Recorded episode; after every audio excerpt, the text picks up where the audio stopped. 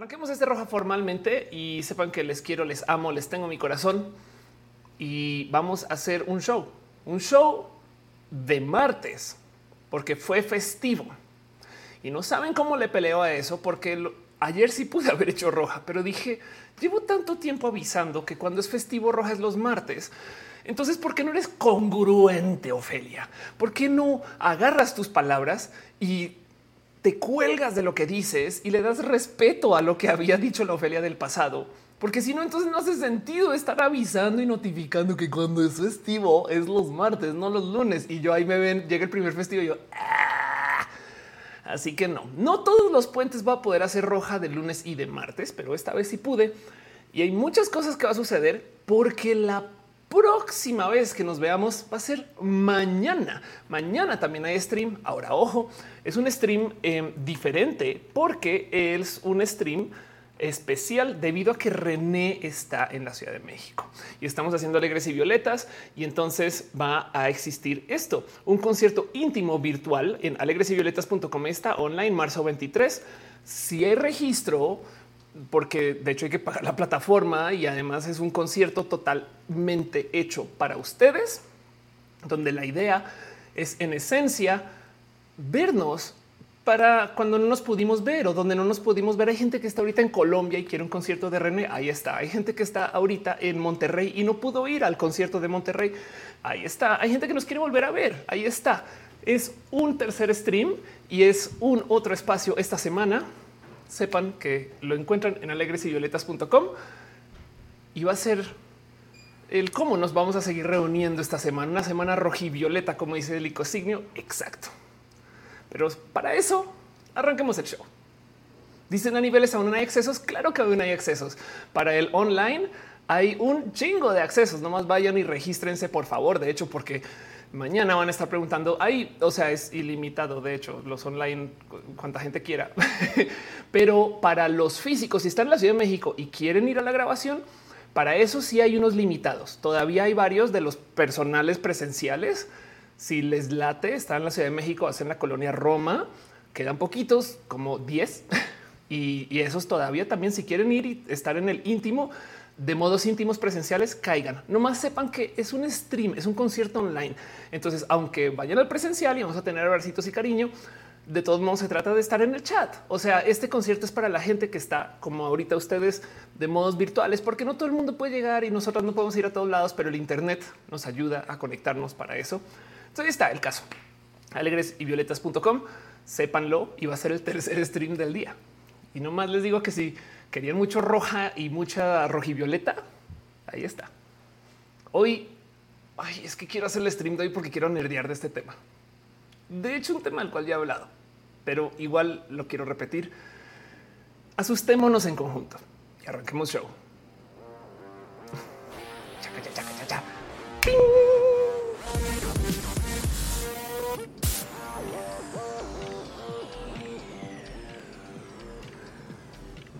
gente bonita del Internet, gente bonita de la web, gente roja, gente rojivioleta, o como dice en el chat, eh, Jada, que pregunta cuál es el santo patrono del stream.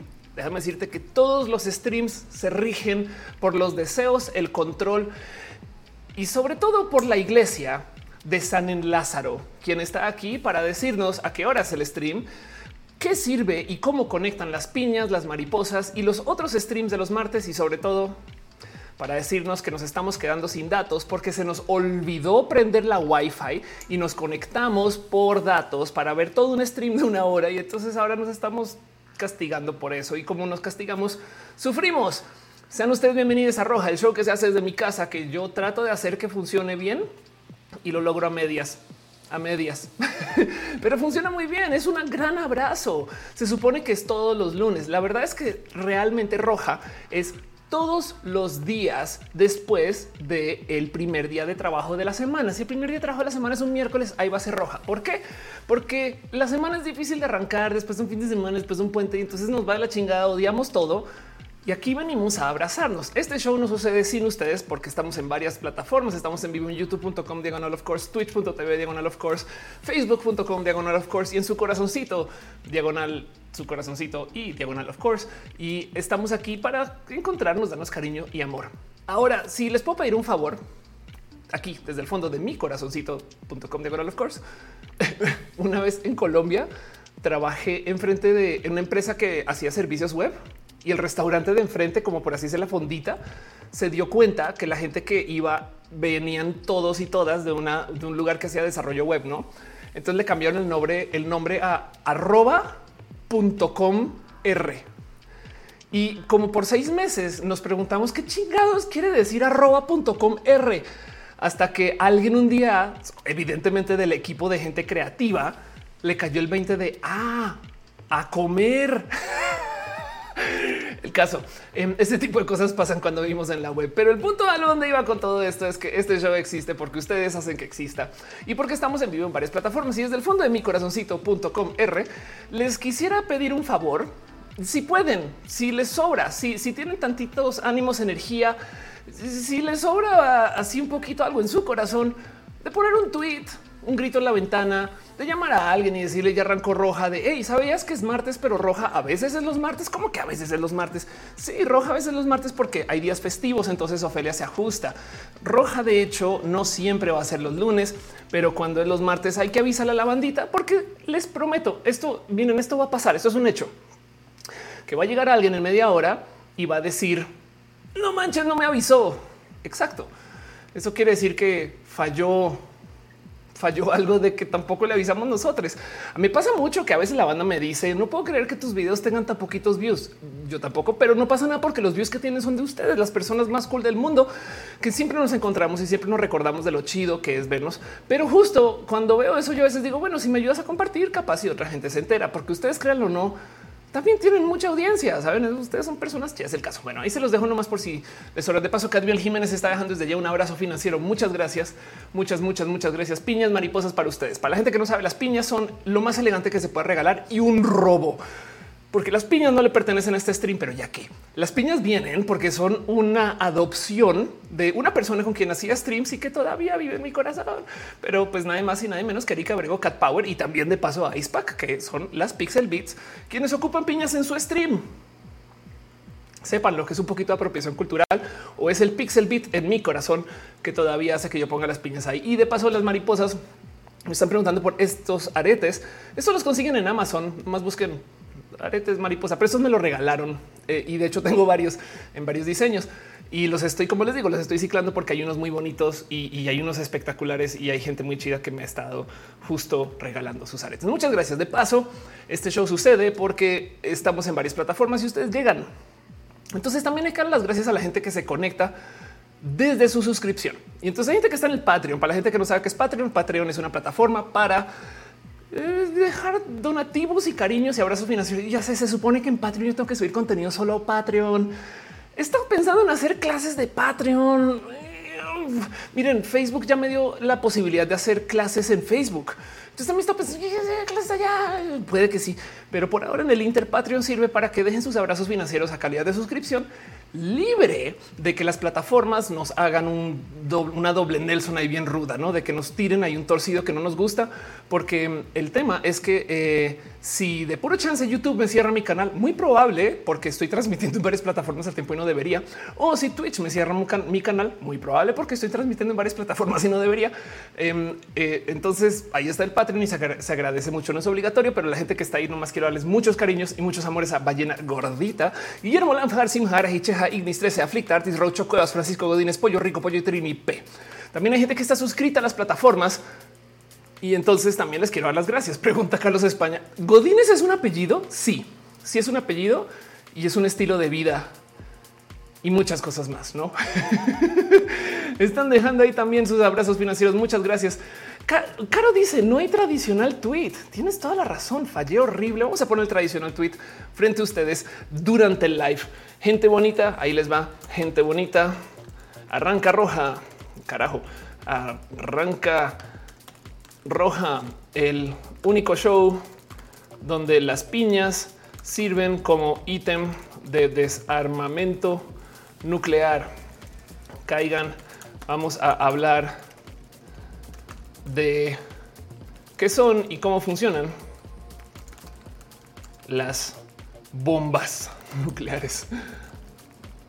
Este en vivo en la explicatriz.com y ahora ya tengo que poner paréntesis. Es YouTube. Es YouTube. No más caigan. Y listos, ahora salió el tradición. Claro, ¿cómo les pido yo que tuiteen si yo misma no estoy tuiteando? No, eso también, eso está muy mal de mi parte y tienes toda la razón. Yo me quejo mucho de eso a veces, no como que hay banda que me dice, oye, no me, no me compartes este flyer de mi evento y voy, mira, y no están tuiteando. Entonces, ¿por qué voy a compartir yo si tú no lo compartes? No tienes toda la razón. Entonces, gracias por recordarnos. John dice, bien internacional usted. Ándale. Wendy dice, hola, Off, ¿cómo estás? Estoy muy bien. Gracias por pasar. Pero bueno, estaba dándole los agradecimientos antes de arrancar a la gente chica que está suscrita. Exacto. Dice Top Music que las piñas en Argentina son otra cosa. Y eso también es verdad. Nunca en Argentina también pueden regalarle piñas a la gente. No más sepan que tiene un contexto diferente. No eh, dice Francisco Hermosillo piñas para la gente bonita. Exacto. Si está en Argentina, piñas para la gente bonita que se lo merezca. ¿Qué tengo que decir?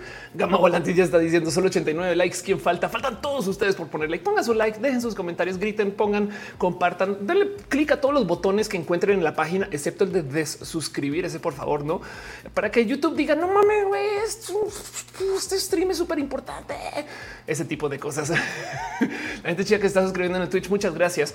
Voy a pasar la lista de la gente que está suscrita a las plataformas desde hoy en la mañana. Entonces me van a faltar algunas personas. Téngame paciencia con eso. Nomás es que la lista la compilo en la mañana, pero le quiero dar un súper abrazo a, a Flicta, aquí a M0207, Ale Galván, Alex Simen, Ámbar, Caramelo y Miel.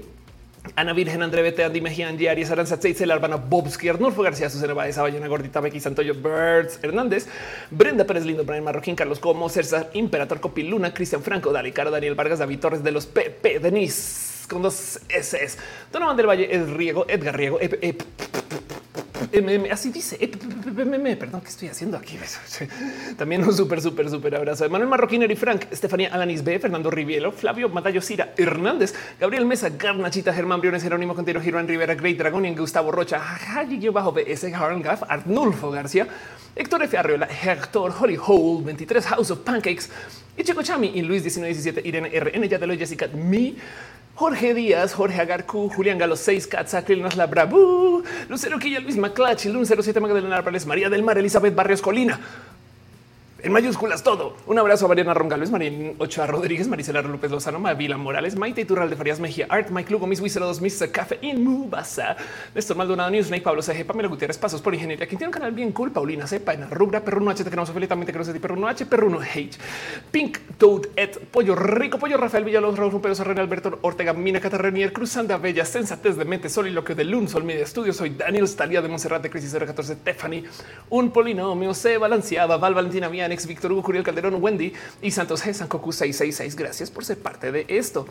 Em, hay gente que no salió si se acaban de suscribir. Entonces, nomás quiero súper dar las gracias por acabarse de suscribir. De verdad. Un super abrazo. Y de Mother se suscribió en Twitch. Nora Adrenalina se resuscribe. La Lucy Fly Chirio Aflicta dejó también una cantidad de cariños desde ayer. Gracias por ser parte de esto.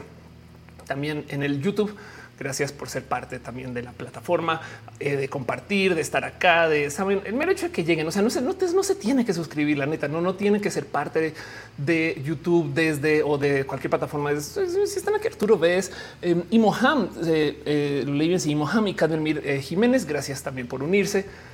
En fin, y de paso, de paso. Em, también quiero super dar las gracias al team de moderación. Pregunta Gama Volantis en Colombia se escucha cri cri. No, Colombia es Team Piero. Piero, que si no ubicas Piero, busca, busca Piero, eh, eh, eh, que te podría buscar la Sinfonía de la Mar y diviértete un rato. Y entonces también es como el no es, no es colombiano, si mal no estoy, pero bueno, ahí te dejo. y entonces eso pasa. Ángel Michael Boria dice: Ya se bien la costumbre piñas de cumpleaños en Puerto Rico, nace en Argentina. En Puerto Rico en cumpleaños no se regalan piñas.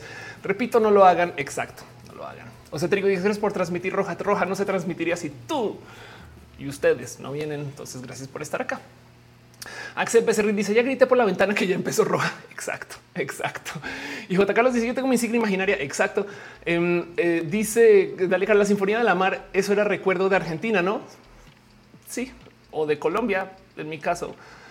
Dice Carlos España, ¿dónde está Matú? Matú está en casa de alguien em, que todavía está cuidando al pinche gato, el gato más mal creado del mundo. Me mandan fotos de Matú a cada rato. Matú ve roja. Piensan, Matú puede estar ahí en el chat, ¿saben? Y el tema es que mm, eh, había un algo ahí de alergias, motivo por el cual Matú no pudo estar en esta casa. Este depa es un depa muy pequeño, es, solamente aquí donde estoy. Y entonces era muy difícil estar aquí con Matú. Es muy triste, pero de todos modos muy al tanto de Matú y Matú sigue aquí muy cerca al corazón. No más que por un tema de alergias fue complejo. Erika de Simón y dice: ¿Conoces a Jesús Rodríguez? Claro que conozco a Jesús. Conozco de su trabajo en el gobierno. No conozco su trabajo musical, que puede ser lo mismo. En el dice: supiste la crisis de agua en Monterrey. ¿Cuál de todas? Ana María Costa dice sinfonía inconclusa y por eso toco cello. Wow. Qué locura pensar que ya en la era de las inteligencias artificiales se puede concluir la sinfonía de la mar. Crowley dice: Yo tengo mi gato en Ciudad Juárez. Exacto, esas cosas pasan a veces. Eh, y dice Wendy, ya pasó alerta de stream Café Kyoto para que te conozcan. Wow, ok, muchas gracias. Qué chido. Seguro se gusta su canal. Prometo que me asomo. Suena chido Café Kyoto. Random dice cuál fue tu opinión sobre el debate que tuvieron Carlos Muñoz y Diego Rosarín. No tengo la más mínima idea de qué pasó en ese debate. No sigo a Diego Rosarín, entonces espero no haberme perdido de algo cool. Wanda Máximo dice fumaremos también mientras veo roja. Exacto. Claro que sí. Esto pasa en este canal. Sepan que roja es un espacio para que ustedes también, si quieren consumir cualquier consumible, entrenle aquí nos acompañamos, o sea, vamos a estar aquí horas. Este, oh, madre mía, gracias por notificarme esto. esto seguramente es algo en Facebook. Y entonces ahí está, claro, por supuesto, Jessica Jiménez de unas stars. Muchas gracias. También Ángel Michael Boriejo Stars y donde hablabas de las piñas. Gracias de verdad por todo esto, por tu cariño, por tu amor y por ser parte de este show. Pero bueno, el tema es que em, justo aquí, miren, acompañen su roja con lo que sea que acompañen su roja. Saben como que también tengan ahí en la manita el, lo que sea que sea su consumible. Por favor, vayan. Yo no les voy a juzgar. Nardines dice: Tengo una duda. Tengo amigos que siempre me están cuestionando el hecho de no creer en Dios. Y después ya, ya no sé, pues no, no les digan nada. Qué locura. Eh, no sé cómo decirles basta. Es un tema de verdad que si son tus amigues deberían de respetar pero pues entiendo. es bueno leer que más gente fumando mientras ven roja por su pollo. Me incluyo. Pero bueno, el tema es que aquí en esta casa se consumen gomitas, todo lo que tengo que decir. Pero el punto es que este roja sucede gracias a que hay gente chida que está moderando el chat. Team Moderación es enteramente lleno de gente voluntaria. De hecho, si les interesa, hablen con Caro, dale Caro que está ahí en el chat. Pero el tema es que vienen acá para asegurarse de que nadie se pase de lanza. Imagínense eso. Porque hay gente que de repente dice, ¿saben qué voy a hacer hoy? Ah, me acabo de despertar voy a ir a decir una mujer trans que es hombre. Y es como de no mames, güey, qué pinche vida tan triste. Pero hay gente que lo hace. Entonces, Team Moderación se encarga de que esas personas no puedan ni siquiera entrar aquí. Y por eso mismo es que este chat es lo más cercano que podemos tener a un espacio seguro, una zona segura. Eso, eso es requete revalioso. Gracias, Team Moderación, por asegurarse de que esto sea un lugar donde podemos hablar de nuestras idioteces sin preocuparnos porque llega alguien a decir pero sus genitales. Y entonces eso es este requete re bonito en el Michael Boria que sí dice que si Team Moderación modera la mota, Team Moderación modera a la gente idiota. ¿Quién es Team Moderación? Preguntan ustedes desde allá. Pues nadie más y nadie menos que eh, Caro, Uva, Uriel Montes, Fabián Ramos Montse, Tutix, el hígado de pato aflicta y Gama Volantis, la gente súper, súper chida de moderación, quienes están aquí para asegurarse que pues que nada se irrita, saben? Es que pues, eso también pasa. Holobo dice: Necesito la receta de las gomitas. Yo las consigo con alguien que las hace, pero hay algo ahí que todavía falta porque las gomitas las tienes que mantener frías. Eh, pero bueno, el caso, eh, eso es otro tema. Em, dice Jorge Rangel, aquí en Canadá es bien normal fumar mota, la gente al parque a fumar mientras los niños juegan al lado. Y esos niños y esa gente que está en el parque hay que decirle, roja está en vivo. Melwell Live dice: Tienes hermoso el pelo. Muchas gracias. Suriel dice: Recomiendo fumar motita viendo roja. Yo entiendo más. Eh, dice Liliana Sofía Torres y sus ojitas mientras recuerdo al tipo que pregunta mucho por acá. Le chica, porque está hablando la mota no modera, la mota libera. J. Carlos de Mazarigo y agradezco tus palabras de ayer. Gracias. Gracias de verdad. Cinco te risa que mi propuesta gomitas más vodka. Güey, calma. o sea, sí, güey. en fin, en fin, en fin, en fin. Todas estas cosas suceden en la vida en general. Y de paso, em, sepan que ti moderación, aparte de moderar, tienen vidas. y hacen cosas bien cool. Entonces, eh, por ejemplo, eh, cosas chidas que necesito que tengan así como en radar de las cosas que usan con team de moderación. Pues primero que todo, que existen. Segundo que todo, madre mía, que esto me pasa por no organizar mis compus. No pasa nada, se le está dando uso chido a estas compus antes de que llegara acá a sentarme. Pero por ejemplo, el hígado de pato tiene streams en twitch.tv diagonal hígado de pato, donde eh, nada, pues hace todo tipo de cosas súper, súper chidas. Está jugando y está platicando. Entonces le pueden, eh, miren, les voy a decir algo súper cool de hígado de pato en general. La persona es, es, profesional en memes, la neta. Es más, voy a salirme de acá. Yo sé que yo sé que me dijiste que menciona mi canal de Twitch, pero yo hoy voy a mencionar tu cuenta de Twitter, güey porque es las, o sea, los mejores memes del mundo vienen de twitter.com diagonal ligado de pato. Eh, soy bien, bien, bien pinches fan. Eh, ténganle, ténganle mucho cariño. En general está en el chat eh, y se encarga de que todo esté andando eh, y estas cosas suceden. Mónica Baila les pregunta cómo que roja en martes, pues fue festivo. Entonces técnicamente roja de lunes no pasa nada, no pasa absolutamente nada. Pero bueno, otras cosas que quiero mencionar de ti moderación, aparte de lo que está presentando Ligado Pato, esto me lo recomienda Caro. Caro, dale, Caro me dice, ¿por qué no recomiendas firma la bandera? Para la gente que no sabe, All Out es una, eh, no sé si decir empresa, pero es un espacio que se dedica a conseguir firmas, hacer acción eh, activista y sobre todo a mover esto del activismo digital. Son legítimos. All Out es gente bien chida.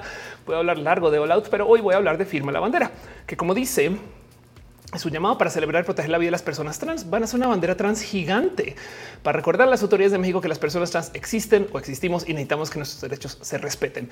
Van 17 mil firmas. Entonces pongan sus nombres, sotes, sus apellidos, sotes, sus países de procedencia, el correo electrónico, pero en el caso eh, y pongan su firma. Y entonces con eso quedará su firma en su firmota en una bandera. No sepan que esto está organizando y ven, hay más y nada menos que Laurel Miranda organizando. Entonces esto está ahí también. Sepan, gracias Caro por compartir estas cosas. Dice Paul Moren, hígado de pato es mejor que el hígado de bacalao, el hígado de pato es mejor que el amor.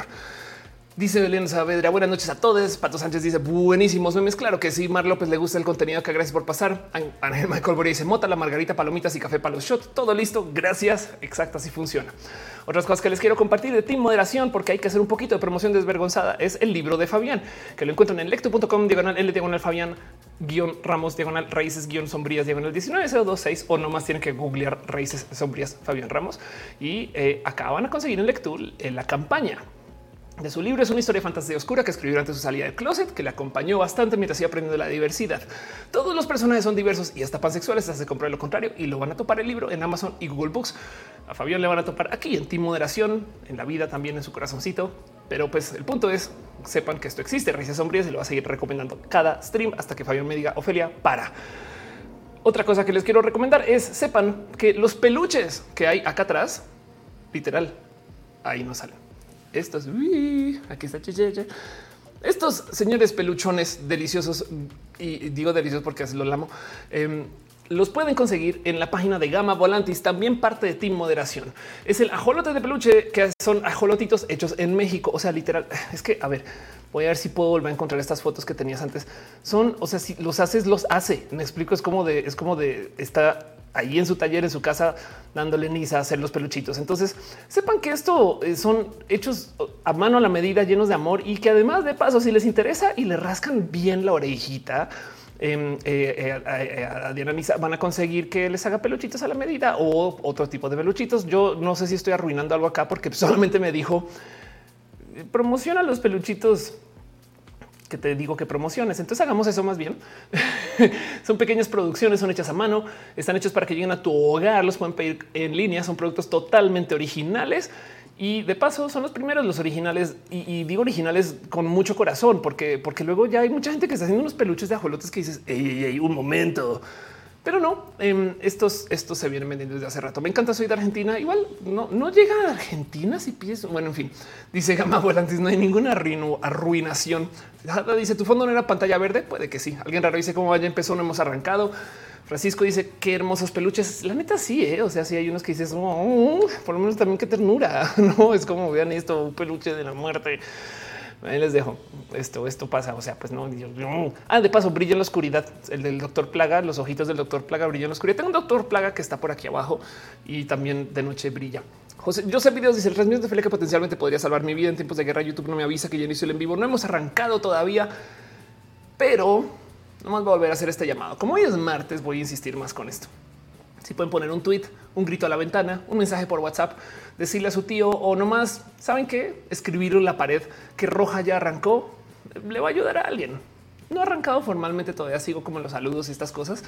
Este es el momento donde nos estamos sentando en la silla, no este es el momento donde estamos buscando qué vamos a consumir durante roja, donde comenzamos a cocinar, lavamos los trastes, todas esas cosas del segundo de tres streams de la semana de paso. Pero bueno, ahí están dejando en el chat. Son bien bonitos los ajolotitos. Total, como dice Aflicta. Y la otra cosa que les quiero compartir es, no es broma, yo, miren, yo todos los lunes, o sea, los martes, le pregunto al team de moderación de qué quisieran que hable hoy, de qué quisieran. Y entonces Uva me dice, ¿por qué no les hablas de mi cuenta en Instagram y de que sepan que yo? Y es verdad, tiene toda la razón de que hay que anunciar que esta cuenta existe. Entonces denle follow a instagram.com diagonal Miss Uva, quien de paso también habla de temas de esto que yo relaciono con el deporte. Mucho, mucho que les pueda compartir, pero sepan que Miss Uva tiene una cuenta en Instagram también en Twitter y que eh, comparte cosas bien chidas, ¿no? Denle follow en todos lados y esas cosas. Y sí, yo también tengo mi propia promoción desvergonzada que hacer y la voy a volver a hacer porque puedo, hashtag puedo. Sepan que este que estamos haciendo hoy es el segundo de tres streams en la semana. ¿Cuándo es el tercero? Mañana, porque hay un evento online que se consigue aquí en alegresyvioletas.com. Le pican a online y aquí está el concierto íntimo. Hay un registro. Sí, esto todo se va a transmitir en una plataforma que se llama Nearme, nearme.tv, que requiere de registro eh, y la plataforma existe justo porque es un evento privado. ¿Por qué? Porque es un concierto para la gente que esté en la plataforma. Me explico. O sea, esto es hay gente que no puede ir a las ciudades donde estamos, ¿no? Entonces hicimos un concierto virtual, ¿no? Todavía queda Guadalajara, Cuernavaca, spoiler, viene uno en la Ciudad de México, también en potencia, pero por ahora lo que tenemos es esto. Si ustedes están en la Ciudad de México y quieren venir a la transmisión, que es muy diferente de venir al concierto, ¿hace sentido eso? O sea, la idea es que el íntimo sea para ustedes online. O sea, no es como vamos a hacer un concierto y lo transmitimos y nos vale gorro el chat. No vamos a hacer un concierto que se trate de ustedes online para ustedes online, porque para los otros están presenciales, no también a fin de cuentas. Y de paso, ustedes están en Perú, Colombia, Argentina, Bolivia, caigan en Estados Unidos también, Alemania. Yo no sé dónde pueden estar ustedes. Hay gente que capaz está conectando desde Vietnam, caigan, no pasa nada. Porque dije Vietnam, no sé, pero bueno, el caso dice Ale chica está compartiendo el enlace. Muchas gracias. Ana Canet dice todavía hay boletos para ir mañana aquí en la Ciudad de México. Sí, todavía quedan para el si quieren ir al presencial a acompañarnos en la transmisión. Hay muy poquitos, pero los hay. No de paso, caigan también a ese. Y de paso, oh, también les comparto que si compren el de ir al presencial, tienen acceso al virtual. Entonces, capaz si le puede compartir una amiga el virtual. No sé. Paul Moreno dice: ¿Por qué puedo quiero? No me da miedo sentir un escalofrío recordando esa frase de la escuela. Exacto. Eso es todo lo que les quiero compartir de esto, el tercer stream de mañana. Y eso es justo un poquito mi promoción desvergonzada porque, porque puedo, no sepan que eso está sucediendo y así las cosas. Esto es rojita. No hemos arrancado. Este dice fue a Puebla y soñé que regresaba al virtual. Ven al virtual, conéctate ahí y ven al chat. Kirio Music dice uniéndonos a tu Twitch por primera vez. ¿Estarás en Cuernavaca? Sí, de hecho, en Alegres y Violetas puedes ver las fechas alegres y violetas.com. Cuernavaca es el 3 de abril y voy a ir con René también. Pues digo, somos René y yo, básicamente. Todavía falta un ratito para ese, pero eso va a suceder. No falta tanto ahora que lo pienso la otra semana. Pero bueno, un poquito de promoción desvergonzada antes de arrancar el show formalmente. No más 40 minutos de promoción desvergonzada. Es que luego explicarle a la gente este stream es difícil. Ofelia, ¿cómo funciona tu show? Nada, pues 40 minutos de saludar. pero es que ustedes son muy saludables. Y luego entonces justo hacemos el stream. De paso, ¿de qué va este stream? Para explicarlo. Voy a levantar un tema en particular, un tema que no es un tema tan feliz. Hoy voy a hablar de las bombas nucleares. Por culpa de un TikTok que lo debí de haber puesto en la escaleta ahora que me cae el 20, estoy bien huella. Capaz si lo vieron. Este güey que habla de historia, que de repente dice, ¿qué pasaría si cae una bomba nuclear en la Ciudad de México? Y vi a mucha gente en los comentarios hablar de cómo funcionan, como que con dudas de por, por qué, no cómo. Entonces quiero hablar un poco más de eso y de qué puede pasar si entramos en guerra nuclear. Así que este es eh, un tema complejón. Me gusta nerdear de esto porque acaba con algo que si ustedes ya vieron mis propios anteriores videos del tema nuclear, ya saben cómo lo voy a acabar.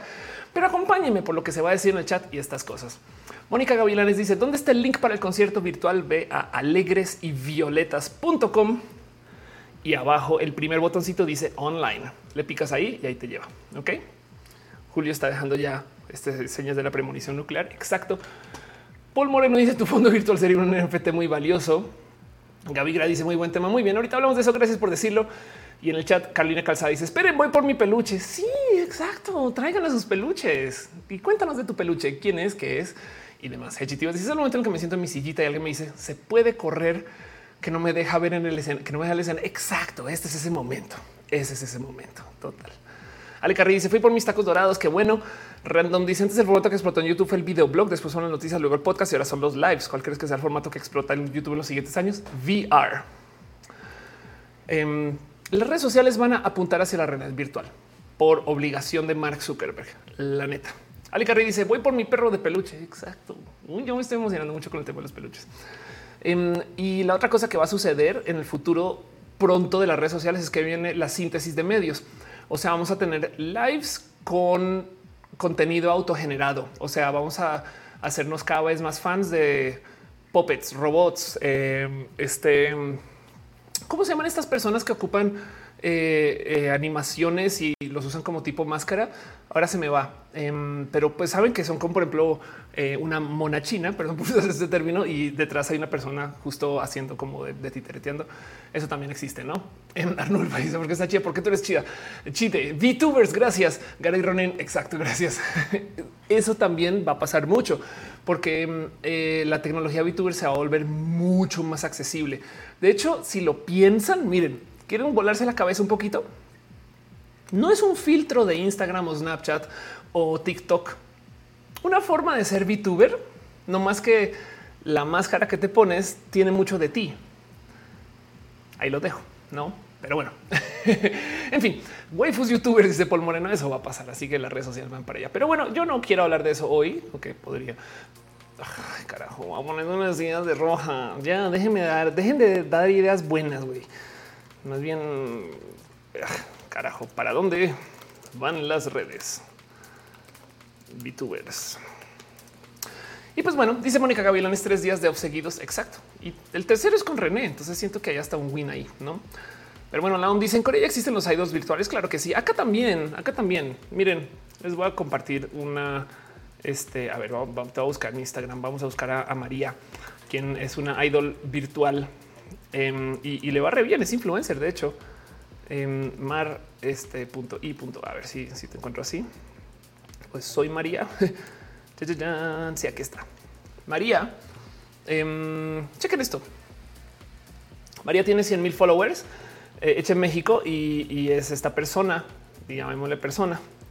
Pero entonces, por ejemplo, chequen esto que les estoy mostrando es un anuncio. Ah, esto no es una pizza, es una pizza hecha con las más plantas menos carne porque mixes del alma Knorr MX está bla, bla, Esto es un anuncio. Esto es un anuncio y esto, este eh, chequen María. Este, de hecho, eh, hay mucho que decir. María es una persona chida. Vean, vean esto. Tiene la playera de enviando abrazo virtual, pero eres un robot, María. Soy fan. en fin, o no eres un robot, capaz de una persona de verdad. No sé, no sé estas cosas. El caso Kizuna, todas estas cosas. Sí, claro. Nada más crear un ejemplo mexicano. Paola dice Hatsune Miku. Total, total. Pero saben que no vamos a poder tener idols virtuales si explotan las bombas nucleares. estoy tratando de ser presentadora. En fin, entonces quiero hablar un poquito de esto porque me gustaría preguntarles a ustedes si alguna vez han nerdeado de este tema. Si les interesa, de paso, mucha gente me dice Gary me parece atractiva. Es atractiva, sí, es atractiva.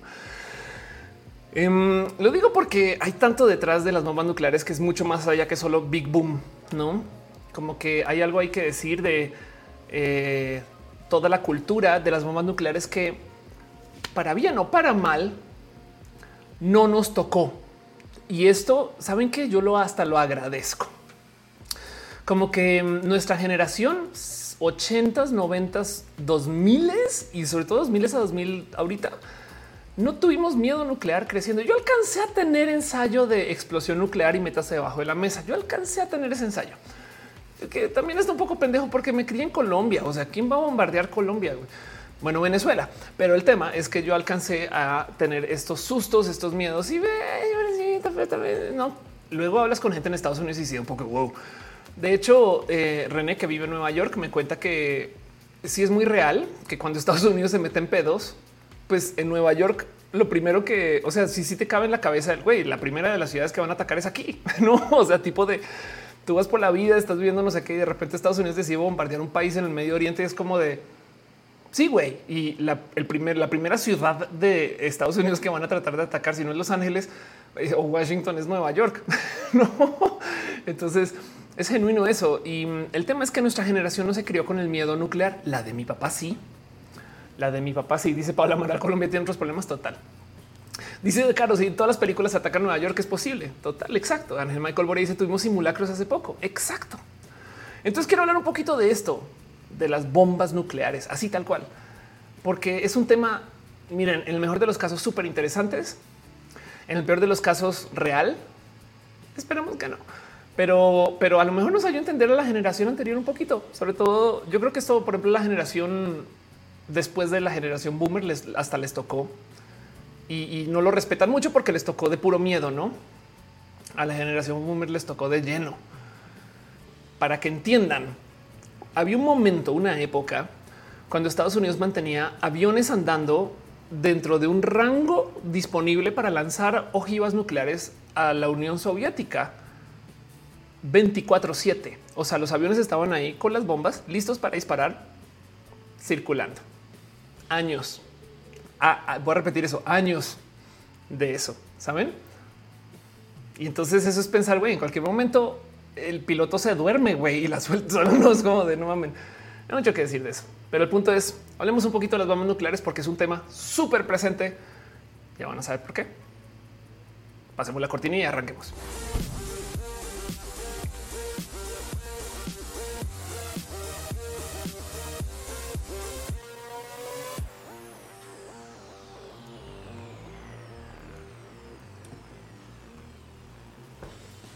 No mucha gente lo tiene presente, pero en el desmadrote que está sucediendo ahorita entre Rusia y Ucrania, parte de la injusticia es que cuando se cayó la Unión Soviética, Ucrania se volvió una potencia nuclear.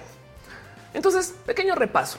Ucrania es un, por así decir, este eh, es, una reunión de países que luego se volvió su propio país, pero que el tema es que eh, en esencia es como de donde se diría arrancó esto que se conoce como la cultura rusa. De hecho, es donde viene la gente rus. Y entonces Ucrania es, eh, pónganle este lugar donde eh, se formaron muchas como ideas de lo que luego se volvió Rusia y demás. Ucrania se quiso hacer su propio espacio desde hace muchos ayeres y se logró independizar de Rusia hace muchos ayeres no más que llegó la Unión Soviética y se volvió a comer Ucrania. Ok. Entonces, parte del desmadre de esta, digamos que relación tóxica que hay entre Ucrania y Rusia es que en esencia lo que dicen es: a ver, Rusia comenzó acá, pero queremos en nuestro país que se llama Ucrania. Tienen su propia versión del idioma, tienen su propia versión de su cultura. Etc. No sé que los rusos es como otra cosa. Es como y, y son finas diferencias, pero es como si alguien ahorita dijera: ¿saben qué? Ser chicano o chicana ya no te hace mexicano. Me explico que es culerísimo decir eso, nunca se lo digan a nadie. Pero el punto es que, como que si alguien se puso, si nos ponemos a separar pelitos, si bien podríamos decir es que la gente chicana tiene una cultura tantito diferente, la misma, pero no las pronunciaciones, pero no saben como que podríamos encontrar diferencias. Eso a calidad de analogía no es lo mismo, yo sé, pero a calidad de analogía entre lo que pasa entre Ucrania y Rusia. Llega la Unión Soviética y se traga Ucrania y entonces otra vez comienza todo este como bullying de Rusia a Ucrania, decirle no, tú no puedes tener tu independencia. Tú ahora eres parte de este gran grupo. Se acaba la Unión Soviética y entonces lo primero que hizo Ucrania somos país otra vez. Lo siento. Bye. Adiós. Adiós Rusia. No quédense por allá. Somos nuestro propio país. Pero acuérdense que mucho de lo que se considera lo ruso comienza en Ucrania y por consecuencia, como Rusia y la Unión Soviética estaba en este espacio de lo que ahora es Ucrania.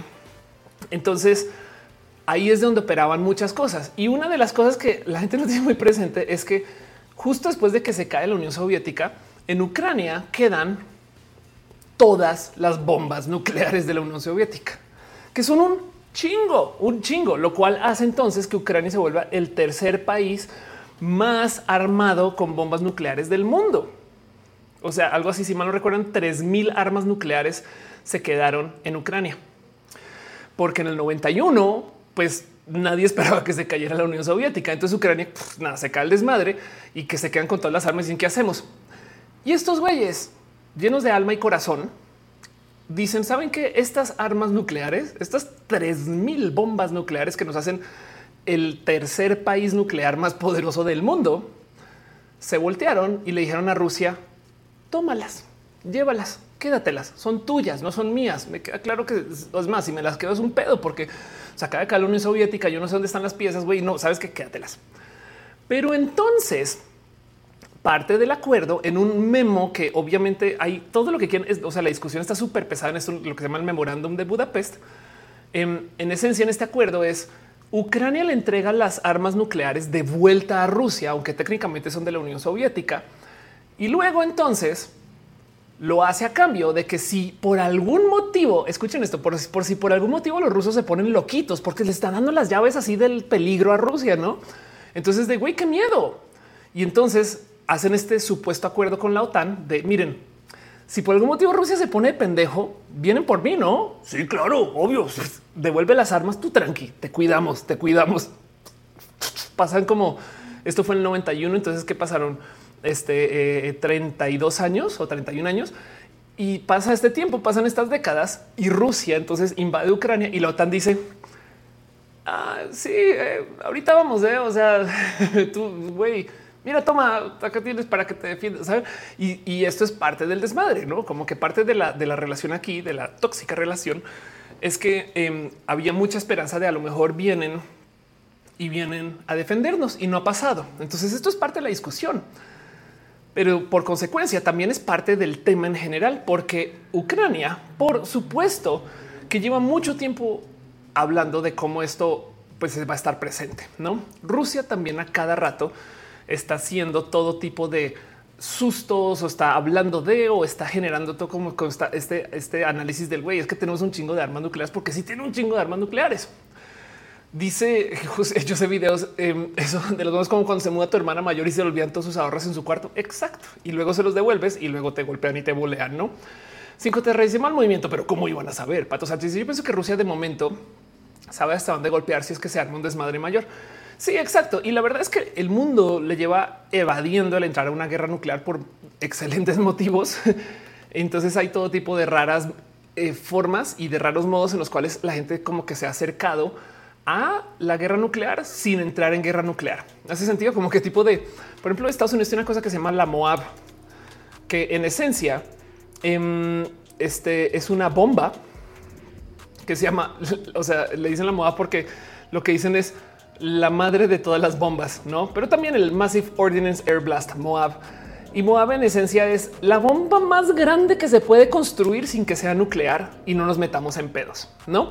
Como que es de ok, ¿qué, tan grande podemos hacer este desmadre em, sin, sin hacer una bomba nuclear que nos lleve a una guerra nuclear? Y entonces esta es la Moab, esta la tiene Estados Unidos. Y mientras tanto, todos los otros países han estado comando la vuelta de cómo hacemos para tener bombas nucleares, pero no, no ocuparlas, no? Amor, antes bienvenidos. Pueden dejar su like exacto. Dice Ale Chica, el adjetivo chicano se emplea para calificar a un ciudadano de Estados Unidos que tiene origen mexicano. Los chicanos, por lo tanto, son los estadounidenses que cuentan con padres o antepasados mexicanos. Exacto, sí. Em, y, entonces eh, eh, la gente chicana, cómo se identifiquen. Eh? Todo esto identitario es cómo se identifiquen. Nomás use a la gente chicana como un ejemplo, em, porque, porque habrá quien dice que hay diferencias culturales entre la gente chicana y la gente estadounidense. Y entonces esto es un tema, no? Dice que las bombas sucias no cuentan en este lío. Sí, y técnicamente las bombas sucias no son bombas de explosión nuclear. De hecho, hay un chingo de em, este basura nuclear, por ejemplo, en armas de en rifles, porque cada tantas balas tienen una con una puntita que eh, tiene eh, material nuclear usado, no? Y nomás lo ponen en las balas porque, pues, güey, si va a matar algo que sirva, no? Pero bueno, el caso, eh, Antonio Alonso dice: Diana yo soy un podcast explicando esas negociaciones total. Dice cinco es un cohete como en mal como el de en medio. Total. Y entonces el tema es que esto está muy, muy, muy presente y no más para que entiendan exactamente qué pasó con las bombas nucleares. Solamente se han, explotado dos em, que cada vez sale más a luz el que no necesariamente tenían que explotarlas. La narrativa que nos contaron es que la Segunda Guerra Mundial se acabó cuando Estados Unidos soltó una bomba en Hiroshima. Pero la verdad, verdad es que ya había muchos caminos que no necesariamente hubieran ocupado esa bomba, pero la soltaron y la usaron. Y como se está investigando el si se debería de usar o no, si se podría y su poder etc., soltaron dos. Y entonces el tema em, es que eh, hay gente que dice, güey, con que hubieran soltado solo una. Cada bomba era un experimento en sí. Entonces los resultados que llegaron de cada cual, pues en esencia es lo que se ha usado para construir las próximas. Y el tema aquí es que esas bombas son chiquitititas. Dice cinco estrellas y bombas explotadas contra objetivos. Tienes toda la razón. Tienes toda la razón. De prueba hay un chingo. Hay unos mapas que dicen dónde las han soltado. Hay unas, hay unas islas que están así llenas de puntos casi. Em, y la bomba más grande que se haya explotado vino de la Unión Soviética, una cosa que se llama la Tsar bomba, que es una bomba de 50 kilotones y de hecho es una bomba que es media bomba. O sea, potencialmente ese mismo diseño se presta para que em, eh, este, ese mismo diseño se presta para que se explote una bomba eh, del, del doble de capacidad. ¿Cuánto daño le haría a México si esa bomba de la Unión Soviética, una zar bomba, explotaría, digamos, en la Ciudad de México? Em, tengo aquí un, simulador. Este no más quiero que nos divirtamos un poco con esto porque no hay más que podemos hacer sino llorar. Pero para que entiendan, eso es la Ciudad de México. Esto es la bola de fuego de la Ciudad de México. Vean nomás. Esto es la eh, este. esto, todo es, la, zona que quedaría irradiada y pueden ver que casi que hasta Toluca. Em, esto que está aquí anotado como shockwave es, eh, es una zona que quedaría completa y totalmente destrozada nomás por la presión que genera. No, y la zona que quedaría totalmente irradiada, pero inevitablemente es esta zona que, eh, como pueden ver, no es una zona pequeña. o sea, es que vean esto, vean nomás la bola de fuego, la, la zona de calor y todo esto no es para nada conducente a una. Este, o sea, la gente aquí podría no sobrevivir bien. De hecho, si, te irradias, puede que mueras en tantos meses, tantos años. Y esto es una, una bomba. Ahora es la bomba más grande que puede existir. Y de paso acá se está simulando una zar bomba de 50 kilotones, no de 100. Em, entonces eh, piensen en eso no más y ahí se los dejo. Eh, esto, por ejemplo, una, de 3000 kilotones. Esto es algo más real. Esto es, por así decir, esto, esto está en, el arsenal estadounidense y explotaría la Ciudad de México. Digamos que estas zonas quedarían irremediablemente irradiadas hasta el, hasta el bosque de Chapultepec, ¿no? que todavía es una zona tremendamente grande para destruir y en esencia eliminaría la ciudad. Me explico. O sea, para que entiendan qué tan fuerte es esto de las pruebas nucleares, si cierras los ojos, todavía ves. De hecho, tan ves que los relatos hablan de que había gente que se levantaba la mano y veía los huesos a través de la mano con los párpados cerrados. ok, entonces esto es nomás la explosión, dice Ángel Michael Boria, luego lluvia y viento radioactivo. Exacto. Y si te irradias, en esencia le estás haciendo un daño irremediable a tu cuerpo y sus procesos de restauración. Y a medida que tu cuerpo ve, va pasando el tiempo, em, literal, capaz y sea, te quedas sin hígado, ese tipo de cosas. Entonces, eh, o sin piel o no, o se te caen no los pelos, ni tantas cosas. La radiación es más que dañina. Si es que, o sea, infertilidad, lo que sea, es, te puede, puede ser peor que te irradies a que te caiga la bomba encima, no? Entonces, el tema es que esto no solo sería lo único que sucedería. Luego mucha gente habla de que si explota las bombas nucleares en esto de una guerra nuclear, se crearía una situación que se llama el invierno nuclear. Y el invierno nuclear es un desastre de cambio climático que eh, básicamente sucedería gracias a que se levanta tanto, pero tanto, tanto, tanto polvo y suciedad y demás, que es muy posible que no baje o que le tome tanto tiempo bajar y que está tan levantado que va a, de hecho, enviar a la Tierra a un nuevo invierno global, global. Se llama el invierno nuclear, donde entonces tendríamos una situación donde todo muere. O sea, no solo las personas, sino que encima de eso tenemos estas nubes radioactivas que estarían dándole vueltas a la Tierra y que estarían tapando el acceso del sol, lo cual obligaría a que todas las plantas que estén acá mueran. Y entonces tendríamos un invierno que arruinaría toda la Tierra, que nos llevaría a un desastre global, porque no es como que, bueno, yo sobreviví porque estaba tanto tiempo. Sí, claro, pero en cinco años ya no hay plantas, no? Y la gente que conoce esto se está muriendo lentamente. Está bien rudo. El invierno nuclear es bien pinches complejo. Mónica Gavilán dice no creo que sobrevivamos un invierno nuclear. Es muy posible que no. Entonces, evidentemente las bombas nucleares son cosas a las cuales hay que tenerle respeto. Y lo impresionante es ver de dónde vienen. No, Pata Sánchez dice recordé en un futuro decía que el calentamiento global se compensó con el invierno nuclear. Cecil Bruce dice tipo Matrix exacto. Em, dice yo eh, ese video quién da permiso a las naciones para hacer pruebas nucleares? Ninguna. Es que lo que acabó sucediendo con las bombas nucleares es que la primera se desarrolló en Estados Unidos en una cosa que se llama el proyecto Manhattan. Y entonces hay todo, todo tipo de historias del proyecto Manhattan, em, porque em, eh, carajo, dice mucho acerca de, eh, o sea, crearon un pueblo pequeño a escondidas para desarrollarlo. Y, y esto sucedió todo durante la Segunda Guerra Mundial. El proyecto Manhattan es una bestia de proyecto que en esencia llevó a que Estados Unidos tuviera la primera bomba nuclear. Luego de la Segunda Guerra Mundial, cuando esto se acabó, entonces comenzó el tema de a quién le damos la bomba, no? Porque el tema es que, pues, si Estados Unidos tiene esta bomba, ¿qué les detiene de hacer lo mismo que estaba haciendo Alemania? No, ahora, ahora se voltea la guerra y vamos a, vamos a tomar cualquier. Tenemos bombas nucleares, güey, no? Y entonces, em, gente que estaba de hecho hasta dentro del proyecto Manhattan comenzó a apoyar a científicos en la Unión Soviética, en el Reino Unido y en otros lugares para que otros países tuvieran sus propias otras armas nucleares. Y entonces de repente sale, por ejemplo, la Unión Soviética decir, pues ya tenemos uno, entonces no te atrevas a tirar una bomba nuclear cerca aquí o nuestros intereses porque también te podemos responder. Lo cual entonces enfría el poder de que un país pueda dominar.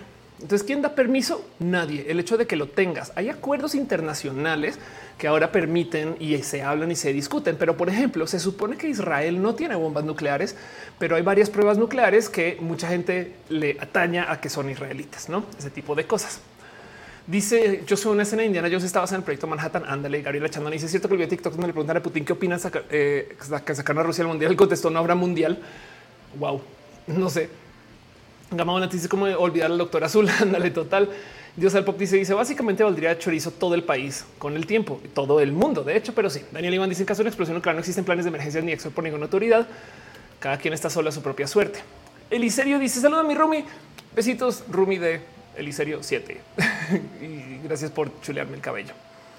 Y entonces el tema es que eh, hay que entender un poquito el qué es una bomba nuclear, no? Porque de nuevo, una cosa es el big boom, no así hace boom, grandote. sí, pero por qué funciona, cómo funciona. Y es que es un desarrollo científico bien pinches chido. Voy a ser un poquito psicópata por unos minutos porque vamos a hablar de el famoso invento de Alberto Einsteiniano, o sea, de Albert Einstein que conocemos por un sinfín de playeras, dibujos, memes, chistes, historias, lo que sea, como sea que lo quieran ver. Por supuesto que si ustedes han estado en este globo terráqueo, han escuchado de E igual MC al cuadrado.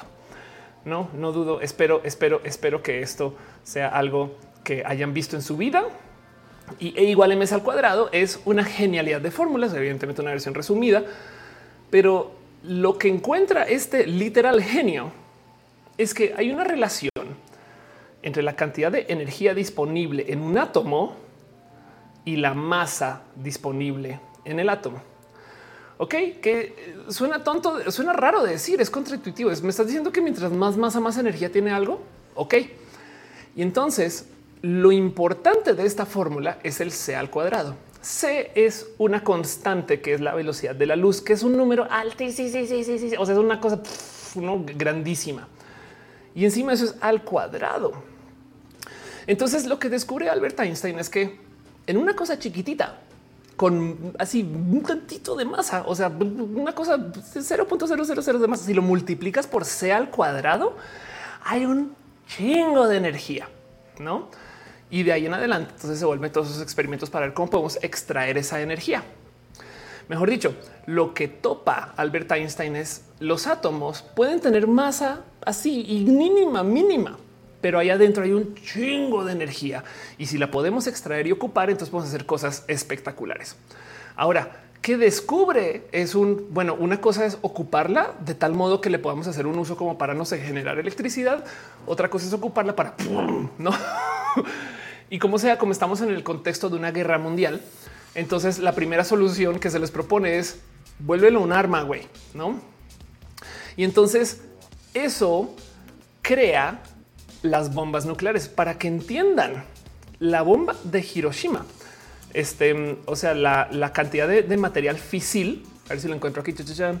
Eh, ya aquí está la cantidad de lo que explotó y destrozó a Hiroshima, que de paso fue una bomba chiquita, fue el equivalente de un grano de arroz. O sea, la bomba no tenía un grano de arroz de explosivo, pues, pero lo que desde todo el químico que llevaba la bomba y cuando la implosionó y nos aquí todo esto y se hizo la reacción química, solamente se alcanzó a consumir suficiente material para equivaler a un granito de arroz. O sea, todo Hiroshima lo explotó un grano de arroz de explosión en una reacción química. Y entonces esto no más deja el güey, la cantidad de energía que hay en un atomito, no? O la cantidad de energía que hay en tan poquita, tan poquita masa. Y pues lo digo porque eh, no más, no más quiero que piensen que esto viene, o sea, un, un gramo de arroz, un granito de arroz genera esto, no? Así de energía hay en el espacio atómico y el poderla extraer de por sí es un gran logro de la humanidad. ¿Qué son las plantas nucleares? Una versión controlada de esto que se usa para calentar agua y con el agua mueven turbinas y la turbina entonces genera electricidad.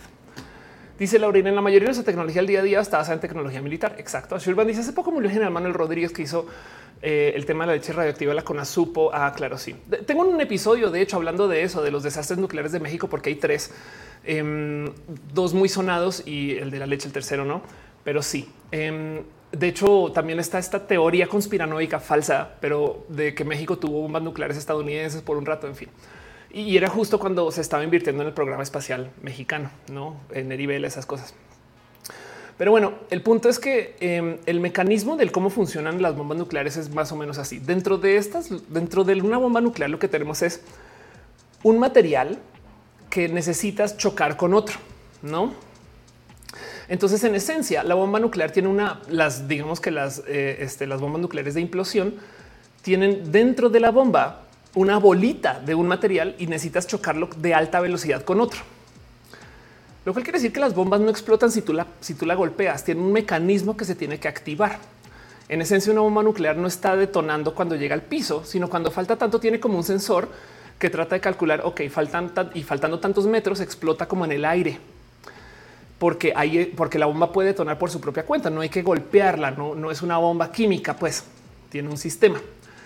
Y entonces estos sistemas vienen de millones de modos y por eso existen varios modos de explotar bombas nucleares. Y cuando se habla de una bomba radioactiva sucia, lo que tiene es una bomba convencional explosiva química, pero está llena de material radioactivo ya usado, que es radioactivo. Entonces cuando explota, queda material radioactivo regado por todos lados que es muy diferente.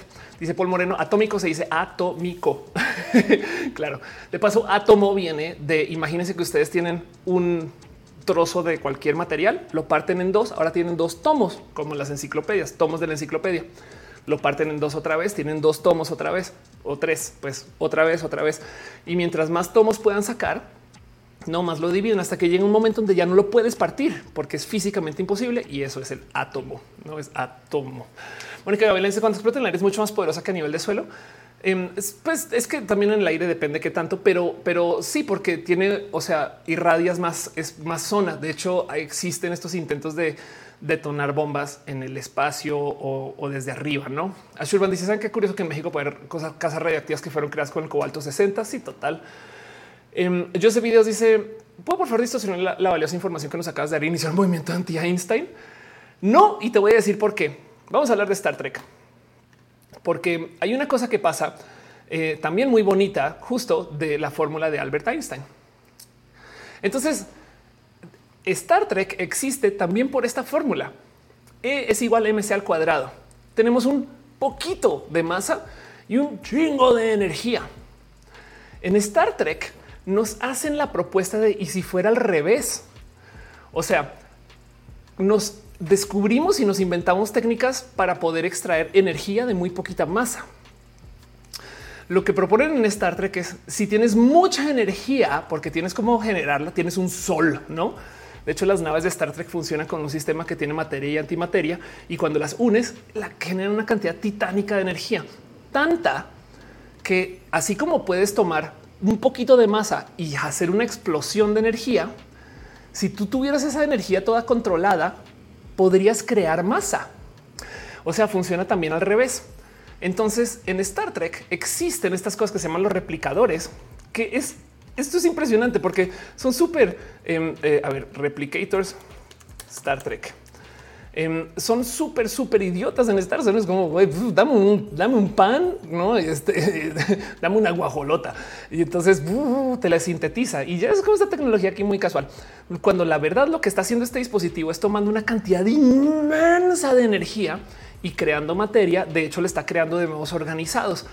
Entonces, en esencia, estos dispositivos son bombas nucleares a la inversa. Y, esto viene también de que tanto así como la fórmula sirve para ir para allá, también sirve para volver, ¿no? Entonces, parte de lo bonito de la propuesta, que obviamente en Star Trek es ciencia ficción, es también si tuvieras una bomba nuclear de energía bajo control, podrías hacer el granito de arroz. Pero bueno, eso evidentemente es ciencia ficción. Dice en el chat, Avalión, acaba de llegar, que no hubo roja ayer, lo de ayer no fue roja. Si, si tú crees que lo de ayer fue roja, tenemos que hablar. Ayer nadie no hubo stream. Ashurban dice la leche reactiva en México fue el descaro de todo. Sí, eso es verdad. Eh, dice Jun, guajolota nuclear, avalión. Perdón, Arun Mate dice, dame unos chilaquiles. La neta, sí, Pato Sánchez, me encanta como algunos físicos dicen que la materia es básicamente energía condensada. Eso, pues de ahí viene. Eh, dice Irma Josephine que no la única cosa reactiva que nos dio México fue la leche. No, México tiene una planta nuclear. México es un país nuclear dentro de todo y todo, no más que optó por no sumarse al club de los países nucleares. Entonces el tema es para que entiendan cómo se ve una bomba nuclear. No les presento. Esto es un misil Minuteman. Esto es estadounidense. Em, y entonces en esencia eh, están en silos, o sea, están así como en estos como túneles así bajo tierra donde tienen a gente que está ahí sentada al lado esperando a que alguien se enloquezca y tenga que lanzar el botón. Y ya. Em, el tema es que, pues evidentemente sostiene un cohete. Y les voy a decir algo. ¿Les parece que este cohete se asemeja a los de la carrera espacial? Es exactamente por eso. O sea, el tema es que la carrera espacial no se trataba de llegar a la luna, se trataba de tener tecnología para poder disparar bombas nucleares en caso de que pasara algo. No dice por Andrea. La pregunta es: esa guajalota estaría chida en Star Trek. A cada rato discuten que si la comida sintética em, sabe igual y es un debate muy pesado, muy, muy pesado. Pero bueno, Azurban dice: Si quieres saber de energía nuclear con una explicación fácil, vean la de Bodoque de 31 minutos. Ándele, ese tipo de cosas. Y entonces el tema es que yo sé que las bombas nucleares no son bonitas, no quiero hablar de ellas, pero porque me gusta el tema que nos traen.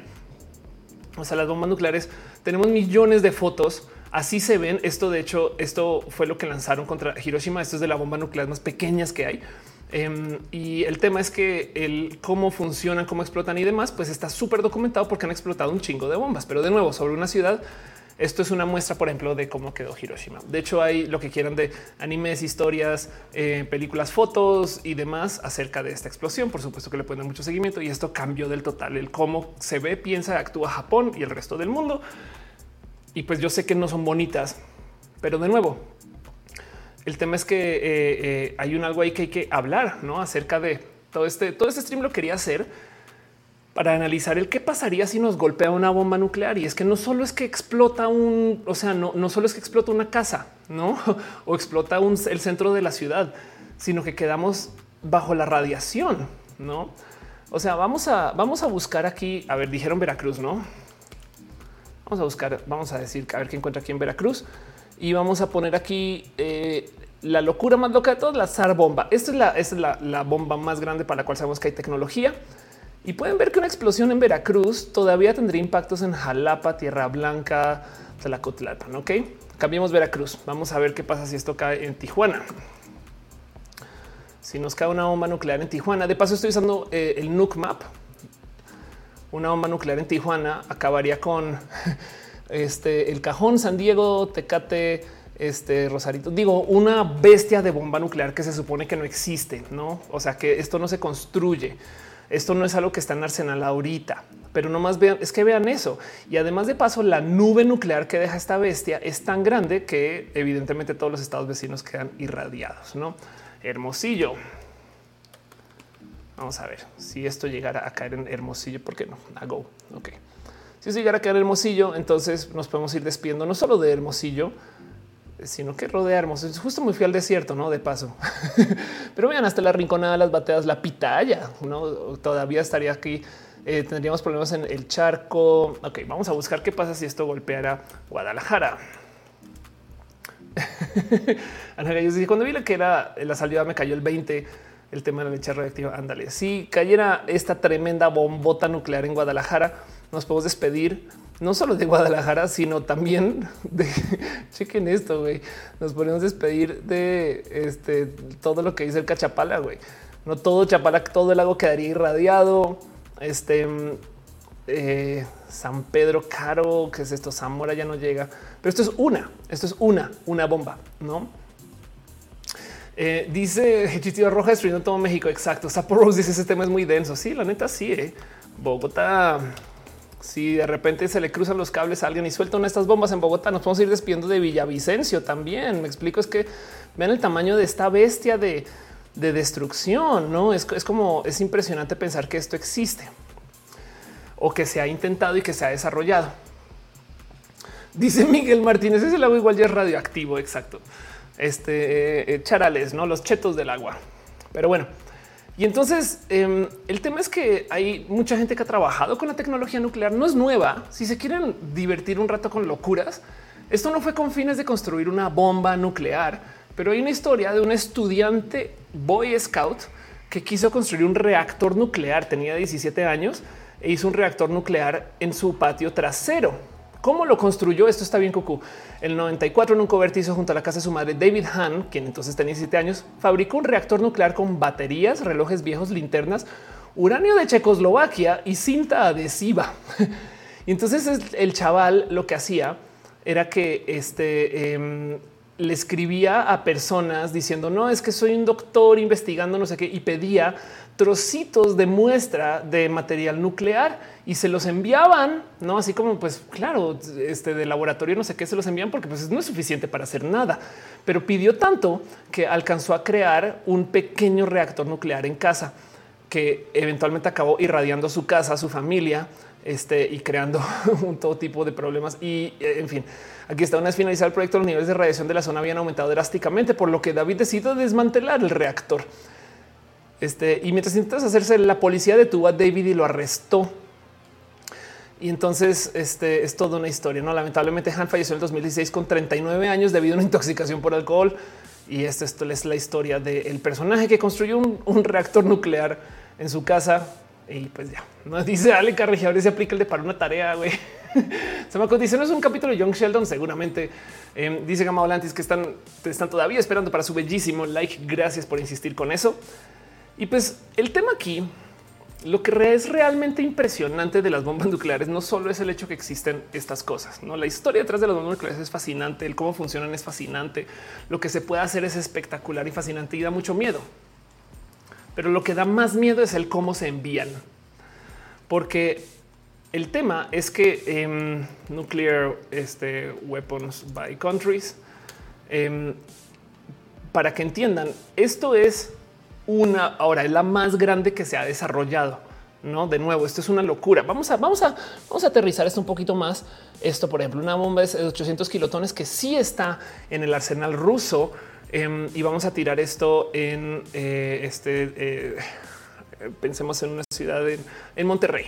Vamos a tirar esto en Monterrey. Vamos a soltar una bomba nuclear en Monterrey este, eh, con una bomba que sí está en el arsenal ruso y entonces destrozaría este, irradiaría San Nicolás de los Garzas y cae ahí. Pero vean nomás, la o sea, no hay nada de Monterrey que sobreviviría una explosión de una bomba. Para lo cual ahora les voy a decir algo. Por países, una, esto es una, ¿no? Rusia en este momento tiene esto está muy pequeño. Que Rusia en este momento tiene 6257 bombas nucleares ahorita. Vamos a buscar esto 2022 para buscar una cifra mucho más precisa. Ok, aquí está. Sí, esto dice 2022. 2000, octubre del 2021, Rusia tiene 6257 bombas nucleares y los Estados Unidos tienen 5600. Piensen en eso.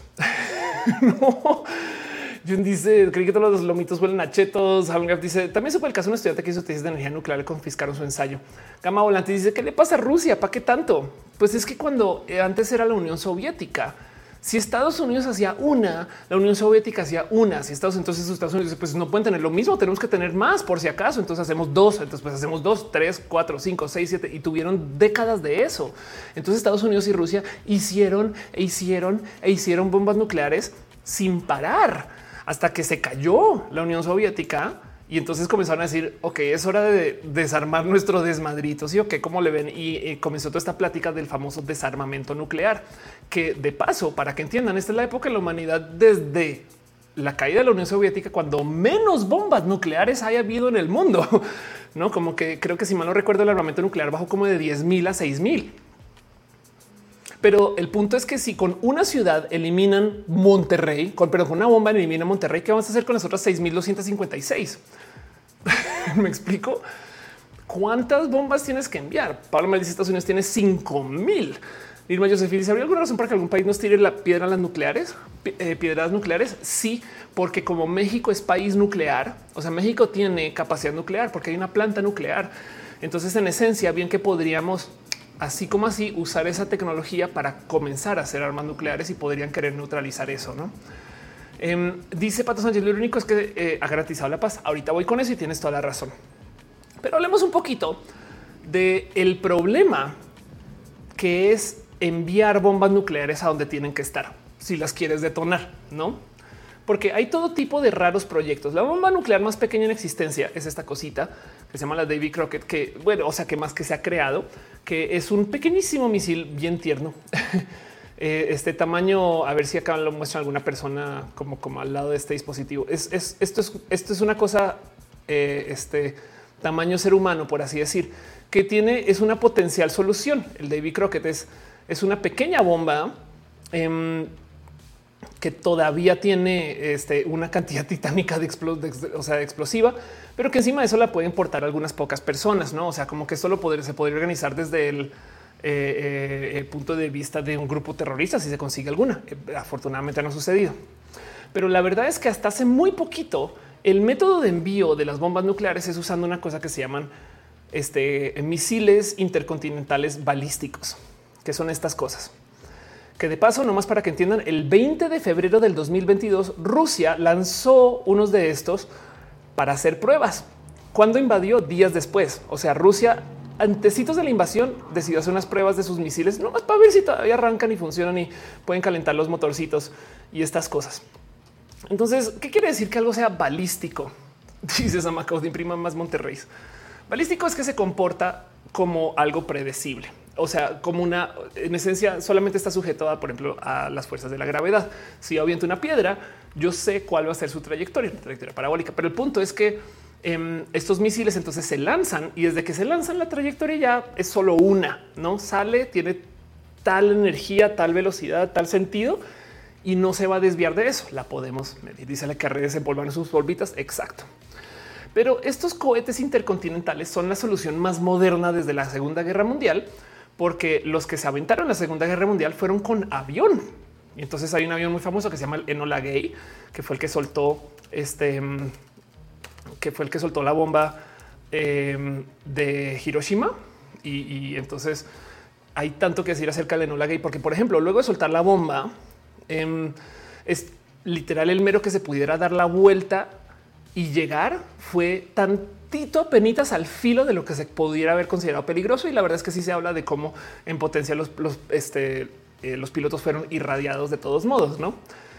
Pero el punto es que si tú tienes un avión que suelta la bomba, entonces es un tema. Si se pueden rastrear esos aviones, estamos de acuerdo. El desarrollo de los cohetes intercontinentales en esencia existe para darle la vuelta a esa capacidad de detener el, el, avión, porque acuérdense que la bomba no explota si tú detonas el ambiente. Tiene que haber un mecanismo que la detone. Así que si tú le avientas un misil a un avión con bombas nucleares, no va a explotar las bombas nucleares.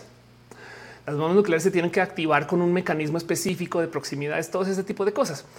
Em, y por consecuencia, entonces no es para nada seguro tener un avión andando por ahí lleno de bombas nucleares, porque además cada cuanto donde no se puede medir, hay radar, hay millones de cosas detrás. Dice Rosa Sánchez, se pueden desactivar, se puede desactivar. Erika Peralta dice, ¿cómo les creemos que solo tienen lo que dicen que tienen y no más? De paso, es una buena pregunta. Pero el tema es que quiero que entiendan que gracias a que existe el cohete este, eh, balístico intercontinental, em, también hay que tener presente que existe entonces la capacidad de que un chingo de países nucleares puedan golpearte. No, de hecho, un cohete enviado desde Corea del Norte llegaría a Estados Unidos en 30 minutos. O sea, una de estas cosas, si sale de Rusia, una vez, se, una vez se dispara una de estas cosas, ahí van varias bombas nucleares. De paso, les digo desde ya es spoiler. Y dentro de una de estas cosas tienes cuando ya se detecta el lanzamiento de una, hay 30 minutos antes del final del mundo. Imagínense eso, no es, es, es que logres hacer en 30 minutos. Si yo les digo, acabamos de detectar ahorita que se lanzó un cohete en Rusia con una bomba, una ojiva nuclear. ¿Cuánto tiempo toma en llegar ese mensaje al presidente de los Estados Unidos para que tome una decisión y se active un sistema contramedida? No 30 minutos es absolutamente nada, nada de tiempo. Y entonces hay que analizar el qué es lo que significa que un cohete de estos se dispare. Precisamente dice Mini Roja que lo explica. Exacto. Eh, Ricardo Rodríguez me pregunto cómo se habrá sentido el piloto después de haber matado a miles de personas. Esto es todo un tema y entrevistas, por supuesto. Dice Sax, mi clásico botón rojo de las caricaturas. De ahí viene. El tema es que el cómo funcionan estos cohetes es una locurota, porque mm, primero que todo eh, suben por encima de la atmósfera, no? Y entonces cuando están arriba en el espacio de la atmósfera, sueltan y se vuelven estos dispositivos. Esta cosa le llaman una ojiva nuclear. En inglés la palabra es warhead. Estos conos.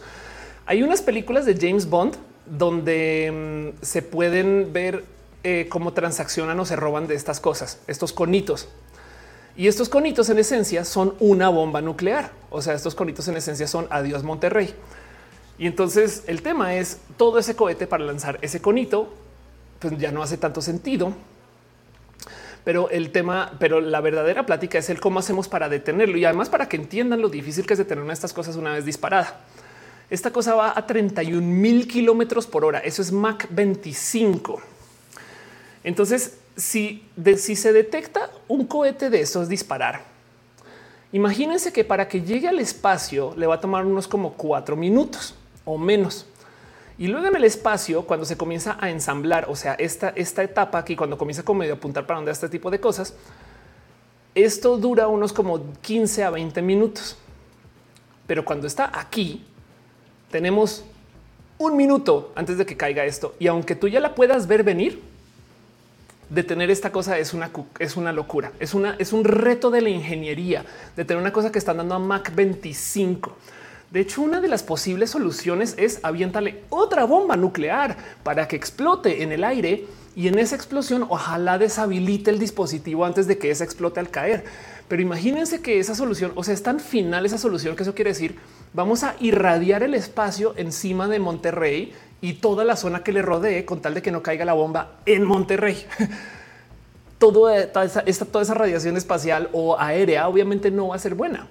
Entonces, para que entiendan lo difícil que son estas decisiones y de paso, recuerden 30 minutos lanzó, tienes 30 minutos para decidir qué vas a hacer, no? Y si estás de suerte, hay dispositivos para responder, porque es que la otra es claro, lanzan las contramedidas y la bomba viene de un lugar donde, donde no hay. Dice Fernando hay que llamar a Superman. Luis Armenta dice pongamos un trampolín gigante. Exacto, no? Eh, o sea, por fines comparativos, para que entiendan qué tan rápido es Mac 25, una bala anda a 2700 kilómetros por hora. Esta cosa va a 31 mil kilómetros por hora. ok, es va bien rápido. Y el problema o la ironía o lo triste es que como es balístico, tú sabes toda la trayectoria, la podemos medir. San Marcos dice sería la mejor publicidad para Dominos. Paul Manuel dice todo eso mando a la NASA y ellos ayudan a mejorar estos aparatos. Pues sí, la neta sí, es parte de eso.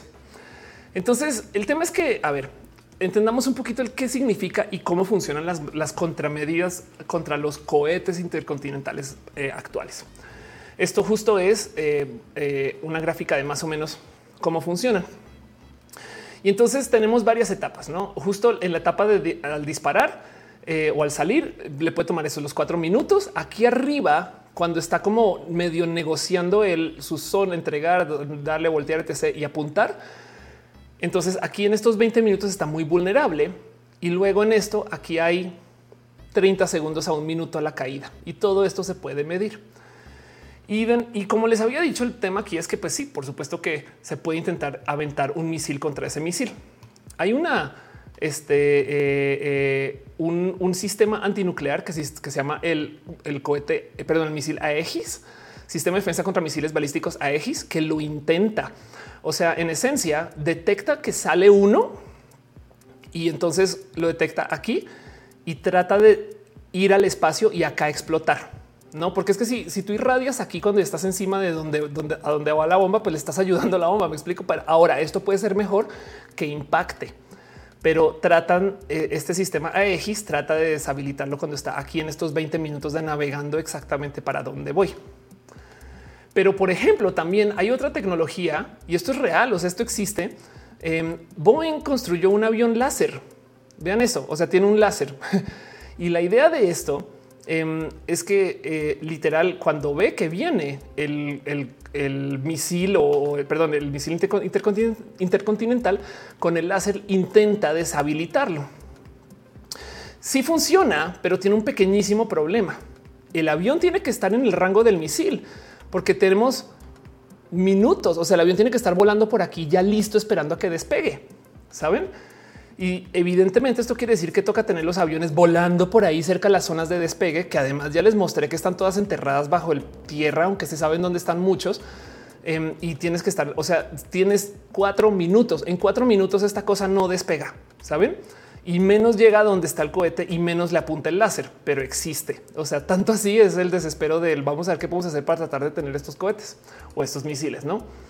Y la otra cosa que por si se quieren morir un poquito del estrés es entonces yo les estoy hablando acá de cómo tenemos un misil, no una de estas. Eh, aquí está uno de estos. Resulta que dentro de cada cabecita no va una de estas. Las regulaciones internacionales, esto es lo más cucú de todo. Las regulaciones internacionales permiten un máximo de 10 si son 10, no 1, 2, 3, 4, 5, 6, 7, 8, 9, 10. Sí, las regulaciones internacionales permiten un máximo de 10 ojivas nucleares por misil. Entonces ya sabemos que Rusia tiene 6000, no? ¿Cuántos misiles tiene para lanzar? Pues bueno, esos también se pueden medir. Y entonces, en esencia, el problema es que dentro de cada uno de estos pueden venir 10 ojivas nucleares. O sea, acá tienes Monterrey, Ciudad de México, Saltillo, Hermosillo, Coahuila, Tijuana, no? Y esto es un cohete. Tienen 6000 bombas nucleares para rematar. Como parte de las contramedidas es tratar de eliminar estas cosas, no? O sea, están en el espacio. Aquí estás aquí en el espacio, entonces tienes tu mecanismo que trata de eliminarlos. Lo que hacen es que tienen algunas ojivas falsas literal son inflables. Unos de estos son pequeños globitos inflables de Mylar y entonces parecen ser la ojiva. ¿Para qué? Para que si tú envías una medida que se encarga explícitamente de perseguir a estas y le atina, capaz y le dio a una falsa.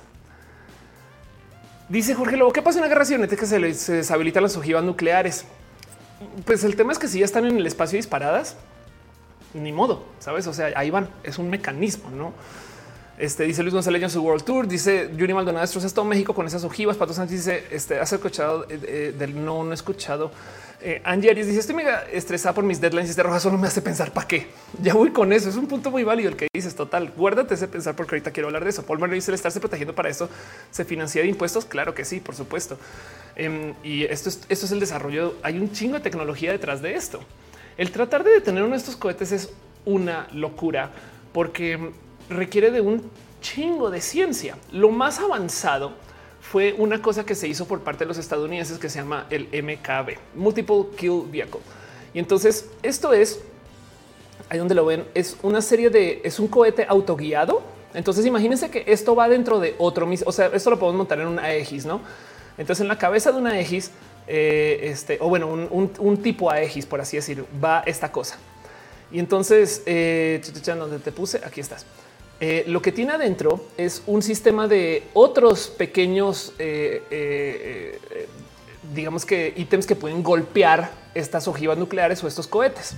Esta cosa en el espacio se dedica explícitamente a navegar automáticamente detectando cuál de estos es una potencial bomba nuclear y entonces trata de golpearlo más o menos por aquí en esta etapa antes de que se activen, antes de que se pongan a andar, antes de que no, como que aquí trata de detectar, ok, tenemos a tantas que están andando y listo, funciona. El tema es que esto es solamente es capaz de, es un arma cinética, o sea, es un arma literal, es un, la viento piedras, güey, la viento piedras desde el espacio, esa cosa. bueno, no necesariamente piedras, pero me entienden. Em, y el tema es que hay muy poquitos. O sea, si de repente Rusia se le cruzan los cables, Rusia no va a enviar.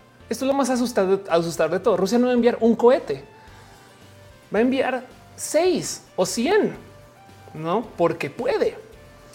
Entonces necesitas tú tener suficientes de estos para poder llegar al espacio a tiempo y de cierto modo tratar de eliminar los que más puedas. Pero si tú dejas pasar una, una,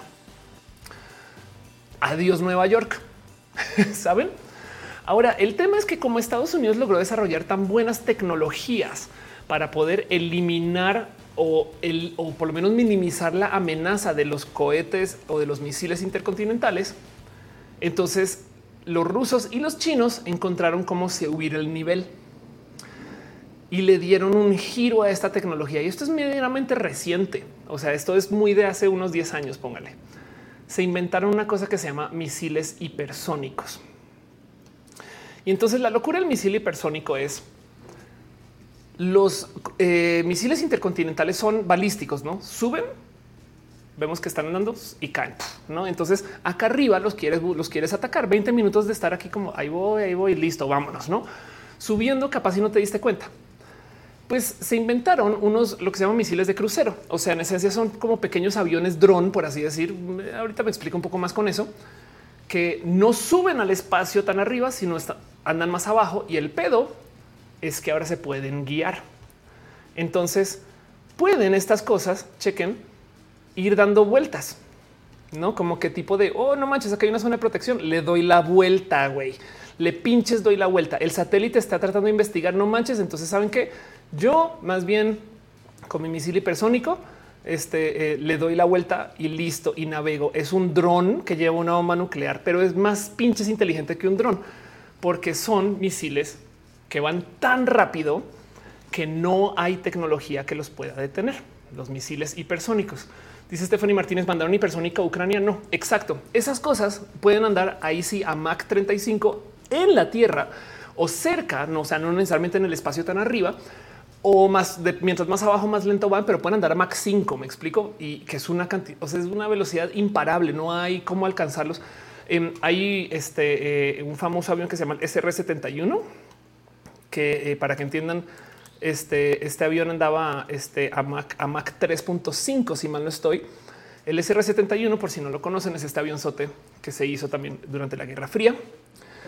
Y el tema es que esta cosa era tan rápida que cuando les disparaban misiles, en vez de evadirlos, simplemente aceleraban. Hay una cantidad de historias acerca de este avión que le podría dedicar todo un roja pero el punto es que va más rápido que los misiles. Eso es lo que pasa con los misiles hipersónicos, que pueden en esencia, si tú les disparas uno, tienes que disparar enfrente y sabiendo para dónde va. Y como esta cosa puede navegar, si ahí va la contramedia, simplemente le da la vuelta y listo. No es una cosa bien pinches malvada. Y entonces el tema con los misiles hipersónicos es que aún si los ojivas nucleares son muy dañinas, si tú llevas una cosa que va a Mach 5 y la detonas contra un edificio, ese edificio no va a sobrevivir. Y entonces esto primero que todo de nuevo no es un invento ruso ni chino. Eh, les presento este desarrollo de la Guerra Fría que se llama SLAM, que como el SLAM, em, que en esencia es eso, es un misil este, dirigible y, de paso, chequen como esta tecnología de turbina que tiene acá es muy similar a esta que tenemos acá. Es una turbina ajustable como la que tenemos en el SR71. Y el punto de Slam es que esto se desarrolló para hacer un pequeño jet, cohete, avión, dron que tiene ojivas nucleares. Pero contemos 1, 2, 3, 4, 5, 6, 7, 8, 9, 10, 11, 12, 13. No em, es, es cucú pensar que esta tecnología existe, que se desarrolla Em, es, absurdo pensar que eso se viene hablando desde hace mucho tiempo y por eso es que le tenían mucho miedo a los desarrollos de, eh, eh, como usted decía por ahí, las basuras de las superpotencias, ¿no? Y entonces el tema es que los misiles hipersónicos aparecieron hace muy poco, porque em, esta tecnología hace un chingo de cosas bien cucú y muy listas también. ¿Cómo se hace para que un misil ande a velocidad hipersónica? Chequen esto lanzan el misil al espacio y aprovechan de ese tramo donde es casi, casi que indetectable. Y luego al caer, rebota sobre una como cama, por así decir, de compresión que genera cuando va bajando. Y en esa cama puede entonces, la palabra aquí sería glide, no puede entonces como que navegar un poco sobre esa presión para llevarse a esa velocidad. O sea, en esencia, esta es una, es como cuando lanzan una piedra ¿no? en el agua, pero en este caso con aire y va tan rápido y puede justo acelerar a ese Mach 20 por esta tecnología. Tenemos esta tecnología y lo usamos para darle la vuelta al hecho de que Estados Unidos tiene el cómo de tener misiles continentales eh, perdón, intercontinentales balísticos. No visualmente dice en conclusión ya nada importa. Ya voy con eso un poquito.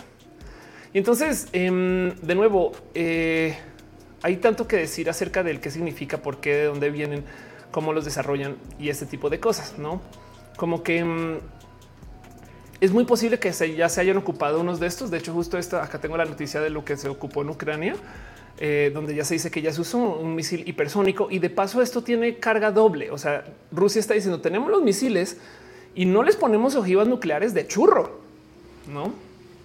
Pero si los pudiéramos entregar, podemos. Y como van a velocidades hipersónicas, son indetenibles. Y esto es todo un tema.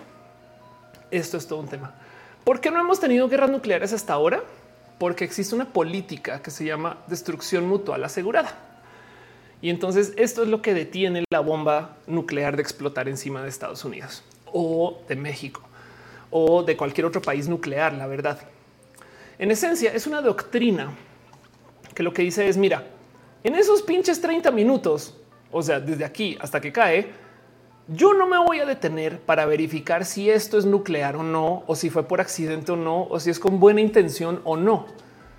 Es si yo veo que viene un cohete en mi sentido, yo respondo con otro y listo. Y listo. O sea, si yo veo que tú me vas a aventar el puño, yo ya te estoy pegando otro puño.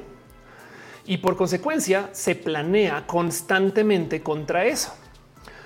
Y esto hace que gracias a que estén los países nucleares en miedo constante de que, claro, si Rusia lanza una bomba nuclear contra Estados Unidos en cualquier lugar o contra cualquier aliado de Estados Unidos, en chinga van bombas nucleares de vuelta a Rusia. Entonces, para Rusia, explotar Estados Unidos implica explotar Rusia, es dispararse en el pie. Dice patrón nuclear, Jacobo. Total. Entonces se le llama destrucción mutual asegurada y en esencia es lo único que ha detenido al globo terráqueo de no destrozarse en una guerra nuclear. El problema es que entonces esto llevó a que si explotara una bomba nuclear, como sucedió en Hiroshima o Nagasaki 2, entonces explotan dos de vuelta y tres de ida y cuatro de vuelta y cinco de ida y diez de vuelta y no va a parar. Me explico como que el tema ahí es que el tema es el, problema de la, eh, doctrina de la destrucción mutual asegurada es que implica que si se envía una, se acaba el mundo, no? Pero también a la vez esa es la solución. Y por consecuencia, por eso tenemos los, este, los submarinos nucleares.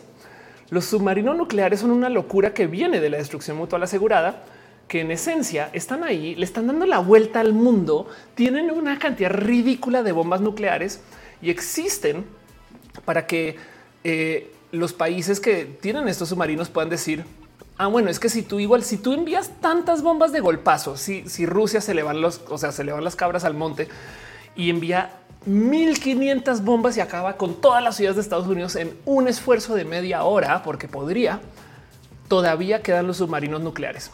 Y esos tienen bombas nucleares y te van a responder. Estos submarinos son la defensa, la amenaza constante, aunque elimines Estados Unidos, van a disparar. Chitivas dice, además también es que no hacemos todo porque no sabemos si tendremos otra oportunidad de contraatacar. Exacto. Iván Riff dice, nos iremos todos a la chingada. Entonces, si esto, si esto es el nivel donde está el juego, o sea, aquí arriba está la vara, güey. Qué pinches miedo que Rusia, faltando días para invadir Ucrania, diga, yo lanzo unos cohetes ahí solo, solo para ver si prenden. ¿eh? O sea, no, se preocupen. Solamente estoy poniendo aquí a andar mis bombas nucleares. Pues es que, güey, miren, toca calentar el motor de vez en cuando. Ya saben, es que si no se pega, se pega el motor, no? Y es como de güey, no mames, güey, no, esto, esto no, no da. O sea, esto da un chingo de miedo. El otro país que está haciendo un chingo de pruebas nucleares es Corea del Norte y por eso es que tiene todavía la capacidad de existir. Si Corea del Norte no tuviera armas nucleares, hubieran invadido hace mucho tiempo. hace mucho, mucho, mucho, mucho tiempo. O sea, los países desarrollados en parte se obligan a colaborar entre sí porque tienen armas nucleares. Es que eso es parte del tema que mucha gente tiene presente. Es un güey, me toca, me toca hacer negocios con esta persona porque tiene armas nucleares. Güey. Entonces no hay de otra. Y el club de los países nucleares entonces tiene como una forma como de extra control interno sobre sus propias amenazas. Arnulfo dice: ¿Saben que el higo de pato es bien chido? Claro que sí. Jorge lo dice ojo, por ojo y todos quedamos ciegos. Sí, total. Dice eh, Iván Rib, nos iremos de la chingada. 5 j dice pensando en los submarinos, probablemente también ya haya uno que otro satélite. Sí, por supuesto. Bueno, se supone que técnicamente no, no se puede tener armas nucleares en el espacio, pero justo es tema. Sí, capaz si hay una bomba nuclear ahí arriba esperando que se le dé la orden. Esto es el sinfín de un chingo de películas de James Bond. o sea, GoldenEye no habla de armas nucleares, pero es un satélite que está en el espacio que crearon los rusos, perdón, lo que creó la Unión Soviética, de los cuales solamente hay tres, si mal no recuerdo, los GoldenEye, y están ahí justo en caso de que destrocen la Unión Soviética, GoldenEye puede responder, ¿no? Em, todo esto es todo lo que sucedió en los 80s y 90s. Angeris dice eso es maquiavélico, enfermo y triste. Pues dice esos submarinos solo salen al mar para ir por comida. Susana dice el martes, claro que sí. Y entonces el tema es que la, la paz nuclear sucedió debido al hecho que tuviéramos bombas nucleares. Esto es rarísimo, rarísimo de procesar, pero de muchos modos es lo que pasó, ¿no? Y gracias a que tenemos estas bombas nucleares, entonces los países nos están atacando entre sí. Pero Rusia o sea, se supone que no debió de haber atacado a Ucrania a riesgo de que se hiciera daño a su propia economía. Y ahí van, ahí van. Armata dice, como dicen todos, dulces sueños, ¿no? Exacto, total. Así que quería repasar esto porque quiero que sepan lo eminente que puede ser una guerra nuclear. O sea, lo que la gente no tiene presente es que si se le cruzan los cables a Putin y envía una bomba nuclear a Los Ángeles, no más por la este, nube radioactiva que va a generar, esto va a impactar hasta Tijuana de entrada, ¿no? El hecho de que se caiga la economía estadounidense, por eso ni hablar. Si una bomba nuclear medianamente va en sentido de Los Ángeles, sale una de vuelta a Rusia. Y si sale una de vuelta a Rusia, ¿qué otros países hay aliados a Rusia? Ustedes nómbrenlos, también van a disparar. Y todo esto se cruzan, se cruzan en el aire, no porque tienen media hora. Va a suceder en eso, en media pinches hora, en media hora. Em, y entonces quiero nomás repasar esta lista súper entretenida de la cantidad de veces desde los 60 que hemos estado a dos de esta rara situación. El 27 de octubre de 1962, un submarino soviético casi lanzó un torpedo nuclear. Y entonces vean esto. Dos de los casos de donde casi se lanzó bomba nuclear sucedieron el 27 de octubre de 62, posiblemente el día más peligroso de la historia. En la mañana del 27 de octubre, un avión de reconocimiento U-2F fue derribado por los soviéticos mientras sobrevolaba Cuba, matando a su piloto, provocando que las, tensiones escalaran a su punto más alto. De paso, de aquí viene eh, que, se, que vuelva famoso el, concepto del YouTube como la banda. Posteriormente se detecta un submarino soviético, el B-59, que intentaba romper el bloqueo de la Armada estadounidense hacia alrededor de Cuba. El destructor USS Bill lanza cargas de profundidad de práctica, según en un intento de hacer que el submarino saliera a la superficie. Y entonces el capitán del submarino pensaba que el submarino estaba siendo atacado y ordena preparar un torpedo nuclear para lanzarlo contra el portaaviones. Si ese torpedo nuclear hubiera golpeado, Estados Unidos inmediatamente le envía una bomba nuclear a Rusia. Los tres oficiales superiores a bordo del B-59 eh, en ese entonces, de paso, afortunadamente no tenían misiles intercontinentales porque son los 60, pero de todos modos la misión es la misma. Tú me, tú me disparas, yo te disparo. Los tres oficiales superiores a bordo del B-59 tuvieron que aceptar el lanzamiento antes que ocurrieran. Afortunadamente, al segundo al mando, Vasily Arkhipov no estuvo de acuerdo con los otros dos y solo por eso no se lanzó la bomba nuclear. De hecho, el tema es que eh, lo único que pidió es salimos a la superficie y esperamos órdenes de Moscú para que nos digan quién dispara. Hay una peli que se llama Crimson Tide que la recomiendo, es viejísima, pero es muy pinches buena. Em, y eh, Crimson Tide es aquí está con Denzel Washington, Jim Hackman. Eh, es una película que lidia con este tema. Es un submarino nuclear estadounidense que le llegan órdenes parciales de lanzar una bomba nuclear. Y entonces Denzel Washington dice: Tenemos que salir a la superficie a pedir órdenes. Jim Hackman dice no, señor, ya nos dieron la orden, disparamos el fin del mundo. Y entonces esa negociación sucede durante la película. Es la cosa más tensa del mundo, porque es que lo que están diciendo es no es, no es enviamos una bomba, es este botón me da a mí el poder de acabar con el mundo. Dice al Escobar 30 minutos no es nada de tiempo. Exacto, exacto. Dice este Mesli, ¿por qué Los Ángeles manda a Arkansas a Utah? Total. Visualmente dice gracias. No, no quería dormir. Por menos dice que pasaría por la cabeza alguien que presenta la, la tecnología nuclear y pensó que estaría cool un arma con eso. Pues es que como estaba en la Segunda Guerra Mundial, al otro lado de esta arma estaba Hitler, no? Eh, Mejía dice suena mucho estrés. Exacto. La Guerra Fría nunca acabó. Total. Entonces esta peli tiene que ver con esto, no? Em, eh, aquí está. Hay nueve situaciones o momentos donde se han casi que enviado o detenido bombas nucleares. Chequen esto. 9 de noviembre del 79. Para este entonces ya había misiles intercontinentales. Eh, un ejército de entrenamiento casi se vuelve real. A las 3 de la mañana del 9 de noviembre del 79, las computadoras del cuartel general de NORAD, que es este el sistema de rastreo espacial estadounidense, se iluminaron con advertencias de que eh, eh, miles de misiles nucleares habían sido lanzados de submarinos soviéticos. O sea, tú estás en NORAD y de repente ¡pum! Vienen miles de misiles nucleares, miles, miles. El sistema de alerta nuclear fue alertado inmediatamente. Las tripulaciones de misiles estadounidenses están en nivel de alerta lo más alto posible. Los bombarderos nucleares se están preparando para el despegue. Esto es en los 30 minutos desde que ya vienen los cohetes, no? El puesto de comando aerotransportado de emergencia nacional, el avión que supone que había al presidente durante el ataque nuclear, sobre el arsenal nuclear incluso despegó sin el presidente a bordo. Güey, el puesto de comando de lo que debería suceder dijo: Güey, nos vamos. No hay, no tenemos tiempo para esperar que llegue el presidente. Quien sea que coordina la respuesta nuclear ya no va a ser el presidente. Em, pasaron seis minutos de extrema preocupación y los satélites confirmaron que no se estaba produciendo ningún ataque. Chequen esto. El asesor de seguridad nacional, este Brzezinski, sabía que el tiempo de toma de decisiones del presidente era entre tres y siete minutos y optó ocupar esos tres o siete minutos para estar absolutamente seguro de que había una amenaza real. Ok. Y el tema es que resulta que en NORAD, en la computadora que usaban para hacer el rastreo, habían cargado un programa de ensayo. Se descubrió que un técnico había insertado accidentalmente una cinta de entrenamiento que simulaba tal escenario en una de las computadoras. Un güey dejó ahí puesto una cinta para por si acaso y luego la banda no sabía si era de verdad o era un ensayo. Y fue una alerta falsa. No en el 79, en el 83. Eso también es muy cucú. Un coronel soviético hace la mayor apuesta de la historia. Este también es bien pinches cucú.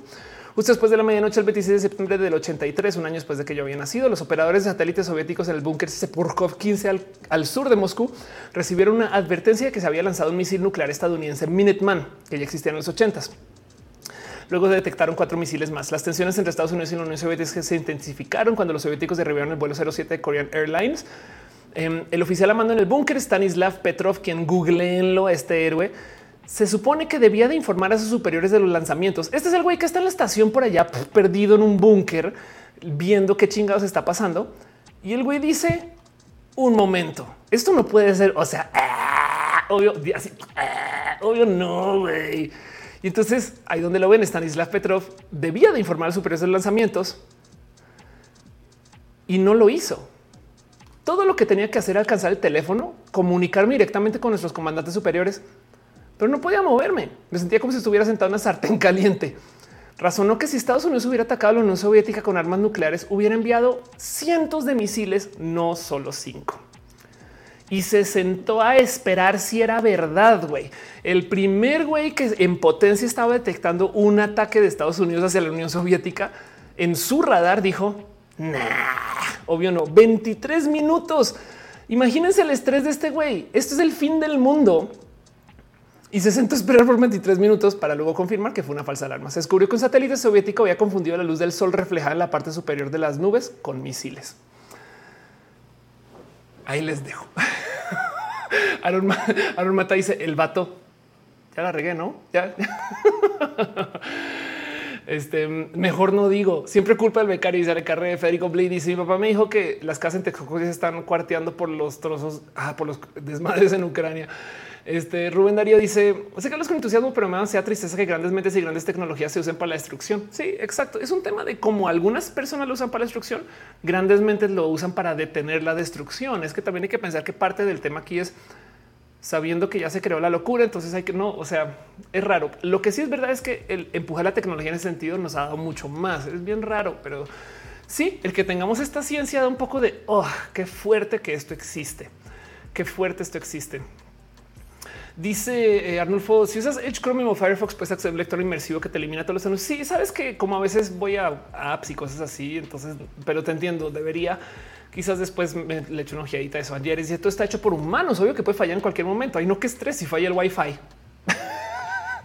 Total, total, total. Oscar Vázquez dice moriremos todos.jpg y dice Alejin le terminan subiendo más y más al nivel.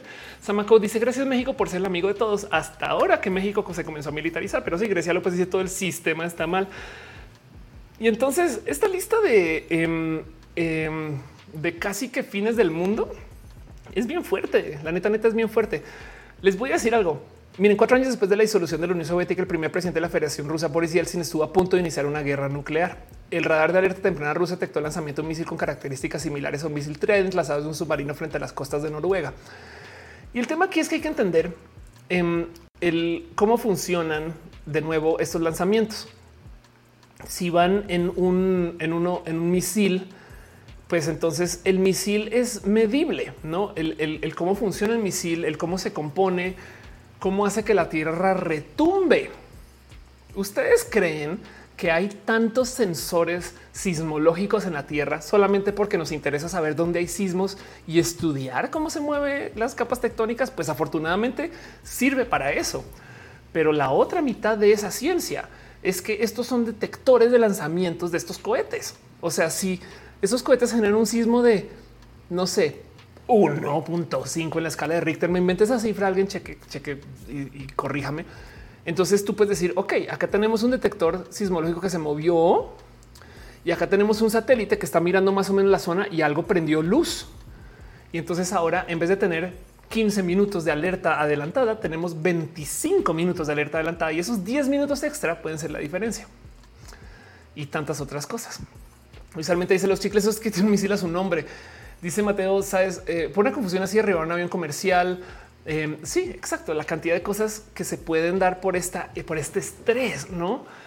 Em, dice Al Escobar que trataba que los humanos usaban esta tecnología nuclear para salir al espacio. No sé qué tan real. A ver, otra pero interesante es Miracle Mile, donde el protagonista se entera que Estados Unidos va a lanzar un misil de la Unión Soviética en dos horas y todo lo que pasa en Los Ángeles cuando se esparce el rumor. Ándale, qué locura, qué locura. Yo este video dice mañana a ver sesión de apoyo. Claro que sí, claro que sí. Luis Armete dice existe el progreso. Pues voy a hablar nuevamente. Este tema ya lo hablé antes, pero se los voy a volver a compartir porque mm, quiero luego de habernos clavado en el cómo funciona esto de las bombas nucleares y lo que significa. O sea, como que vi por ahí un TikTok de un güey diciendo esto pasaría si cae una bomba nuclear en tu ciudad, no el Nuke Map. Sí, claro.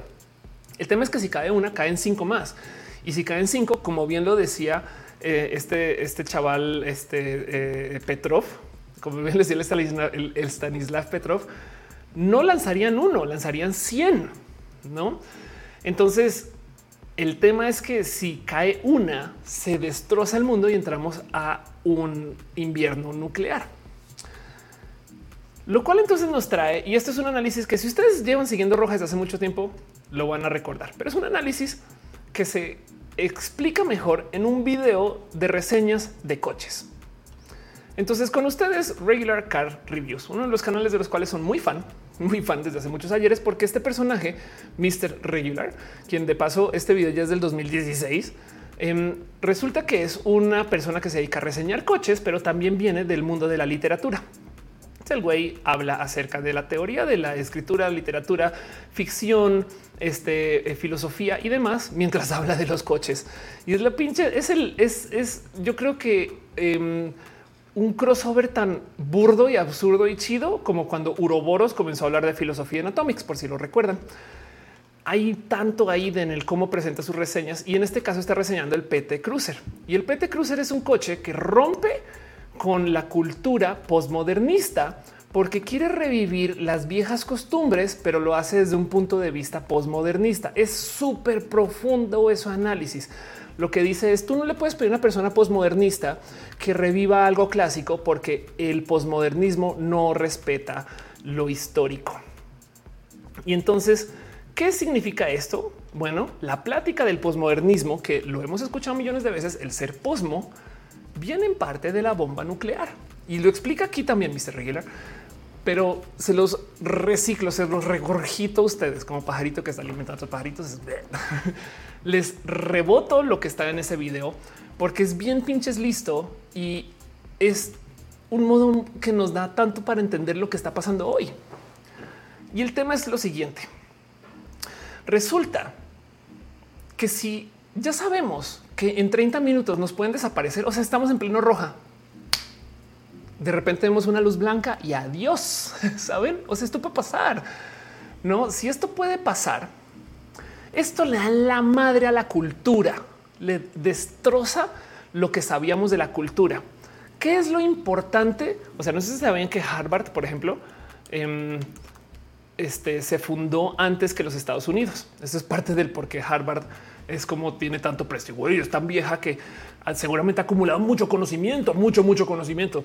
Harvard existe desde el 1636, Estados Unidos desde 1776. Em, y entonces, lo que le enseñaron de chiquis a nuestros papás y abuelos es que mientras más tiempo lleve algo en existencia, más se le respeta.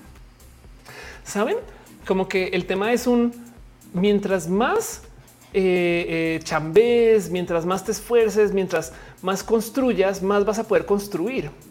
Y entonces en un pinche review de un Chrysler PT, Mr. Regular habla acerca de la escultura, el arte y la arquitectura de lo que antes se consideraba lo moderno.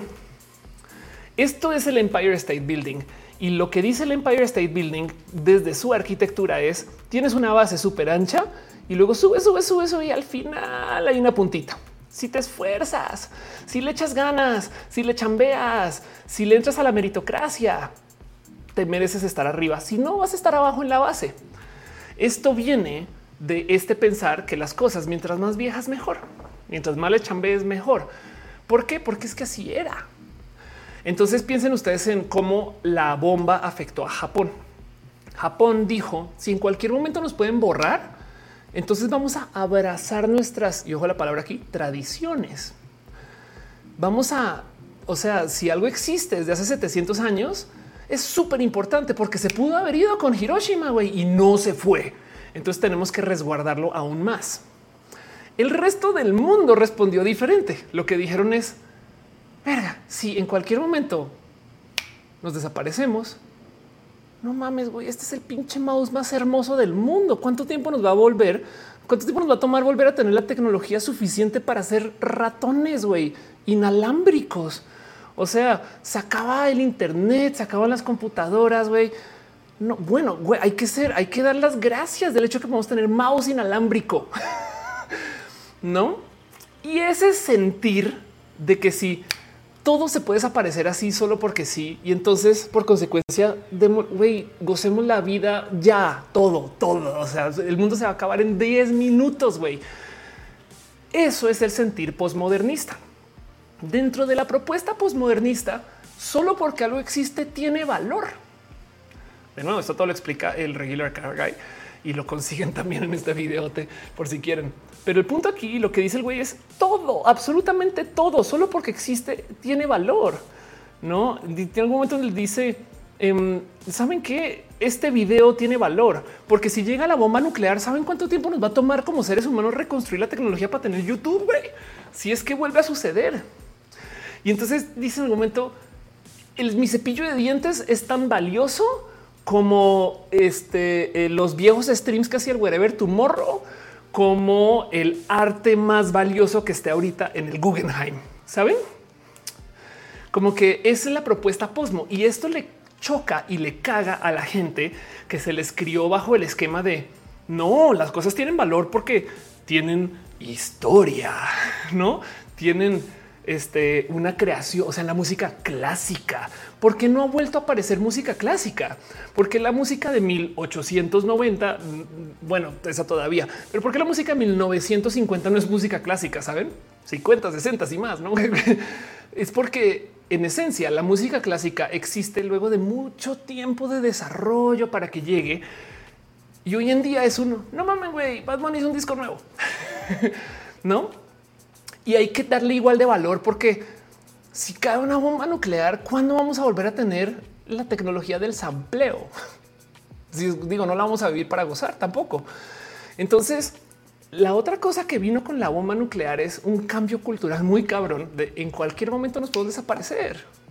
Les sorprende que en los 60 la respuesta al miedo nuclear, cuando, cuando, te están diciendo en los medios, güey, un vato en un submarino no acabó el mundo porque se tropezó, güey, no así.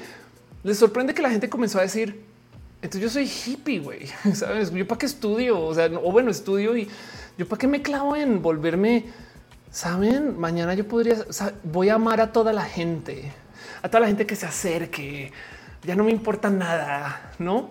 De ahí viene, de ahí viene toda esta cultura que le choca a la gente mayor. La gente que fue a la guerra se les enseñó que las cosas hay que construirlas y defenderlas. Pero en la época de la bomba nuclear, pues, güey, mañana se acaba el mundo, ¿no? Digo, de muchos modos, para muchas personas, la pandemia le cambió este pensar. Y entonces hay tanto ahí detrás de cómo la otra cosa que sucedió con la existencia nuclear es este sentir de que está tan loco el pedo que nos pueden borrar así. ¿Y por qué? Porque a Putin se le cruzaron los cables, güey. ¿Saben? Hay tanto ahí, tanto ahí. Y con eso cierro todo este tema. ¿Cómo funcionan las bombas nucleares? Güey, con una cantidad de tecnología de la super hiper mega ciencia ficción. Chequen esto. En, la época de Ronald Reagan, había una, hizo, se hizo una propuesta que se llama la eh, Iniciativa de Defensa Estratégica, que se le llegó a conocer como Star Wars. Entonces, em, en, esencia, a ver, eh, un momento, Star Wars Reagan. En esencia, Star Wars era... Eh, aquí está el video. Era una propuesta de tener láseres en el espacio. Esto fue el video que se usó en los ochentas y como lo dice el primer comentario, tengo la edad suficiente para recordar que cuando salió esta animación era la cosa de más alta tecnología que nadie había visto nunca, ¿no? Y en esencia son estos diseños que decían, acá tenemos estos satélites estadounidenses que disparan láseres y eliminan las ojivas nucleares o los cohetes de la Unión Soviética. Esta es una propuesta de Ronald Reagan para eliminar la amenaza nuclear en los ochentas. Justo cuando esto se comenzó a proponer, uno, la tecnología no existía. La neta, hoy en día se sabe que esto era pura falsedad de Ronald Reagan, pero como la propuesta era tan magnánima, entonces la Unión Soviética tuvo que hacer sus respectivos cambios y esto lleva en muchas, o sea, esto coincide con que la Unión Soviética entra en quiebra. Pero para que entiendan, el tema con esta tecnología es que en esencia era parte del cómo hacemos para eliminar ¿no? la amenaza. Y mientras tanto, del otro lado, nosotros que estamos aquí en la Tierra, llegamos como esta conclusión del esto no va a parar, no? Así que les dejo ahí esos pensares. Em, la verdad es que si, cae una bomba nuclear en Ucrania, no va a caer una bomba nuclear en Ucrania. Esto que pasó de claro, explotaron Hiroshima más bien lo que va a caer es una explosión tan cabrona que nos vamos a ver afectadas de todos modos, así sea desde la economía. Hay gente que se burla de que eh, la guerra en Ucrania eh, va a llevar a todo tipo de problemas con el costo de las tortillas en Oaxaca, como es buen Chiapas. Pero Rusia produce el 30 del trigo mundial. Entonces ya hay pedos con el precio del trigo, no? Y entonces ahí nos quedamos con el qué significa para el futuro que a Putin se le atraviese un mal día y lance una bomba nuclear. Y les dejo de pensar. Si pueden, dense una vuelta por este video. Se lo recomiendo nomás para cerrar. Es la reseña del Crisis del 2004 PT Cruiser, pero híjole lo pinches profunda que es, porque literal su conclusión lo que, lo que quiere decir es estos son ingenieros posmodernistas tratando de hacer algo para la gente modernista y no dándole al clavo. no como que no entendieron cómo respetar las tradiciones para la gente que las respeta, porque se criaron en un sistema donde no existen tradiciones, porque eso es el posmodernismo. El posmodernismo lo que propone es no hay tradición, no hay absolutamente nada de tradición. Cualquier cosa tiene valor, todo tiene valor. ¿Saben?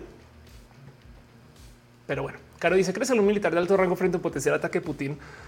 Hablando de nuclearidad. Putin mismo está hablando de nuclearidad. Rusia varias veces ya ha dicho esto va a pasar si nos siguen picando el ombligo, ¿no? O lo que sea que se diga. Angeles dice realmente eh, condenaron a toda la humanidad desde lo de Hiroshima. Sí, o del otro lado, desde Hiroshima para acá no han habido guerras de alta escala. El problema es que los locos que tienen acceso a bombas nucleares ahora son varios, no? O sea, porque esto puede pasar de Corea del Norte, de paso todavía, saben? Pero bueno, Manuel, este eh, Banchon dice que eh, produce el urea también está afectando a los países latinos. Ándale. Eh, John Luz dice Rusia puede colapsar. A ver, Rusia eh, tiene una economía tan grandota que mm, digo tamaño México, no que todavía va a tener el cómo sobrevivir internamente. Es como si, desconectáramos a México de la economía mundial, no sería la chingada, no sería re mal. Mucha gente la, la pasaría súper mal pero México tiene tanta gente que es capaz de mantener alguna forma de producción interna. Lo que sí, y entonces además el tema es que Rusia, por ejemplo, puede tener acuerdos con países que no conectan con la OTAN, China, no? Pero sí es verdad que desde lo económico está desconectándose, o sea, le está yendo de la requete chingada, no? Ahorita hablamos un poquito más de eso desde lo digital también, de paso, pero el tema aquí es ¿Quieres tú? Pensemos como pensemos como Biden. Dos segundos. Entonces, ¿por qué no le ha entrado la OTAN? Porque si la OTAN le entra al mierdero, ahora no es una guerra Rusia-Ucrania, sino Rusia-Estados Unidos. Y esa guerra es muy diferente a la guerra Rusia-Ucrania. Del otro lado, entonces, ¿qué hacemos? Pues le apretamos las tuercas a Rusia para que tenga que negociar, no? O sea, se, vuelve, tan difícil. O sea, le mandamos, tiramos la economía de Rusia a piso. ¿Quieren que Rusia esté en una posición de desespero? ¿Sabe? ¿Quieren que Rusia esté desesperada y no tenga más sino que lanzar la bomba nuclear? ¿Saben? Imagínense eso, imagínense eso. Cinco te bueno, siendo México, Estados Unidos, no se arriesgaría que México le haga ojitos a otros países que no sean ellos. Sí, exacto. Daniel Bastida dice: Le las fronteras económicas a México, surgen 10 mil, 100 mil cocinas económicas. Sí, entonces esto es todo un tema, es bien pinches complejo y la verdad es que sí. Dice eh, Arnulfo, las bombas de hidrógeno son nucleares, sí, em, es, tiene que ver con el mecanismo de, cómo se detonan. Eh, las bombas de hidrógeno consumen mucho más material físil que las que se eh, desarrollaron antes. Para Andrea dice la interpretación de monstruos y héroes que salió en Estados Unidos y Japón después de la guerra es súper interesante también, claro. Pato Sánchez es que ese es el punto. Rusia también puede aceptar de vuelta. Ajá. E, es una negociación bien pinche rara y compleja, porque es que cuando tienes seis mil bombas nucleares, no digamos que no todas sirven. Digamos que solo el 10% de esas están son funcionales. Tienes 600. güey. Carlos le dice, dice al cabo que no quería dormir tranquilo. Marcia Campos dice: ¿Crees que el hombre aún puede crear o inventar cosas nuevas o ya solo se puede alterar lo ya creado? Yo creo que todo lo nuevo es alteraciones de lo ya creado y así funcionamos. Decía, creo que era Einstein que decía, me paro en los hombros de gigantes. Eh, o bien lo pudo haber dicho cualquier otra persona, me explico, pero el tema es que todo lo que hacemos es derivativo y, así funciona y está chido. O sea, em, este es una historia, es un, es un cadáver exquisito, inmenso, mundial. Bueno, dice, crees, ah, ya te vale, perdón. Em, dice Rubén, necesitamos ser suficientes ya que probablemente los grandes se acaben entre ellos.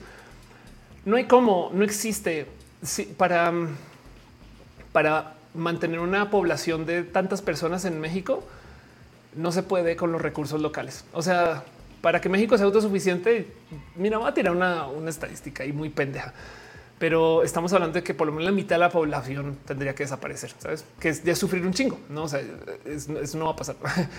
Pipe dice, em, y de hecho, hay una cantidad de cosas que en México no se consiguen porque no se consigue. O sea, quizás el que un país conviva de modos autosuficientes con sí mismo funcionaría si las poblaciones fueran chiquititas y se ocupara tecnología de 1600. No, la neta, la neta. Em, con la tecnología ahorita no podríamos mantener tantas cosas. Hay que chutar y después de hablar ese tema propongo un roja de michis. O sea, dice, yo fue Newton, ándale. Eh, Daniel Basti dice, ahora escuchar estas pláticas tan heavy con alma light. Luis Armenta dice, eh, es de un buen artista, roba. Luis Armenta dice, si te vas a una fuente estás copiando, pero son de varias, estás haciendo investigación. Exacto. Pero en últimas también así trabajamos, ¿no? Yo siempre también digo, em, no puedes aprender música sin hacer covers, ¿no? O sea, tienes que también de muchos modos copiar a otras personas para trabajar sobre eso. Pero vaya las cosas que nos hemos inventado haciendo, siguiendo esta técnica, ¿no? En fin, cierro este tema con eso. De nuevo les invito a que vean otra vez este videazo y, y explicarse un poquito por qué la gente posmodernista le choca a la gente modernista. Vean esto. Una de las de los pilares del modernismo, la verdad se deriva del esfuerzo. La gente mayor se les crió bajo la leyenda de que mientras más chambees, más vas a tener. Hoy en día sabemos que eso no es así. Entonces, ¿de qué me sirve tener una pieza de arte de hace 800 años si este, esta roca que está fuera de mi apartamento, este trocito de pasto, igual también puede no existir? No bonito pensar, la neta. A mí me gusta eh, mucho el cómo se aterriza el posmodernismo por eso. José dice estuvo interesante. Muchas gracias. Eh, Freddy dice decía el hombre araña, un gran poder requiere una gran responsabilidad. Se aplica para esa situación. Claro que sí. Em, pero bueno, en fin, ahí les dejo. Lo único que les puedo decir es, y es una calma boniculera, gracias a que el nivel está tan arriba, entonces da miedo entrar a esta guerra. Gracias a esto es que no tenemos guerras como la Segunda Guerra Mundial. Gracias a esto es que lo máximo que se tienen a hacer los países es darse codazos fuertes, algunos muy fuertes como lo que está pasando ahorita en Ucrania, pero no se están enviando eh, este, estos explosivos masivos como sucedía durante la Segunda Guerra Mundial. No, o todo y todo, todavía no hemos vuelto a una guerra de esas. Está de la chingada. O sea, estamos en, estamos en una situación horrible, pero con la tecnología que tenemos, con la tecnología que tenemos, pueden, pueden eliminar Chihuahua así. Saben? Impresionante pensar. Hay gente que tiene ese poder. Pero bueno, dicen Jerry es la posibilidad nunca cero. Total. La neta, neta, sí. Cierro el tema. Vámonos con el próximo y hablemos de cosas bonitas. ¿Les parece?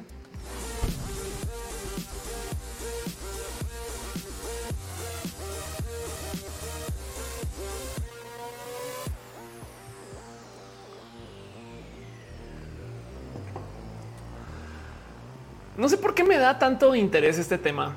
Saben como que de nuevo todo esto comenzó con un TikTok de una persona diciendo imagínense si, si cayó una bomba nuclear en tu ciudad y yo si cae una bomba nuclear en mi ciudad no sobrevive nadie en el mundo. no es que es que el pensar claro se explota la Ciudad de México y llegaría hasta Toluca y es de no mames, güey, hasta Toluca no. Todos los países aliados de México tienen por obligación una respuesta.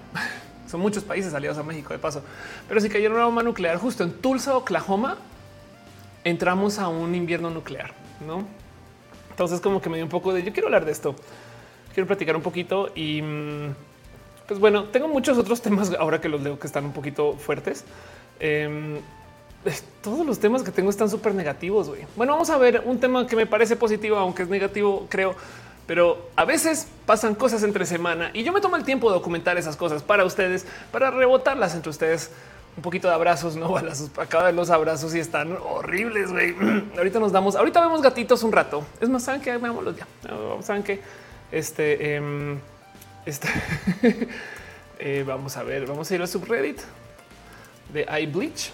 Dos segundos, nomás para darnos un poquito de cariño. Sean ustedes bienvenidos al subreddit de Todo está bien en el mundo, iBleach. Eh, y vamos a organizar esto. Vamos al top de siempre en iBleach. Nomás un, un segundito. Ok, acá tienen ustedes. Ahí les dejo. Aquí les dejo un castor que lleva una zanahoria y una lechuga de regreso a su casa. no más para sentirnos bien un ratito. Ven cómo lleva la zanahoria y la lechuga. Este eh, mientras la lleva paseando. ¿Qué más tenemos por acá? Un elefante robando juguetonamente y luego volviendo el sombrero un fotógrafo de vida silvestre. Porque esto es oh, ven eso. Sí, tome su sombrero, señor don fotógrafo, para que me fotografíe bien. Listo, bye. Adiós. Ahora no me voy a olvidar de esto en 100 años. Bye. Ay, ya. Esta mujer adoptó este gato de 20 años, un refugio no quería que pasara el final de su vida solo en una jaula. Oh. ¿Cómo se ven de Bonnie los gatos y las gatitas viejitas? No como que tienen una cara así bien. En fin. Después de el apoyo que recibí, me cuenta que los gatos mayores se adoptan menos de lo que pensaba. Hermes de 12 años, gato adoptado. Vean, es ah, sí, esto, es muy tierno. Vean, este, este lomito está viendo 101 dálmatas en un bar. vean eso, vean eso. Seguro se sabe la chisma y conoce a los 101 dálmatas o a 80 de los 101 dálmatas o algo así. Ahí les dejo cosas bonitas de la vida. Perro se despide de todos los que salen de la tienda. Ya encerrar el perro de alguien. Oh, en fin, ahí les dejo cosas bonitas. Ay, ay, ay. ¿Qué tenía yo cuando estaba haciendo eh, los temas para hoy? Wow. ¿Qué tenía yo en mi corazón? Ok. Noticias, cosas que pasan la semana que les quiero compartir. Lo primero que les quiero compartir es esto que sucedió en Tijuana. Estudiantes de prepa protestan en falda. Entonces, como dice acá, el 18 de marzo del 2022, un grupo de estudiantes de la preparatoria federal Lázaro Cárdenas se organizó para protestar y apoyar a compañeros que quieren usar falda, a compañeros. En caso por un alumno llamado Alejandro, un grupo de estudiantes de la preparatoria federal Lázaro Cárdenas en Baja California, Tijuana, tomó banderas del orgullo LGBT y se manifestó en las instalaciones para apoyar a compañeros que quieren usar falda. Cosa que me parece hermosa de su existencia, porque primero que todo, de nuevo, estudiantes de prepa, güey. O sea, cuando estaba en la prepa, yo me comía los mocos. Y entonces saber que esto se está sucediendo me parece hermoso, ¿no? Y se los dejo. Qué chido. Si conocen a alguien de aquí, pues den abrazos y cariños. Si no, compartan esta noticia. Em, esto, la neta, habla de un mejor futuro para estas personas en general. El, saber que tú en la prepa haces esto implica que de adulto vas a hacer otras cosas. Me explico cómo eso me parece importante. No Murdoch dice: Me encanta que se le publicidad de ella misma. Sí, claro que sí. La gente de homosensual es tan chida que tiene un banner de alegresivioletas.com. Este por si les interesa, pero ahí está. Eso también eso sucede. Hashtag autopromo. Que les digo? Así pasa. Luego, otra noticia que tengo tengo, tengo un chingo de noticias horribles, feas. Bueno, en este momento está sucediendo esto que todavía me tiene con un chingo de sorpresa. El hashtag grita puto que en fin, todos hablando de que Pizarro 8 a la INSTC no merecen estar en la selección. ¿Quieres cambiar eso? Queremos una selección de verdad. La solución es gritar puto. Entonces chequen esto para que México se quede sin mundial están diciendo que a propósito gritan el grito homofóbico y esto es tan confuso. Estoy súper confundida con esto. Mejor que nadie lo puso Fernanda Guerra que dice cómo quieren combatir violencia con más violencia, no? Y entonces están pidiendo que la gente vaya al estadio a gritar el grito homofóbico para quitarle, vean esto, para que quitarle el mundial a la liga, no? Y entonces yo no sé cómo sentirme con esto. La verdad es que es que o sea, saben como que un poco como a quién se le ocurre esto, güey. Ahora, ahora resulta que el grito, saben como que, híjole, cómo hacen para la vuelta a las cosas, no? Pero bueno, hashtag grita puto.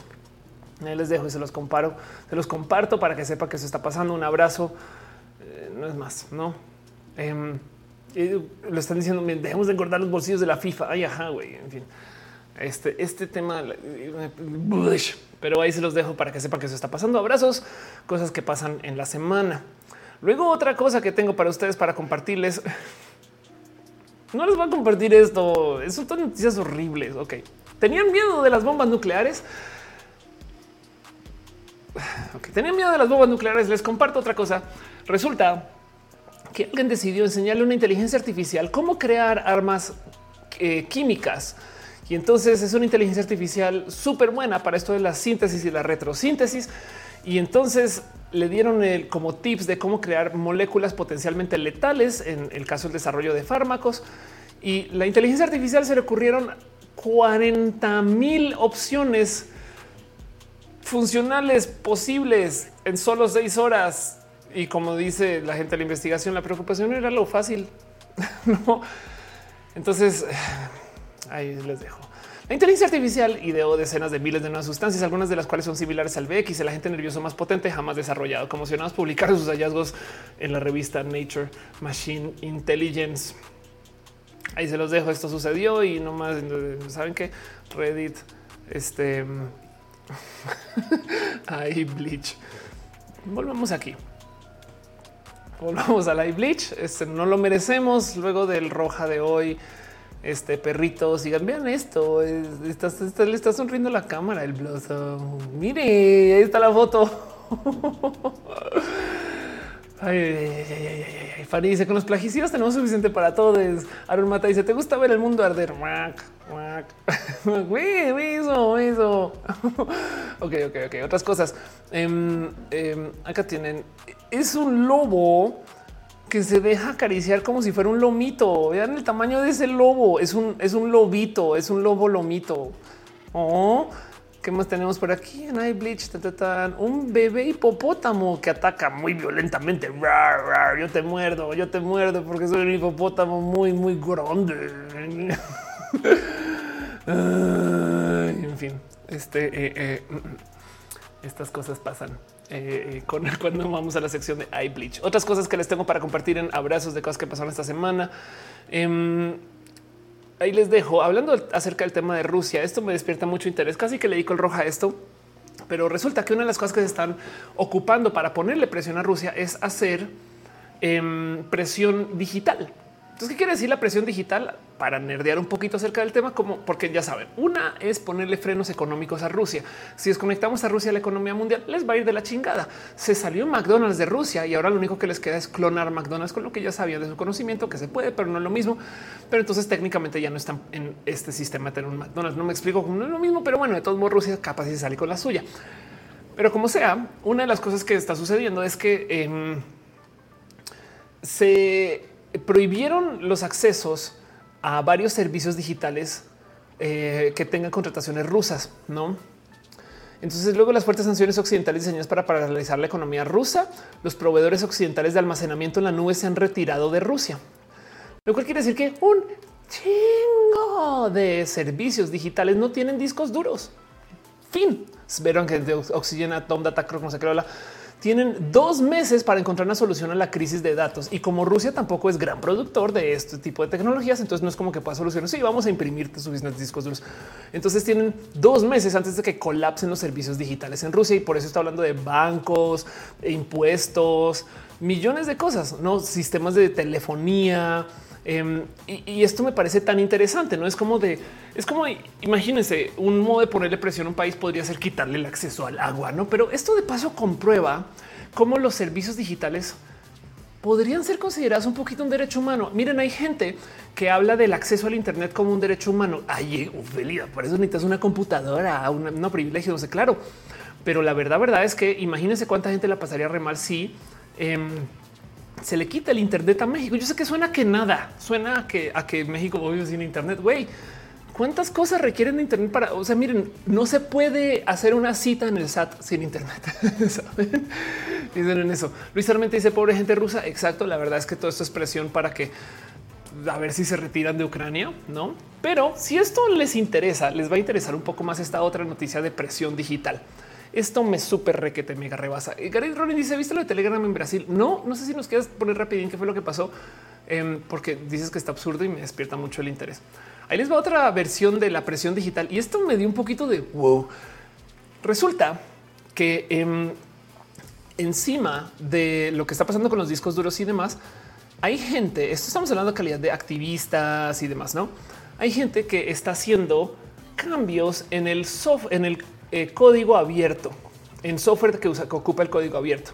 Entonces, chequen un programador detrás del popular programa NPM de código abierto Node IPC decidió añadirle al, al software malware que borraba los discos duros de las computadoras ubicadas en Rusia o en Bielorrusia. Entonces imagínense esto. Esto es un software que ocupa muchas personas, ¿no? Y tú actualizas constantemente y resulta que la última actualización es un ataque que borra las computadoras en solo Rusia y Bielorrusia y viene dentro del código abierto. O sea, esto se esto viene escondido dentro de una actualización de un software que se escribió de tal modo y se publica de tal modo que la gente puede supervisar que se está poniendo en el código lo cual deja un chingo de miedos, güey, porque si están haciendo esto, ¿quién les detiene a hacer la inversa? Esto le da la madre al código abierto de paso, porque técnicamente lo que se supone que es el código abierto es la promesa de que hay tanta gente observando lo que se publica en el software que no hay bugs que no se reporten. Mejor dicho, imagínense que existe un bug en Windows. Microsoft capaz dice eso no está ahí, eh, guiño, guiño, hasta que ya no lo pueden esconder. No, eso podría suceder. Técnicamente, el software abierto o el software libre, lo que es, es un sistema de como de supervisión, como la tanda. güey. O sea, tú sabes quién metió la pata, dónde y cuándo y por qué. Entonces se incentiva que la gente reporte los bugs porque queremos arreglar el software en la comunidad. Claro, existen esfuerzos para mejorar, no sé qué lo da todo esto, pero el punto es que uno de los de los beneficios de ocupar el software libre es que esto no pasa. Entonces, si logran meter código abierto, código corrupto en el código abierto, deja la duda de cuántas veces más pueden hacer esto, no por millones de otros motivos. Y, el hecho de que ahorita esté funcionando en contra de Rusia o Bielorrusia, pues lo celebramos, pero wow, la locura que viene con esto, no? Armata dice ay no. Moglican dice en Rey me tocó un grupo que comparte dos scripts para ataques de DOS totalmente libre y modificable. Ya venían packs listos para atacar IP rusas, tipo de bancos, gobierno total. Gamona dice muchos ciudadanos rusos no apoyan esa guerra. Sí, de acuerdo, total. Es que, a ver, piensen, es muy fácil de entender. Si López Obrador le da por invadir Hawái, saben, por dar una random idea, ¿cuánta gente creen que no va a salir a decir, güey, yo no tengo nada que ver con López Obrador? Saben, no más. Alejandra Reyes dice como la tanda no va a ser el señalamiento público. Exacto. O sea, por supuesto que Putin, Putin y Rusia cosas diferentes, pero el pedo es que gracias a que el, a que López Obrador está haciendo locuras militares, pues por supuesto que la gente en México sale perdiendo y, eh, ahí, eh, ahí entiendo un poco más. No Rosemary dice que vienes de la nueva serie de Ana Bolena. No he visto. Sí que te me pregunto por qué Estados Unidos no ha quitado el Internet de Rusia o será mucho, porque es que el Internet de Rusia no le pertenece a Estados Unidos. Em, de hecho, el problema del Internet, para bien o para mal, es que es una red social, una red social, Ophelia, es que es una red de comunicación diseñada para que así elimines algo así como una o sea, una cantidad como el 80% de los nodos todavía puede existir. De hecho, con que tengas dos dispositivos ya se pueden hablar TCP/IP.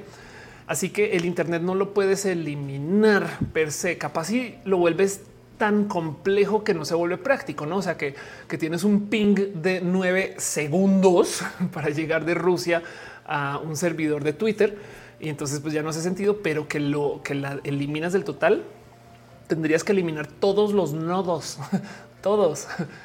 Y, es más posible que, o sea, es más fácil eliminar el acceso a la electricidad que al Internet. 5 TRS y las ocho personas con las llaves del Internet. Ah, bueno, sí podrías eliminar los servidores DNS, pero Rusia tiene también su propio sistema. De hecho, podrías eliminar el GPS. La red GPS es un sistema de satélites estadounidenses que existe libre para todo el mundo porque cacharon a Estados Unidos haciendo porquerías. En esencia, el sistema GPS es una red de satélites que lo único que transmiten es la hora a modos muy precisos. Entonces, si tú tienes un dispositivo acá y llega la hora, ¡puc! el dispositivo compara su hora en ese momento contra lo que llega del satélite y el desplazamiento es lo que se demora la señal en llegar de allá acá. Entonces tú tienes más o menos una medida de más o menos qué tan cerca o lejos estás del satélite por ese desplazamiento. Si tienes dos medidas o tres, sabes bien dónde estás en la Tierra. Y el tema es que esa tecnología existe hace muchos ayeres. Bueno, se cayó un avión espía en Estados estadounidense y en una de estas discusiones em, sale como el no. Nosotros sabíamos que no estaba donde dicen que está. ¿Por qué? Porque tenemos una tecnología. y entonces ah, se abre la plática acerca de la ubicación geosatelital y el GPS. Entonces lo libera Estados Unidos para el mundo nuestros sistemas de GPS son mucho menos precisos que los sistemas militares, pero los rusos hacen una copia, por si acaso. Entonces, si se tumba el sistema GPS, los rusos tienen su propio sistema.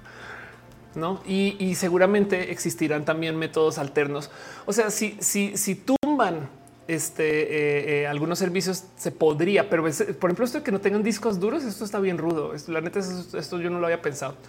Fanny se lo, se lo de Ana Bolena esa polémica porque es una actriz negra interpretando a la reina y no el fin de la cultura blanca. No, pues así como el fin. Ojalá ya quisiéramos, no? César Rico, ¿se crees posible una guerra biológica como alternativa a una guerra nuclear? Hablemos del COVID. Este puede, pues sí, la verdad es que es que de nuevo se te laguea el misil, dice Gary Ronin. Em, dice Charles, em, es como lo que se nos suena mucho que una universidad fue baneada por introducir vulnerabilidades a propósito del código abierto. Total. Dice Moglican en Reddit me tocó un grupo que compartió los scripts para ataques de DOS. Gary Ronin dice mi Windows 10 ayer. dice Crazy Doll, ¿qué más nos espera? Em, dice Gary Ronin, lo vetaron porque nadie leyó un comunicado de Bolsonaro, lo de Telegram. Órales, qué fuerte. Porque más Telegram, ¿saben que hay más usuarios de Telegram que de Twitter? En fin, dice Rosy Miranda, las fallas digitales en Rusia también estarían afectando las redes en México. Mi último video, Mini Roja, habla de cómo los bots de, las redes sociales, o sea, los trolls, muchos son rusos. Eh, Rosa Sánchez dice mejor guerra de videos de gatitos. Arnulfo dice el internet literalmente corre código abierto. Fema dice GLONASS es un sistema global de navegación por satélite desarrollado por la Unión Soviética. Exacto. Ajema Coboria dice en el reportaje Engineer Grow Size Permits to, create a sustainable water source in the Himalayas. Presenta una buena idea para evitar la pérdida de glaciares, pero no se utiliza. Algo que ayudaría hasta a cambiar el clima. Órales. Un ingeniero crea pirámides de hielo para crear una fuente eh, sustentable de agua en las Himalayas. Qué, chido eso. Gama dice no, acá en cuenta que sigue una página rusa de patrones de papel. Este es posible que no exista por mucho tiempo esa página rusa, ya que no existe, no? Pero, pero bueno, en fin, este eh, ahí se los dejo. Em, eso me impresionó mucho, la neta. Como que pensando un poco en el eh, modos de presionar a Rusia, la presión digital me rebasó. Bueno, abrazos. Otras cosas que pasaron esta semana que quiero repasar con ustedes. ¿Se acuerdan cuando Apple comenzó a eliminar de sus cajas y dispositivos cables, cargadores y demás? Y es que es para ayudar al medio ambiente. Bueno, ya hubo reportajes de ingresos y quiero nomás que sepan que Apple ganó 6.5 mil millones de dólares adicionales al dejar de proporcionar accesorios con los nuevos iPhones. Y ya, o sea, da rabia esto. En el 2020 Apple presentó el movimiento con la intención de reducir su desperdicio. El gigante tecnológico recibió elogios de los ambientalistas cuando afirmó que planea reducir las emisiones anuales de carbono en 2 millones de toneladas.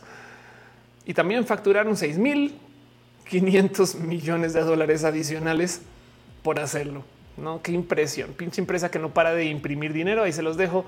De regalo, muéranse de la rabia o no pero ahí se los dejo. Esto es casi que la última noticia que tengo para ustedes, porque hoy estoy muy horrible.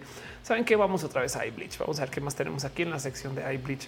Este eh, vamos a no sé dónde me quedé yo en este scroll. Estaba viendo aquí. Profesional me dijo que tiene que lidiar con un paciente rebelde que le quiere quitar la máscara. Si está muy rebelde ese paciente, ven aquí que te quiero dar unos smoothies. Ay, ya, ya. Oh. Dice Daniel Bonce, si los accesorios vienen con más plásticos y total. Ángel Gamboa dice en 2010 Rusia baneó la venta de celulares en su territorio que no tuvieron acceso al GLONASS. Claro, sí, total. Total.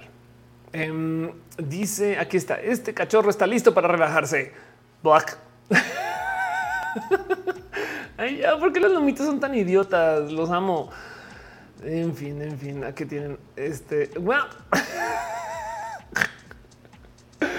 Gracias Internet por traerme estas cosas. Gracias. El momento de no, bueno, esto que es un, es un marranito. Sí, claro que es un marranito echando la hueva, la hueva mil. Dan ganas de si quiero presionar así la paciente chucu, chucu, chucu, chucu, chucu. Ay, güey. En fin, ahí les dejo un poquito de eye bleach. Mi pastor alemán estaba teniendo un embarazo falso, así que le compré un cachorro pastor alemán husky de Alaska. Ella piensa que es de ella, el cachorro piensa que es su mamá y nunca les voy a decir lo contrario. Ahí les dejo. Un elefante bebé quiere un abrazo. Samuel dice andaba cocinando para que termine de manzanas en caramelo y pastry cream para todos. Saludos de California. Gracias. Dile a mi novio Alfonso que lo amo. Amamos Alfonso. Samuel, gracias por pasar por acá. Patricia Ortiz dice compárteme un saludo de buena noche. Buena noche. Moico dice lo que pasó en Brasil es que bloquearon Telegram porque no borraron mensajes de Bolsonaro a pedido de la corte, pero hoy lo solucionaron solo porque Telegram respondió a los emails muy tarde. Denise Rojas dice el bloqueo digital creo que bastante fuerte, pero predecible, la muerte de la, importancia de las redes sociales, de las redes y del Internet en general. No es que es que de nuevo despierta ese es, raro, es raro de argumentar de eh, la tecnología como necesidad humana, no, pero va a suceder. O sea, va a haber un momento donde quitarle el Internet a un país va a causar que la gente la pase muy mal. Me explico. Ya pasa. O sea, si, si, si se hace con cuidado, quitarle el Internet a una ciudad podría causar accidentes, podría hacer que los hospitales no procuren medicina. Yo no sé, millones de cosas, no? Y entonces eso nos lleva a pensar que tenemos una dependencia finita y fija con la tecnología. Y entonces es una conversación rara, no? Pero bueno, en fin, este mm, voy a pasar la pleca super hiper mega profesional, cerrar tema, quedarme aquí para leer lo que me quieran escribir en el chat. Llevamos hablando ya casi tres horas. Espero haberles entretenido medianamente. Tengo un tema más que me divierte mucho y me gustaría preguntarles esto y me voy a lo voy a presentar ahorita porque es esa calidad de abrazo, Pero me gustaría dejar el tema ahí para discutir. ¿Qué piensan de Miriam? Si saben de quién hablo, ¿no? Qué locura. Todas estas discusiones me gustan y a todas les doy la bienvenida. Entonces, em, cosas que se hablan de Miriam. Está la teoría de que Miriam es trans. Em, ¿Por qué es trans? Bueno, esto lo publicó este. Eh, aquí está Britney Splits, que le tengo mucho cariño a Sabrina. Em, pero el tema es que se acuerdan que Pixar estaba casteando a una persona trans hace unos ayeres. Se acuerdan de esto y justo coincide con la producción de esta peli. De paso, eh, el personaje que se menciona en el casteo es diferente al nombre final, pero pues sabemos que es común que casting no usen detalles o cosas así. Esto pudo haber pasado. Ahora les voy a decir algo como mujer trans, el personaje de Miriam o, como presentan a Miriam me encaja perfecto con que es una morrita trans chamaquita más alta, eh, tantitos de sus modos, cómo se está dejando crecer el cabello. Saben como que si me dicen puede ser trans, yo sí me lo creo. Yo digo sí, sí, sí parece, no? O sea, como que si estoy, estoy velozmente dispuesta a creerme esto. Ahora, la semana pasada hablamos de cómo Disney a propósito ocupa estereotipos LGBT y luego se lava las manos diciendo no, no te creas. ¿eh? O sea, que tuviste a alguien trans ahí, eso es culpa tuya por proyectar. No y es como de güey, pero usaste todos los todos los estereotipos trans. ¿Qué acaso la gente que no es trans no puede ser como la gente trans? No saben ni qué. Entonces, bueno, em, esa discusión me encanta, sea lo o no. El tema es que Disney no lo va a, o no lo, o bueno, pues ahí está el casting de Pixar, no? Eso por un lado. Luego la otra es, entonces la otra discusión es si es lesbiana, no que puede ser ambas, ¿eh? puede ser trans y lesbiana, pero bueno, entonces está bien cabrón porque llena todos, todos los estereotipos de la diversidad, el cómo mira, cómo habla, cómo camina. Entonces me, me da risa porque es como toda la gente de todo el arco iris LGBT se identifica en Miriam. Me da unas vibras bisexuales, no? Entonces hay otras personas, me da unas vibras lenchas. Em, entonces es lesbiana, es bisexual, es trans. Y yo creo que esto es, pero, o sea, la, la, genialidad malvada de Disney que lograron dar con un personaje que es como todas las, todas las diversidades al tiempo. Y me da mucha risa, ¿no? Porque pues dicen, ¿por qué una cabra que es lesbiana, no? Entonces ahí les dejo la pregunta a ustedes de cómo leyeron a Miriam al comienzo. De paso, una de las pruebas de que es una persona de la diversidad, no es broma, esto lo he leído y lo sentí, es que de todas las amigas de Mei es la única que discriminan. Si se fijan, la mamá acá rato dice yo no confiaría en esa niña, tiene cosas raras. Pero bueno, ahí les dejo, paso la cortinilla súper hiper mega profesional y eh, platiquemos de esto o de lo que me quieran hablar. Pónganlo en el chat y, cuéntame de su vida.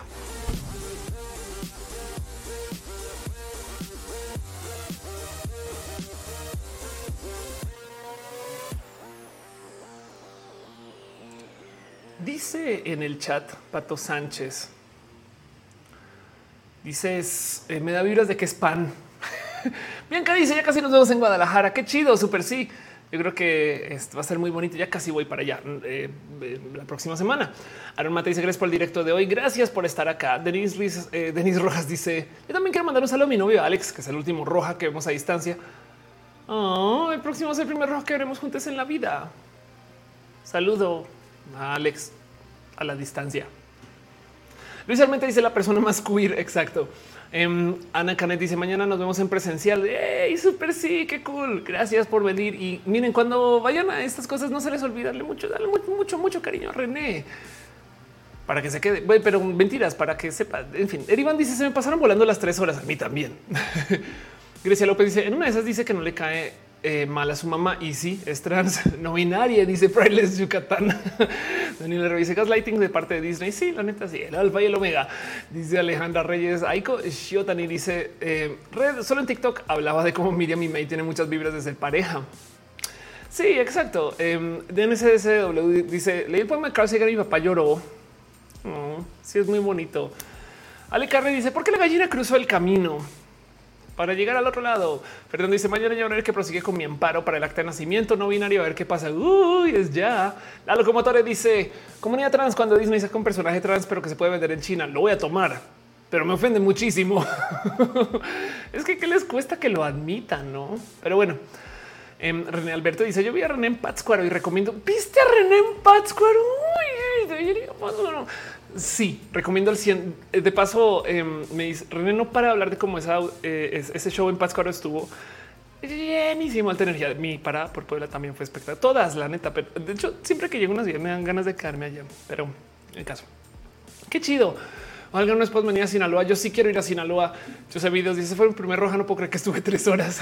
Esto pasa. Esto ¿Qué te digo? Este daño nos hacemos mutuamente. Nadie quiere estar acá 10 segundos, pero nos vemos cuatro horas y así, así, pues así pasa. es un accidente bonito. Belén dice: He visto mucho fanart de chips entre las protagonistas. El show fue genial. Dice René, qué cool. Además, René, René, María José del Carmen López dice: Algunos pues venía Sinaloa, así quiero ir.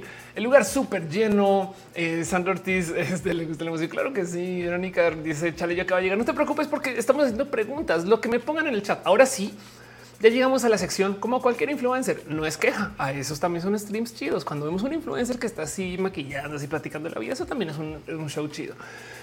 Pero esto es el momento. Díganme ustedes de qué quieren platicar y si puedo lo diré. Si no, les diré, díganme de por qué no me las sé todas.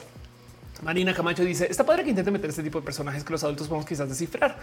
Pero lo, lo, increíble será cuando sean personajes abiertamente trans y gays para que los niños comiencen a normalizarlo. Sí, es que el tema es hay un chingo de mercados que literal eliminan la película si dice que alguien es gay.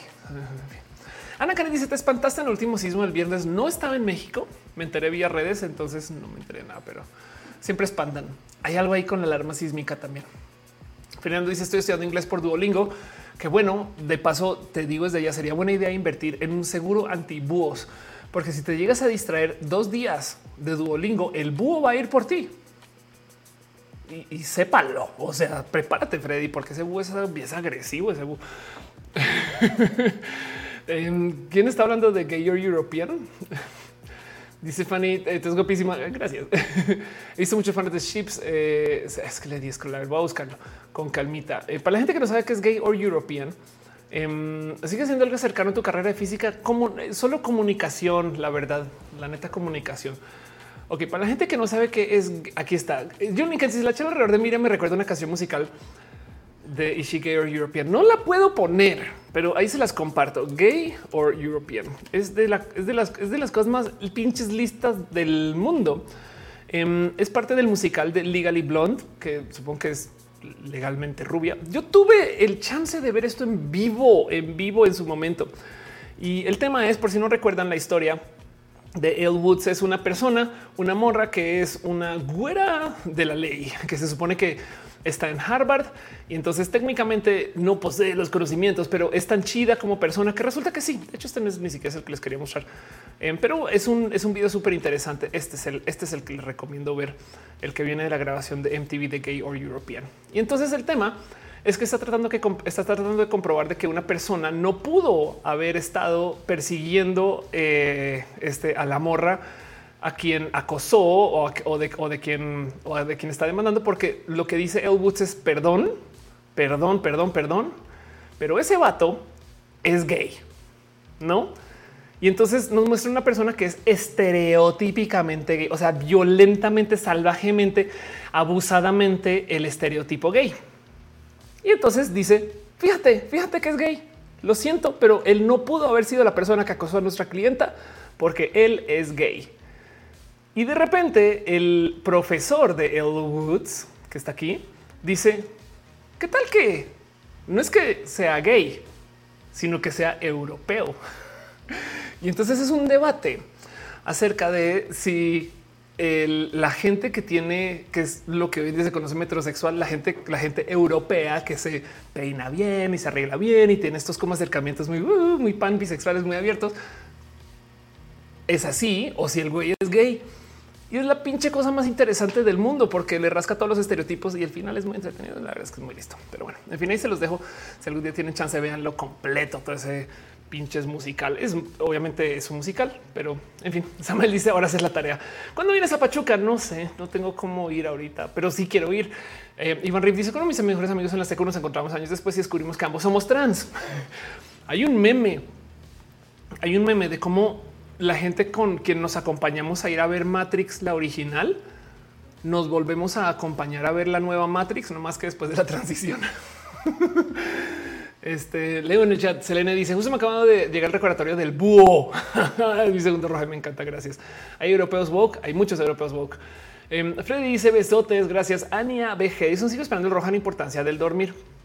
Fíjate que ya lo hice, pero todavía lo tengo que repetir. Tienes toda la razón. Adriana Paula dice: Amo la forma que conceptualizas cada tema. Mi mente se activa. A mí, la mía también. Gracias por escucharme, porque yo también estoy dando a mí a mi cerebrito. Andrea Álvarez dice: Las personas oponiéndose a que les enseñe sobre sexualidad en las escuelas. Me pregunto si saben que ya existen muchas caricaturas con esos temas. No saben, no saben. Pero fíjense que el otro día, eh, ay carajo, esto es otro, otra idea de roja. Ok, vamos a anotar todo esto. Entonces, ya tengo la de la importancia del sueño acá en la lista, pero la voy a anotar otra vez para recordarme las veces. Importancia del sueño. Eh, este de construcción que viene antes de la, la secundaria, no? Secundaria, prepa, sí, sí o así. Fíjense que el otro día me percaté que las cosas por las cuales discutimos son cosas que se enseñan en la secu o antes de la secu y por eso es que a la gente le cuesta entender.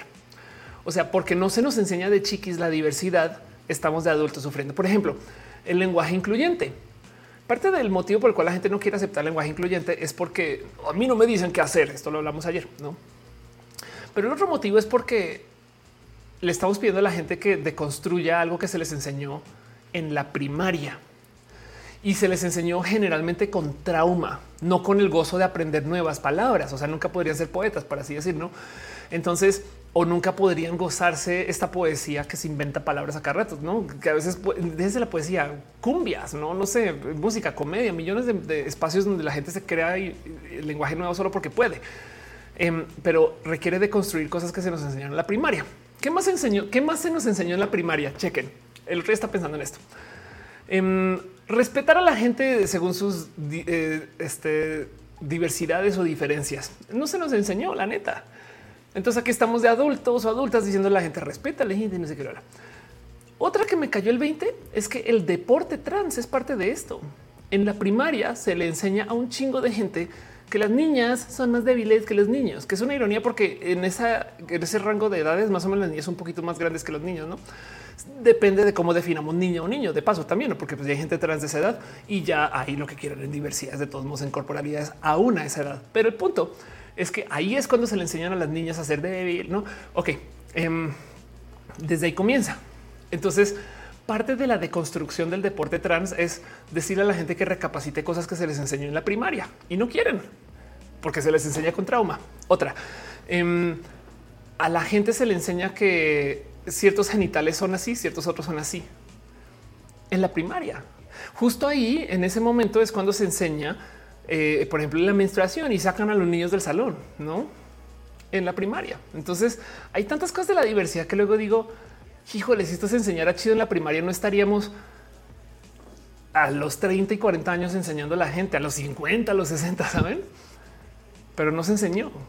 Entonces, como que traigo este pensar de que a lo mejor es que esas enseñanzas de la primaria están tan atrás en el código, en el código fuente cerebral, pues que le cuesta un chingo a la gente llegar hasta ahí para construir, no? Pero bueno, eso es más un pensar y es una idea que tengo ahí de la deconstrucción de la, secundaria. Al G dice yo soy cis y nunca me di cuenta lo de Miriam. Más bien de niño se creía muy rudo y luego lo vio en el concierto. Ah, ese es el otro, no? El que dicen que el, otro, el, el, el chamaquito rudón dicen que es gay. Gary Ron dice: Mira, me dice cómo hablar, excepto los europeos y tal vez el muchacho. Melvin Valle dice cuánto tío feliz en un space en Twitter. Hay que hacerlo. Invitaron a uno, pero es de marca, entonces es otra cosa. Vale, me dice con personas como Astolfo Najimi. ¿Crees que los japoneses manejan mejor pero el tema? Los japoneses no están en contra de lo LGBT tan violentamente como están en contra de la diversidad, del ser diferente. Pero es que de nuevo, la diversidad es un valor posmodernista y la respuesta japonesa a la bomba fue volverse más modernistas. De hecho, es uno de los pocos países que se clavó más en sus tradiciones, a diferencia de los otros que lo soltan. Yo sé videos, dice, ya viste la serie Dickinson, estoy conflictuada. Entre la forma en la que están vendiendo a Emily Dickinson y el gusto culposo de ver a Hailey eh, Steinfeld en modus lésbicos. Me gusta mucho el concepto de modus lésbicos. No lo he visto, pero si alguien sabe y, quiere opinar, adelante. Em, me voy a ir a la cama esta noche pensando en modus lésbicos. es muy bonito. Y, si alguien sabe más, adelante. Leonardo Corona dice, ¿tener una dieta alta en estrógeno sirve para hacer el cuerpo más femenino? Em, no sé, no confíes en lo que yo diga, pero te voy a compartir un conocimiento que me dieron temprano en mi transición. Consumir estrógenos solo por consumir estrógenos hace que tu cuerpo responda y genere más este, testosterona. Me imagino que debe haber un límite. Por eso es que no solo tomas estrógenos, sino que también tienes que tomar bloqueadores de testosterona. Ahora, eso se conflictúa con gente que toma terapia hormonal monoestrogénica, que solo toma estrógenos, pero yo creo que toma tantos estrógenos que en esencia hace el equivalente de inundar la sangre casi casi que de muchos modos dejar que no se procese la testosterona. Yo no sé de lo que estoy hablando. Si alguien sabe más, por favor, corríjame. Pero el punto es em, una dieta alta en estrógenos. Igual yo sospecharía que es así de baja a que si tomas estrógenos. No hay gente que dice es que la soya, em, pero hasta tengo entendido que, eh, o sea, es tan mínimo lo que te da una dieta Em, que no, no, no, no necesariamente va a tener un impacto si viene solamente de lo que comes. No, o sea, la verdad es que todo esto lo que estoy hablando eh, viene del tomar eh, este, estrógenos externos, pues no. Entonces, eh, genuinamente la respuesta a eso es lo que dije antes. No sé, la neta, pero yo no me confiaré en una dieta en particular, porque si te pudieras feminizar con lo que comes, no estaríamos buscando pastillas. No, dicen Japón hay muchas restricciones en las escuelas. Lo ideal es no destacar y no ser diferente. Exacto. Iván Rip dice: ¿Has visto Euforia? ¿Te gusta el personaje de Jules? No he visto Euforia. Em, sé que debo. Literal, es un es así, me la debo. O sea, es un, es un estoy diciendo muy huella. Gary Ron dice 20 cámaras, pero sin cargador. Em, dice Ser Gabriel, ¿conoces a The Owl House? No, cuéntame. Eh, Arnulfo dice que me perdí. Ayer también hubo azul con sabor a roja o qué? este hoy es roja. Gary Ron dice como lo de los Soy Boys. Sí, pero pues luego el otro lado, este a ver si lo encuentro. Pero hace nada vi a alguien hablar de cómo este la testosterona sintética viene de una producción de soya, mejor dicho, o sea, viene como de algo que viene de la soya y de ahí, en fin, no sé, ni lo voy a investigar. Alguien raro dice, pensé que ya habían acabado en que están preguntas y respuestas de lo que pueda responder. Mariana Ramón Galvez dice, están viendo noticias de un misil que cayó en México. No es verdad o sí. Este suena un poco a fake news, este, pero pues la verdad es que no sé, misil. Vamos a poner aquí la noticia a ver qué, what. Em, no, de hecho, lo único que aparece bajo la palabra misil en noticias eh, están hablando de cosas que pasaron en Ucrania. Rosemary Rose supongo que cuando los japoneses no son de esos que gritan majaderías. Perdón, Samael. Este eh, eh, nada, está dando mucho cariño y mucho amor. Fabián Ramos dice: ¿Cómo que has visto Al House? Tiene la primera pareja sáfica oficial de Disney en caricatura. No manches, qué chido saber eso, güey. Es que, güey, AM4 JRK dice: Se me juntaron los videos programas. Mariano Galvez dice: Me están las noticias del misil. Si alguien sabe del misil, John Linkett dice Harry Bomberguy tiene como video sobre Soy Boys y como los partidos de proteína que usan los tipos mecos de gimnasio usan mucha soya. Ok, a lo mejor viene de ahí. Aiko Shotani dice: Recuerdo que había una clínica solo para eso. Todos los días dan fichas para hacer pruebas, pero lo recuerdo de nombre en su momento. Recuerdo solo buscarme en Google. Mi amor dice: En The Owl House hay un personaje no binario. Güey, que me muero. Mariana dice: Ya se me había bajado el azúcar. Melvin Valle dice: ¿Cuántos megas es tu internet? Tengo gigabit. Eh, eh, tengo el, paquete más grande de Telmex Em, que según no, no es gigabit. Eh, o sea, no me da, no me da, no me da. La subida es como de 200. Em, pero si quieres una transmisión como la que yo hago en roja, necesitas unos 15 de subida y eso es para que sobre. O sea, la verdad es que mi cuello de botella es Twitch. La calidad que deja o que recibe Twitch es muy baja a comparación de los otros servicios lastimosamente. Y entonces yo me limito a lo que Twitch permite, que son 6000 eh, kilobits de, carga. O sea, en este encierro, si podrías tener seis fijos y sólidos, que tú quieres que sobre un poco, no ocho con una carga de 8 tienes para subir un HD a Twitch. Em, dice, ¿por qué no haces raid en Twitch cuando termine la transmisión? Porque entre tantas plataformas, ¿a qué horas? dice, yo feliz que Office me leyó validación, existencia desbloqueada. Stephanie Martínez, pedir siempre mírate eso, ya no le va a cambiar. No, no te va a cambiar. Este es que mi tema es que como te coordino tantas plataformas, me hago bolas con las utilidades específicas de una. Metzli dice: Yo soy vegana, consumo muchísima soya y no, no afecta. Hasta donde mis hormonas y yo también tenido la testosterona alta. Juan Carlos Estrada dice: Hay un youtuber que dice las noticias, pero solo lee las notas que ofrece Google. Y además, si lo piensas, eso ya se puede automatizar. ¿eh? una voz tipo loquendo y listo. Le ofreces Google y haces ahí un script que te las lea y genera el video. Ale chica dice lo que sucede con los vatos del gym es que aromatizan porque hacen un ciclo de testosterona, pero no hacen un post ciclo para regularizar su producción endógena de testosterona. Gracias por opinar de esto. Nada que ver con las ollas en los batidos de proteína. De hecho, alguien me había hablado de eso justo, que el mal consumo de proteínas, em, entonces llevan a estas personas a que acaben siendo estrogenizadas y vea claro, sí, aromatizar es, por así decir, ese proceso, no donde este, vuelves una y claro, no hacen un post ciclo para regular su producción endógena de testosterona. ¿Cómo funcionaría ese post ciclo? Mera curiosidad. Samuel Arcinega dice cuál es la mejor leche vegetal.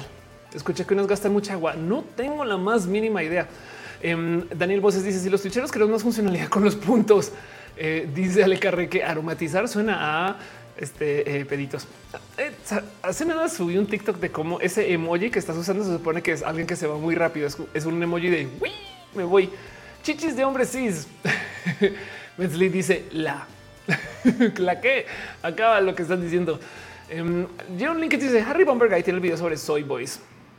Yo tenis se recorre una clínica para eso. Eh, dice en el chat Arnulfo, el asistente Google tiene las rutinas, lo puedes configurar, te reproduce los podcasts de cápsulas de noticias. Dice, ya salí de trabajar, llegaste a tiempo. John Linkett dice, las machichis.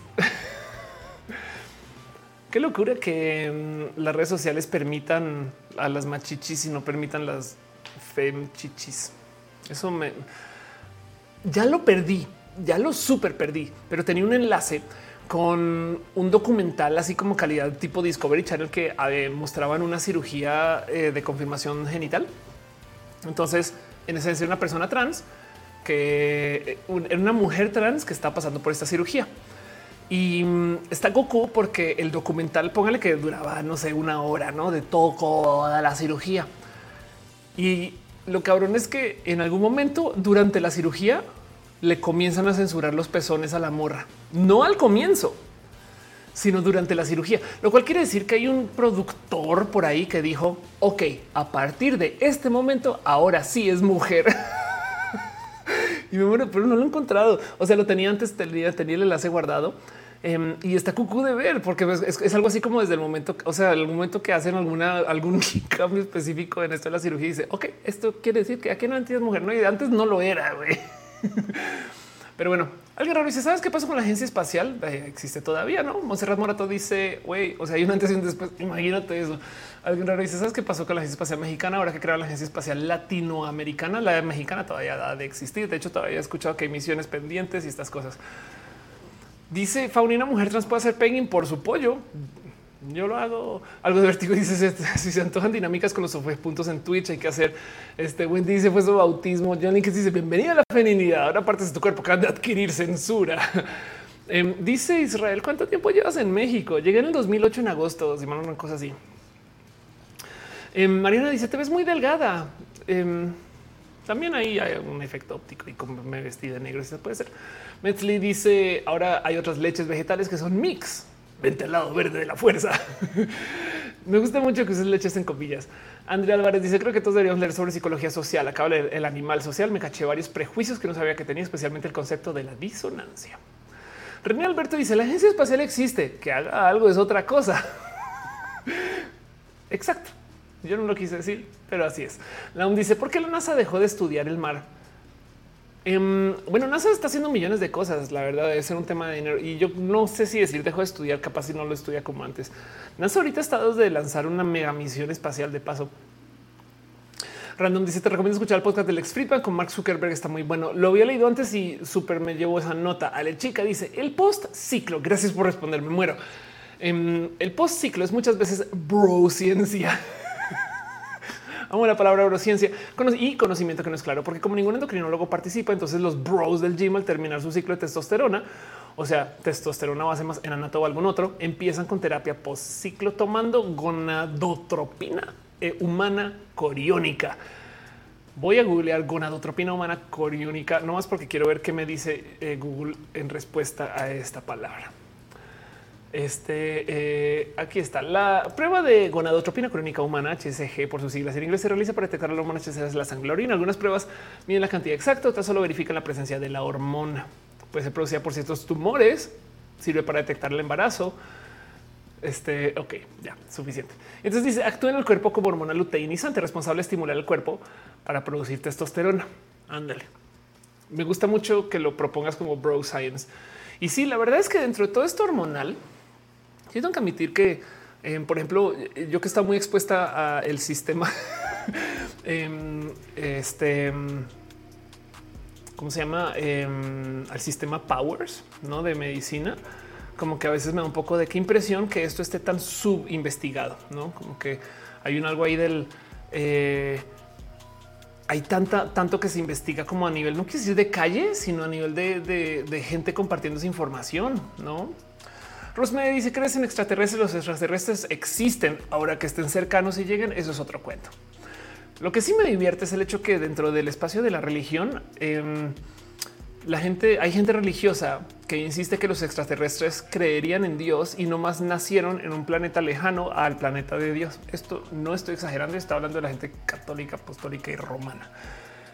Cecil Bruce dice técnicamente la misión de la NASA Artemis es para ir a la luna, pero después de la charla de hoy yo estoy sospechando. Pues sí, Rosemary Rose dice pregunta, ah, ya te perdón. Eh, feliz cumple, Mar, exacto. Feliz cumple. Em, dice Monserrat, eh, chale, para mí es un relajo con el paganismo interestelar. Total, el Jesus del espacio existe. Estas cosas pasan. ¿Qué opinas del cristianismo? Yo creo que el problema de la religión en general es que no es tolerante. La neta, si, si pudiéramos eliminar eso del sistema, híjole, güey. Em, eh, o sea, hay tantas cosas ahí que son útiles, pero bueno, dice Marisol, ¿algún día colaborarías con la doctora Choice? si se acerca.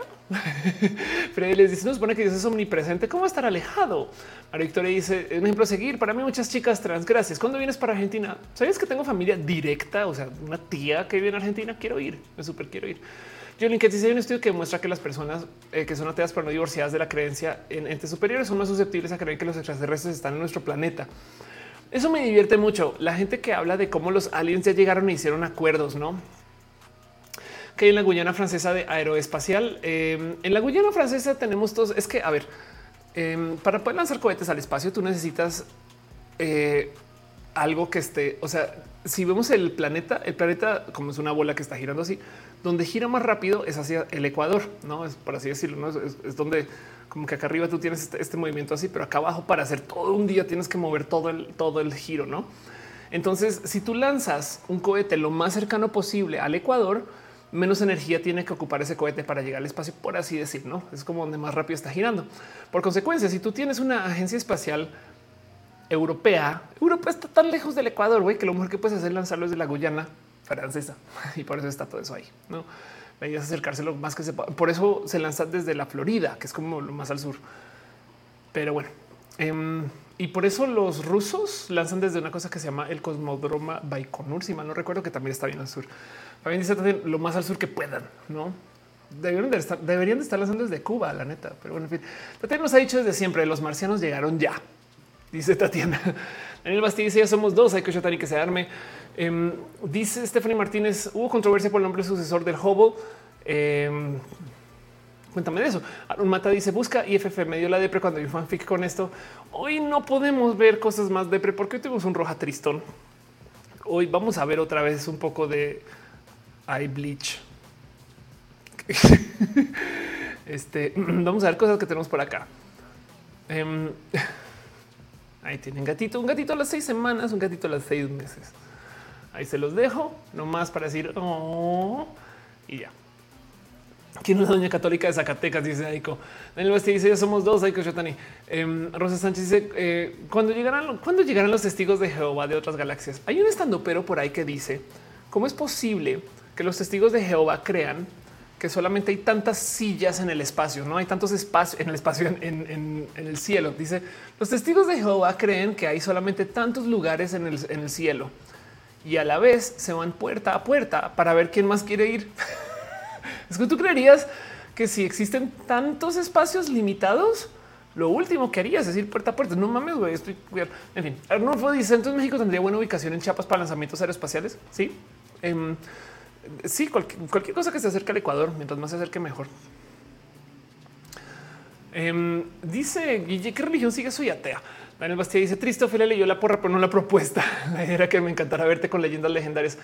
Ah, sí, leyendas sí, sería chido. Alberto dice Guyana Francesa es Europa, por eso la Unión Europea tiene frontera con Brasil y Suriname. Exacto. Este ya no vamos a caber, dice Rosa. Fauni dice que ahora mismo los extraterrestres están atravesando su medioevo dentro de sus civilizaciones. También es muy posible. Belén dice hay 144 mil lugares para ser exactos. Son pocas personas si lo piensan. Stephanie Martínez se le pusieron el nombre quien estuvo detrás de, de despidos en contra empleados LGBT. Ah, ya sé, están hablando del, del piano volador. Sí, la neta, eso sí es verdad. este, mm, a ver, me voy a explicar em, qué es lo que pasa con el James Webb. Es que hace nada me dijeron, es más, saben que lo voy a buscar en Twitter porque me puse una respuesta a este tema. Of course, web.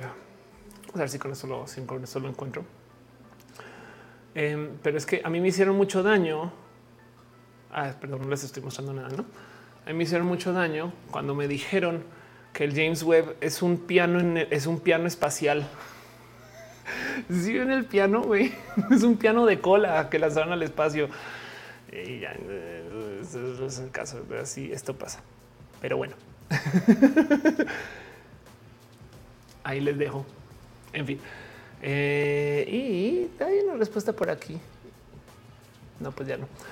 En fin, Em, dice Iván Rich, ¿conoces escuchas sobre Natalie Wynn? Claro que conozco a la ContraPoints. Eh, cuando no era tan ContraPoint era hubiera sido chido invitarla y ahorita es imposible. El Iván dice desde los Ladyboys de Tailandia es un orgullo en sus familias. Sí, es un modo tailandés. Dice por es un, un PlayStation pandeado. Exacto, exacto. Esto pudo haber pasado. Todo esto pudo haber pasado. Un piano de cola con un racho destructor. Eso es lo que es. Pero bueno, el telescopio web, sí, claro, total. El caso, el caso es que sí Sí, está un tema esto el telescopio web.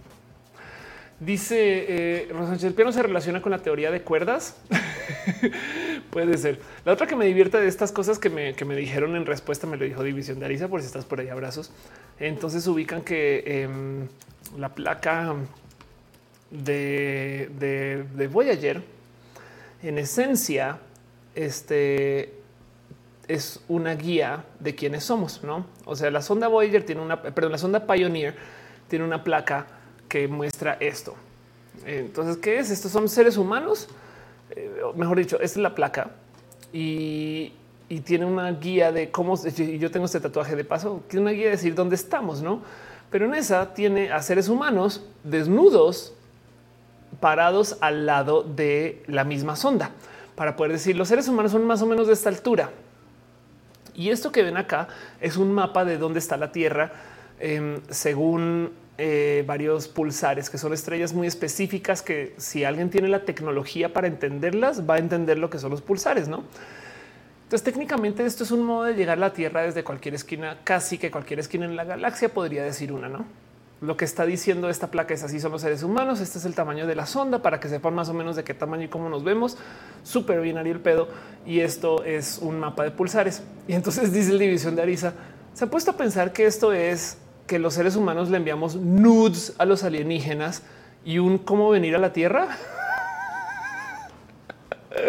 y es entonces ya no puedo ver otra cosa. Es como si, sí, pues sí, tienes toda la razón. Le enviamos a los aliens nudes y un ontas porque yo estoy aquí.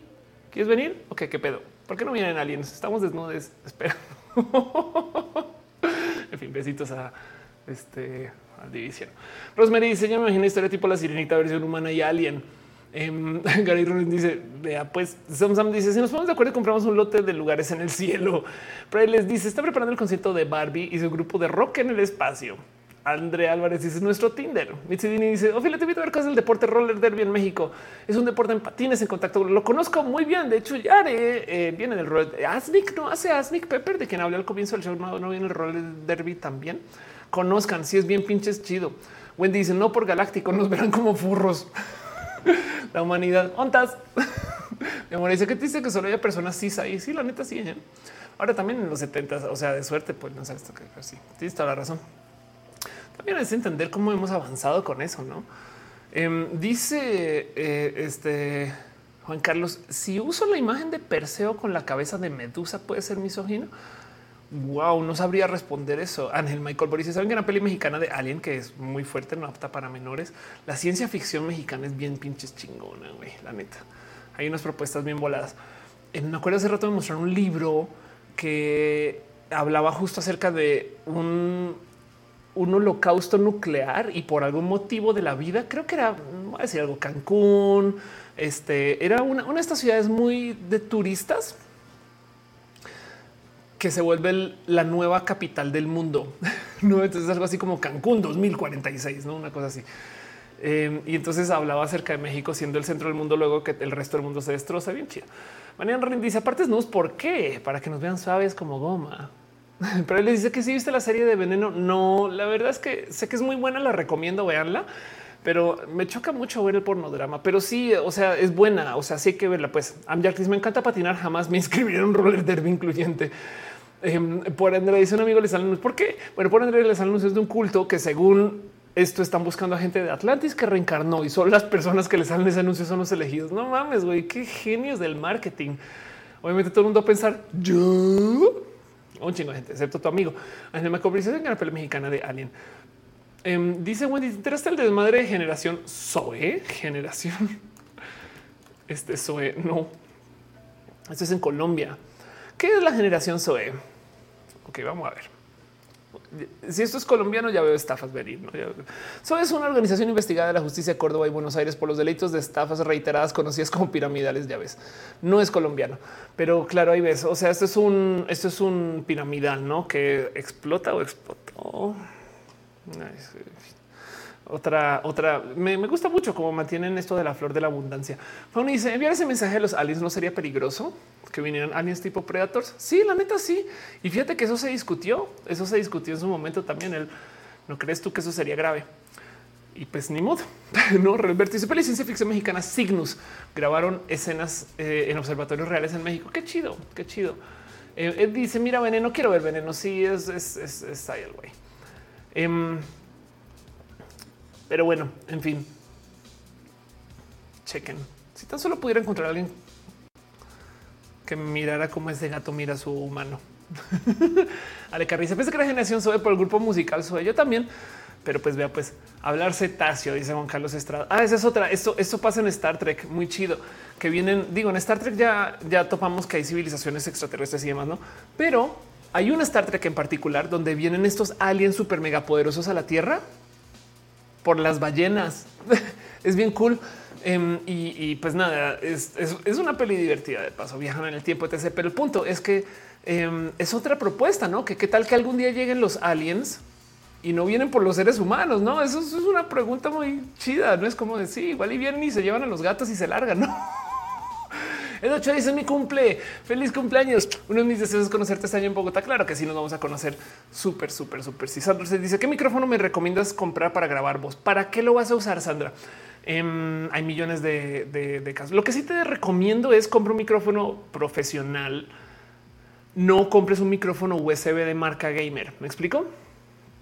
Eh, y ten una pequeñita interfaz. Porque los micrófonos, a ver, por ejemplo, o sea, checa esto. Yo tengo un micrófono este, para grabar cosas de voz que no es el más óptimo, pero es muy bueno. Es un Shure SM57. Esto lo tengo aquí para grabar cuando cosas de canto y no sé qué es un cardioide. Pues este micrófono, ahí donde lo ves, em, el tema es que es viejo como el solo, como el solo. Entonces, SM57, no sé, pensemos un artista de vieja escuela, Hendrix. Seguro se ve aquí es esto, es muy cagado. El micrófono que usó Jimi Hendrix en escenario. No, esto pasa con los micrófonos profesionales. No los han cambiado en un chingo de tiempo, lo cual quiere decir que estas cosas, o sea, sí tienen un precio, pero van a durar, pero para requete mega super hiper turbo siempre. Y lo único que necesitas es cómo conectar esto a tu computadora. Si tú compras un micrófono producto, o sea, uno de USB, es más barato, me queda claro, pero está hecho como producto. Me explico como que eh, hay una cantidad de micrófonos que puedes buscar de cómo sonaban en los ochentas y todavía los hacen. Y, eso le doy la bienvenida. Yo este lavalier que uso es un Shure. De hecho, acá lo tengo, es un Shure SM93. Em, y, recomiendo mucho que busques micrófonos de este estilo, no en vez de comprar micrófono USB que capaz drivers, diseño, no como que estas cosas están hechas para durar. O sea, si, si este micrófono lo compras ahorita, capaz te dura 20 años si lo cuidas, pues no más. A veces voy a estudios de grabación y tienen unas cosas que dices, no mames, güey, los SM58, este que son básicamente eh, o sea, es una versión, son estos que los van a, o sea, es el clásico micrófono. Em, los SM58, que son los micrófonos como de que si, si te digo dibuja un micrófono, un icono de micrófono, esto es lo que dibuja, es un SM58. Em, estas cosas he visto unos que se nota que han pasado por la guerra, la guerra, güey. Entonces sí, tienen un precio, pero esta cosa va a durar. O sea, si, si, si arruinas uno de estos, algo hiciste mal en la vida. Me explico. Pero bueno, Erivan dice, ¿dónde sacaste el micrófono? Magia. Em, este es el lavalier. Acá lo ven. De hecho, lo ven. Si se fijan en todos los roja, mini roja, ahí lo van a ver. Este es el único que uso. Em, y el cable lavalier entra debajo de la playera y acá está. Y uso esto porque esto no se queda sin pila. No va derecho a la consola. Es cableado. Mi SM93. Ahora, em, antes usaba un micrófono de techo es que a mí no me gusta que se vea la tecnología, pero hay gente que lo ama también. ¿eh? O sea, no pasa nada. Y ahí hay micrófonos chidos para eso. Ángel Michael Boris, el micrófono de Selena está intacto con su labial. Aún dice la verdad que si crees que en el 51, yo creo que ya si están ahí, ya no están ahora. Me explico, pero bueno, algo de vértigo dice mi ex trabajo. En mi ex trabajo usamos el Shure SM58 con Zoom H5 y 2010 para el programa de radio y los proyectos de voz en off que teníamos. Sí, o sea, e, estos micrófonos de concierto de artista musical, estas cosas están hechas para durar de aquí a, o sea, están hechas para aguantar a un rockero cantando. no. Rosa Sánchez y los sales vendrán por los gatitos. Sería muy triste que se los lleven de vuelta porque los gatos seguro ya son aliens. Hay algo que decir acerca de los gatos, de cómo es que no son animales domesticados. Güey, los gatos como animales evolucionaron para que los seres humanos les cuidemos su popito y les demos comida y lo recibamos en la casa siempre que nos maullen. En cuanto a ventajas evolucionarias, esa está muy cabrona. Pato Sánchez dice SM57 es legendario e inmortal. Dice Anema Colboria, para el que preguntó por la foto de Perseo y Medusa, si lo usas como arte no hay problema. Si vas a la mitología es algo curioso que quien castigó a Medusa fue una mujer nacida de un hombre dándole la idea. Una mujer fuerte tiene que nacer de un hombre, no de una mujer, pobre Atenea. Wow, gracias. Arnulfo dice los gatos son seres malévolos. Eh, Rosa Sánchez dice los gatos sí le saben la evolución.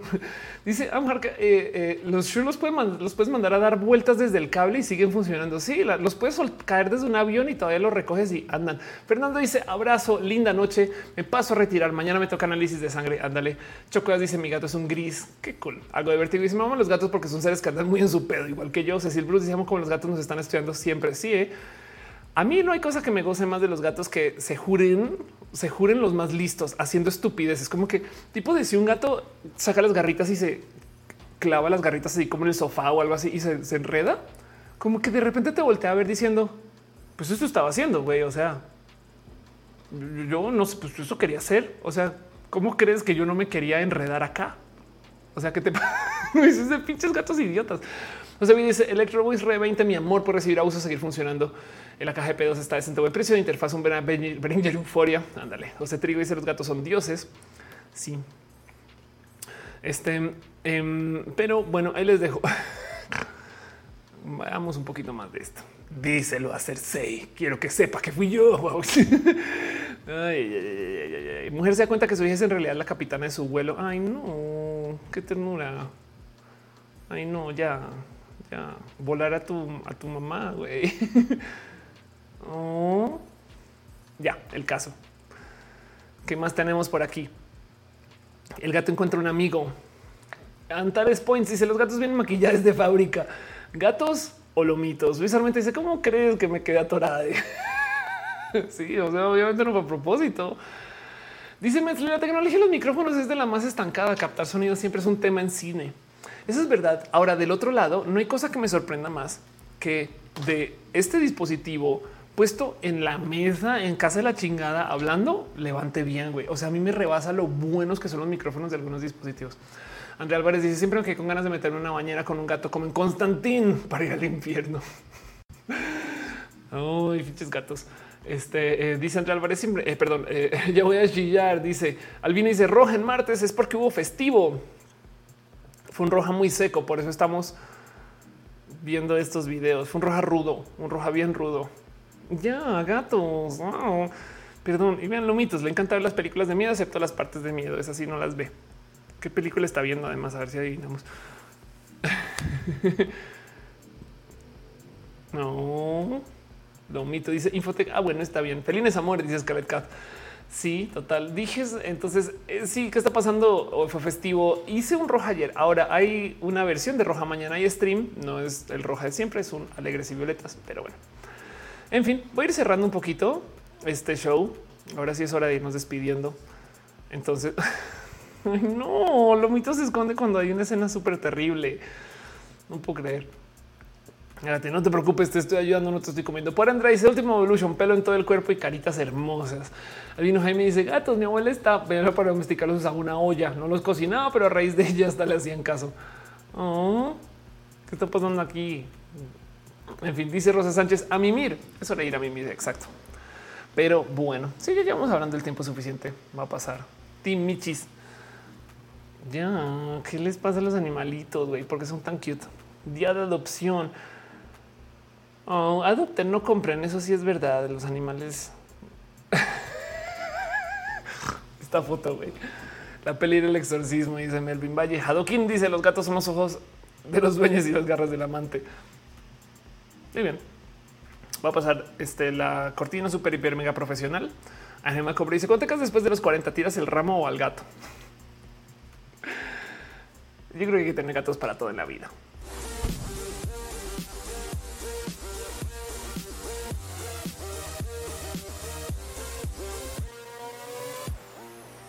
Muy bien, pues eso es un poquito de todo lo que tengo para ustedes hoy. Fue un roja seco, lo admito. Ya viendo los temas me dio hasta un poquito de güey, qué pena. Gracias por acompañar, gracias por ser parte de esto. Hasta ya me cansé un poco de lo duro que fue el tema. Como que normalmente roja cansa, pero, pero comencé con mucha energía y ahorita sí fue un poco de güey, acá hay mucho que procesar. Em, hay algo ahí bonito de que podamos hablar de esos temas, la neta. Y solamente quería hablar de esto porque quería nerdear del tema, no como que también un poco de güey, acá hay algo. O sea, es el fin del mundo, pero lo vamos a entender, no? No sé por qué esto me interesa tanto, pero um, sepan que este show sucede gracias a que ustedes están acá. Y si voy a nomás volver a repetir que parte de lo que está sucediendo hoy es que estamos haciendo un stream número dos de tres, porque mañana tenemos una otra transmisión de Alegres y Violetas. Esto es un show virtual, un show hecho para ustedes. Sí tiene registro, pero también sí tengo que pagar la plataforma donde se transmite. Y si es un concierto de René a fin de cuentas y mío también, yo voy a estar haciendo show. Entonces, si están en la Ciudad de México, nos pueden acompañar a la transmisión. Ojo, nos pueden acompañar a la transmisión. Quiere decir que el show aún se va a tratar de la gente online. Saben cómo que caigan, va a estar chido, van a estar ahí en presencial, pero se trata de la gente. Es que piensen que este concierto es para que no pudo llegar en otros países, ciudades a las que no pudimos ir, no como que también eh, por eso hay shows presenciales, no donde todo el enfoque es de la audiencia. Y en este caso es, se trata del chat, no? Y sí, obviamente no vamos a ignorar el hecho que están ahí. Por supuesto, se agradece mucho. Entonces em, sepan que todo está aquí en alegres y violetas.com. Es el tercer stream de hoy. O sea, te digo es que el presente está medio seco, un poco. Dice Juan Carlos, ya mejor ve las noticias de Google. Total. El fin del mundo curado por Ofelia. Dense y le dice Montserrat. dice los conciertos de René son lo mejor. La neta, sí, estos son, hay tanto que decir acerca de esto. Y va a ser un concierto íntimo. Entonces, esto es mañana. Gracias a la gente que se está registrando y demás. Aquí está, eh, pueden comprar un boleto presencial, uno virtual. De paso, el presencial trae un boleto virtual.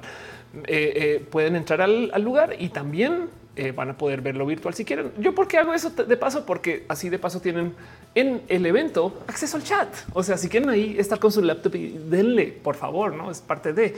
Em, entonces dice Arnulfo, ayer no hubo raps. Exacto. La chica está dejando el enlace. Gracias de verdad eh, por compartir. Y entonces sepan que esto es gran parte de lo que me emociona de hacerlo. Es más, hasta me dio un momento de nerdes porque es como que estaba haciendo shows, presentando y demás. Y luego tuvo un momento de güey, ¿por qué no estás haciendo uno virtual? No, no sé todo lo que me gozo roja y estar con ustedes a calidad virtual. ¿Por qué no se hace un show virtual? O sea, cuando me eh, se me ocurrió tu momento de sí, güey, es que es que el Internet no sé, no sé por qué le encuentro tanto amor a esto, pero bueno, el caso. Gracias a ustedes por estar acá, gracias por compartir, gracias por dejar su amor y su cariño. Sepan que yo estoy aquí porque ustedes se encargan de venir. Unas súper, súper, súper gracias a Samael, Arturo Ves, eh, a, eh, perdona, Irnoham y a Cadmiel, quienes dejaron su cariño en el YouTube. También a Viana y Toledo y de Mother, Noradrenalina, la Lucy Fly, aflicta por dejar su cariño y su amor en el Twitch. Ángel Michael Boria, quien deja tus stars. Gracias de verdad. Este eh, Facebook ha de pensar que soy una persona muy importante. Gracias a ti y a Sofía Torres, que también dejó amor. Mar López, Jessica Jiménez de Stars también. Gracias de verdad por todo ese apoyo. Em, dice Wendy, en el banner de la web está súper diferente. ¿Cuál es la clona? Pues ya en spoilers, ese banner es de cuando yo estaba comenzando mi transición. La neta. Eso está muy cabrón de pensar. Qué, chido que digas que me veo diferente. Ese set de fotos se tomó eh, eh, Storytime. Em, las tomó Andrés Oyuela, por si ubican quién es. Es un fotógrafo colombiano muy logrado, chido. Lo quiero mucho, lo amo, chamaquín. Y me acuerdo que le dije, quiero que me hagas ver mayor. Y le voló los sesos porque me decía, nadie me dice eso. Todo el mundo quiere verse más joven. Y entonces ese set de fotos se tomó cuando está comenzando mi transición. Y, al sol de hoy siguen siendo las fotos más chidas que tengo. Le tengo mucho cariño. Andrés es un crack. Toma fotografía de moda. Pero bueno, hay una cantidad de fotógrafos chidos que también, que también he trabajado. Israel dice desde Aguascalientes ya compré mi boleto virtual. Gracias. Alexis dice cuántas es Canvas de nuevo. Yo creo que Canvas se absorbió y se volvió esto cuanto sea pudiente, cuando pueda. La neta, sí, sí quisiera hacer para la gente que no conoce Canvas. Canvas era un proyecto donde yo trataba de tomar dos ideas que no se unían y las ataba, no como que tipo de dos cosas que quería decir encontrar cómo, o sea, encontrar ese enlace. Híjole, pero bueno, dice Hado Kimberly Watchmen la serie otra vez. Qué chido. De paso, también le quiero super dar un agradecimiento a ustedes solo por llegar, no sin antes darme una vuelta por eh, la lista de gente que está suscrita a mis múltiples o caminos o canales. Por ejemplo, en el Patreon estaba llena gordita Guillermo Lanfar, Sim Jarahiche, Ignis 13, Aflicta, Artis Row, Choc Cuevas, Francisco Godínez, Pollo Rico, Pollo y Trini P. Y también suscritos a los varios canales están Aflicta, que ame 007, Ale Galvana, Alexi Benambar, Carmelo Miena, La Virgen, André Bete, Andy Mejía, Angie Arias, Aranza Teitzela, Álvaro Bobski, Arnulfo García, Susana Baeza, Ballena Gordita, Becky Santoyo, Birds, Hernández, Brenda Pérez Lindo, Brian Marroquín, Carlos Como, César Imperato, Copil Luna, Cristian Franco, Dale Caro, Daniel Vargas, David Torres de los PP, Denis con dos S Norman del Valle, de Riego, Edgar Riego, Manuel Marroquín, y Frank, Estefanía Lanis B, Fernando Riviero, Flavio Madayo, Cira Hernández, Gabriel Mesa, Garnachita, Germán Briones, Jerónimo Quintero, Gibran Rivera, Grey Dragon, Gustavo Rocha, Hayi, bajo PS, Harngaf, Arnulfo García, Héctor F. Arreola, Héctor Holly Hall, 23, House of Pancakes, Ichigo Chami, y Luis 19, 17, Irene RN, Yadeloid, Jessica Mi, Jorge Díaz, Jorge Garcu, Julián Galo 6, Katza, Krill, Nat Lucero Quilla, Luis Maclachi, Lucero 7, Magdalena Álvarez, María del Mar, Elizabeth Barrios Colina en mayúsculas, Mariana Romgales, Mariana Nochea Rodríguez, Maricela López Lozano, Mavila Morales, Mike Turral, Farias Mejía, Art Mike Lugo, Mis Wiseros, Mr. Cafeín, Mubasa, Néstor Maldonado, Newsnake, Pablo CG, Pamela Gutiérrez, Pasos por Ingeniería, Paulina Cepena, Rubra, Perruno H, te queremos Ophelia, también te queremos Perruno, Pink Toadette, Pollo Rico, Pollo Rafael Villalobos, Raúl Fomperosa, René Alberto Ortega, Mina Cata, ¿quién está ahí en el chat? Hay muchas de ustedes personas que están en el chat. Reunión Cruz, Sant, Abella, Sensates de Mente Solo y lo que del Un Sol Media Estudios, soy Daniels, Darío Monserrate, Crisis 014, Stephanie, un polinomio se balanceaba, Valentina Vianix, Víctor Julio Calderón, Wendy y Santos G y Sankoku 666. Gracias. Gracias por ser parte de esto. Gracias por apoyar, dejar su cariño, su amor, y moderación. También un abrazo a Caro, a Uva, a Uriel Montes, a Fayón Ramos, Monse, Tutix, al hígado de pato, Aflicta y a Gama Volantes. La gente chida, team moderación. El Andiu es lo más importante de leer los créditos. Gracias al Andiu, yo me sentí parte de Mario Kart. De paso, también un súper agradecimiento a la gente chida que está en el Twitch. Vale, refresca esto para tener la lista de último eh, eh, potencial cargado de TC para que me dé la lista más completa. Pero le quiero súper dar las gracias a la gente chida que me pone a sudar leyendo sus usernames en el Twitch.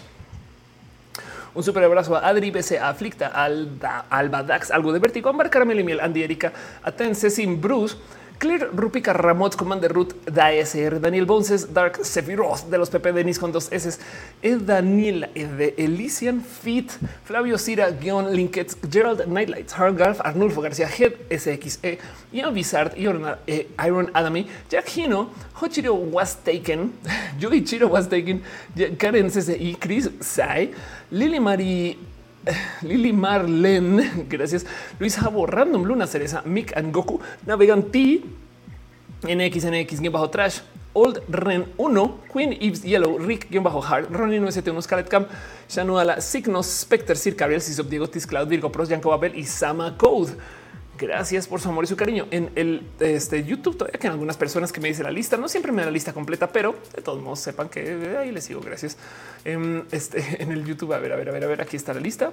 Me dice que están conectados Aaron Mata, Aflicta, Le Carrejía, Le Escobar, Albino Jaime, Belén F. Saavedra, Denis Condos, Esferigero, Hadokin, Israel Macías, Julio César Solís, Zavala, Leonora Pondigo, Natsieli Guerrero Cisneros, Choc Cuevas, Pato Sánchez, Rebeca Villar y Wendy. Y en el Facebook no me dicen lista, pero un abrazo a la chica Pulca Guevara, Yuri Maldonado. Gracias por estar acá. Denise Rojas, Linda Luna, chat por su pollo.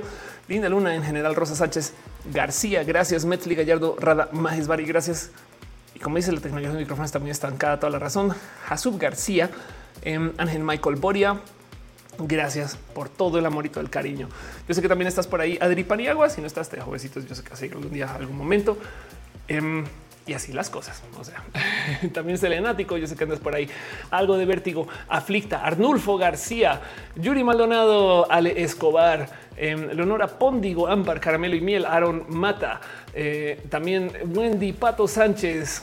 Go Pato, Wendy, Ámbar, Caramelo y Miel, este Arnulfo García, pero no pasa nada. Lili Rox, Lemarito, Mireya M.O., Erivan Per, eh, Scarlett Cat, Luis Armenta, Daniel Cabrera, también Rosa Sánchez García, Ferry Hero, Hadokin Infotech, eh, Melvin Valle, Yossi Videos, Ose Trigo, Am Kark, eh, Fernando FTM, eh, también quién más está por aquí, Fauni, le estoy dando scroll a esta altura de Antares Points, Cari Ronnie, si no les mencioné, déjenmelo saber, yo estoy literal viendo la lista. dice Arnulfo o más. Fairy Hero, gracias por hacer los lunes y martes tan preciosos. Gracias a ustedes por estar acá. De nuevo, este show no existiría si ustedes no llegan. Entonces agradezco mucho eso desde el fondo de mi corazón. Se acaba este show. Es hora de pasar la famosa cortinilla de cierre, nomás sin antes recordarles que mañana hay un tercero. Pero bueno, Cecil Bruce dice estoy en el sobre. Ah, de paso, sépanlo. Ahorita hay más roja.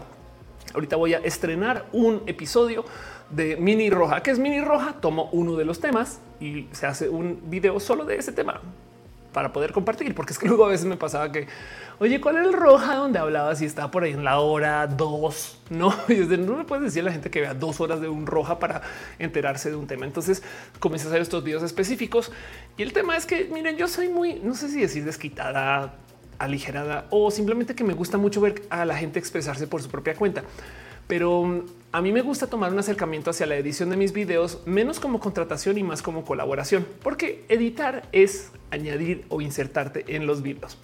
Entonces, Team Edición, quienes ahorita este son Curi y eh, Lisa, em, yo les digo, como me los entreguen, yo los subo y yo no los veo hasta que se suben, lo cual quiere decir que pueden decir cualquier idiota es estúpido, estar mal lo que sea, o pueden tener un chingo de cosas bien cool, que es lo que suele suceder. Elisa, por ejemplo, me bulea cada rato cuando me pongo mi sombrero anticonspiranoia y literal me lo ponen. ¿no? Entonces se ve así. Bueno, ahora Curi está haciendo lo mismo. el punto es que em, luego de Roja, yo veo esos videos con ustedes. Es como si me volteo, me siento en el sofá y a ver qué pasa. Así que pronto viene una premier ahorita a las 12 y 15, seguramente, donde estreno un mini roja y los veo con ustedes a ver qué pasa. Nos vemos ahorita si les interesa. Y, el mini roja que traigo de hoy, les hago el spoiler, es acerca de qué pasaría si no nos claváramos en el tema trans hablando del deporte trans. Saben como que hay tanto del deporte post humanista que la gente se pone pendeja con que les hombres y las mujeres. Si, si pudiéramos, si pudiéramos futurologiar del deporte y la tecnología que tenemos, ¿a dónde vamos? y se me ocurrió una propuesta chida y se las dejé en ese video. Ojalá esté bien editado. Seguramente sea editado desde Lisa. Claro que está bien editado de qué hablo. Más bien, ojalá este les pueda comunicar algo chido a ustedes. Entonces ahí se los dejo. Nos vemos ahorita. Yo estoy en el chat con ustedes y ¿no? les quiero un chingo. Gracias por estar acá. Gracias, gente chida y bonita. Me dice así conoció Fele viendo un refrito. Pato Sánchez dice eh, abrazos para todo ese día de pato. También de un rizón. Em, dice algo de vértigo. Gracias a los editores por su pollo. Algo de vértigo ese meme roja. Claro que sí. Caro dice bonita noche. Les quiero un chingo. Nos vemos en el próximo roja. Nos vemos mañana. Si están, nos vemos la próxima semana y cualquier cosa también nos vamos a ver en redes sociales. Estoy divirtiéndome mucho con TikTok. En fin, muchas cosas andando todas al tiempo, pero es lo que es. Rosa Sánchez García, corazoncitos, besitos. Bye.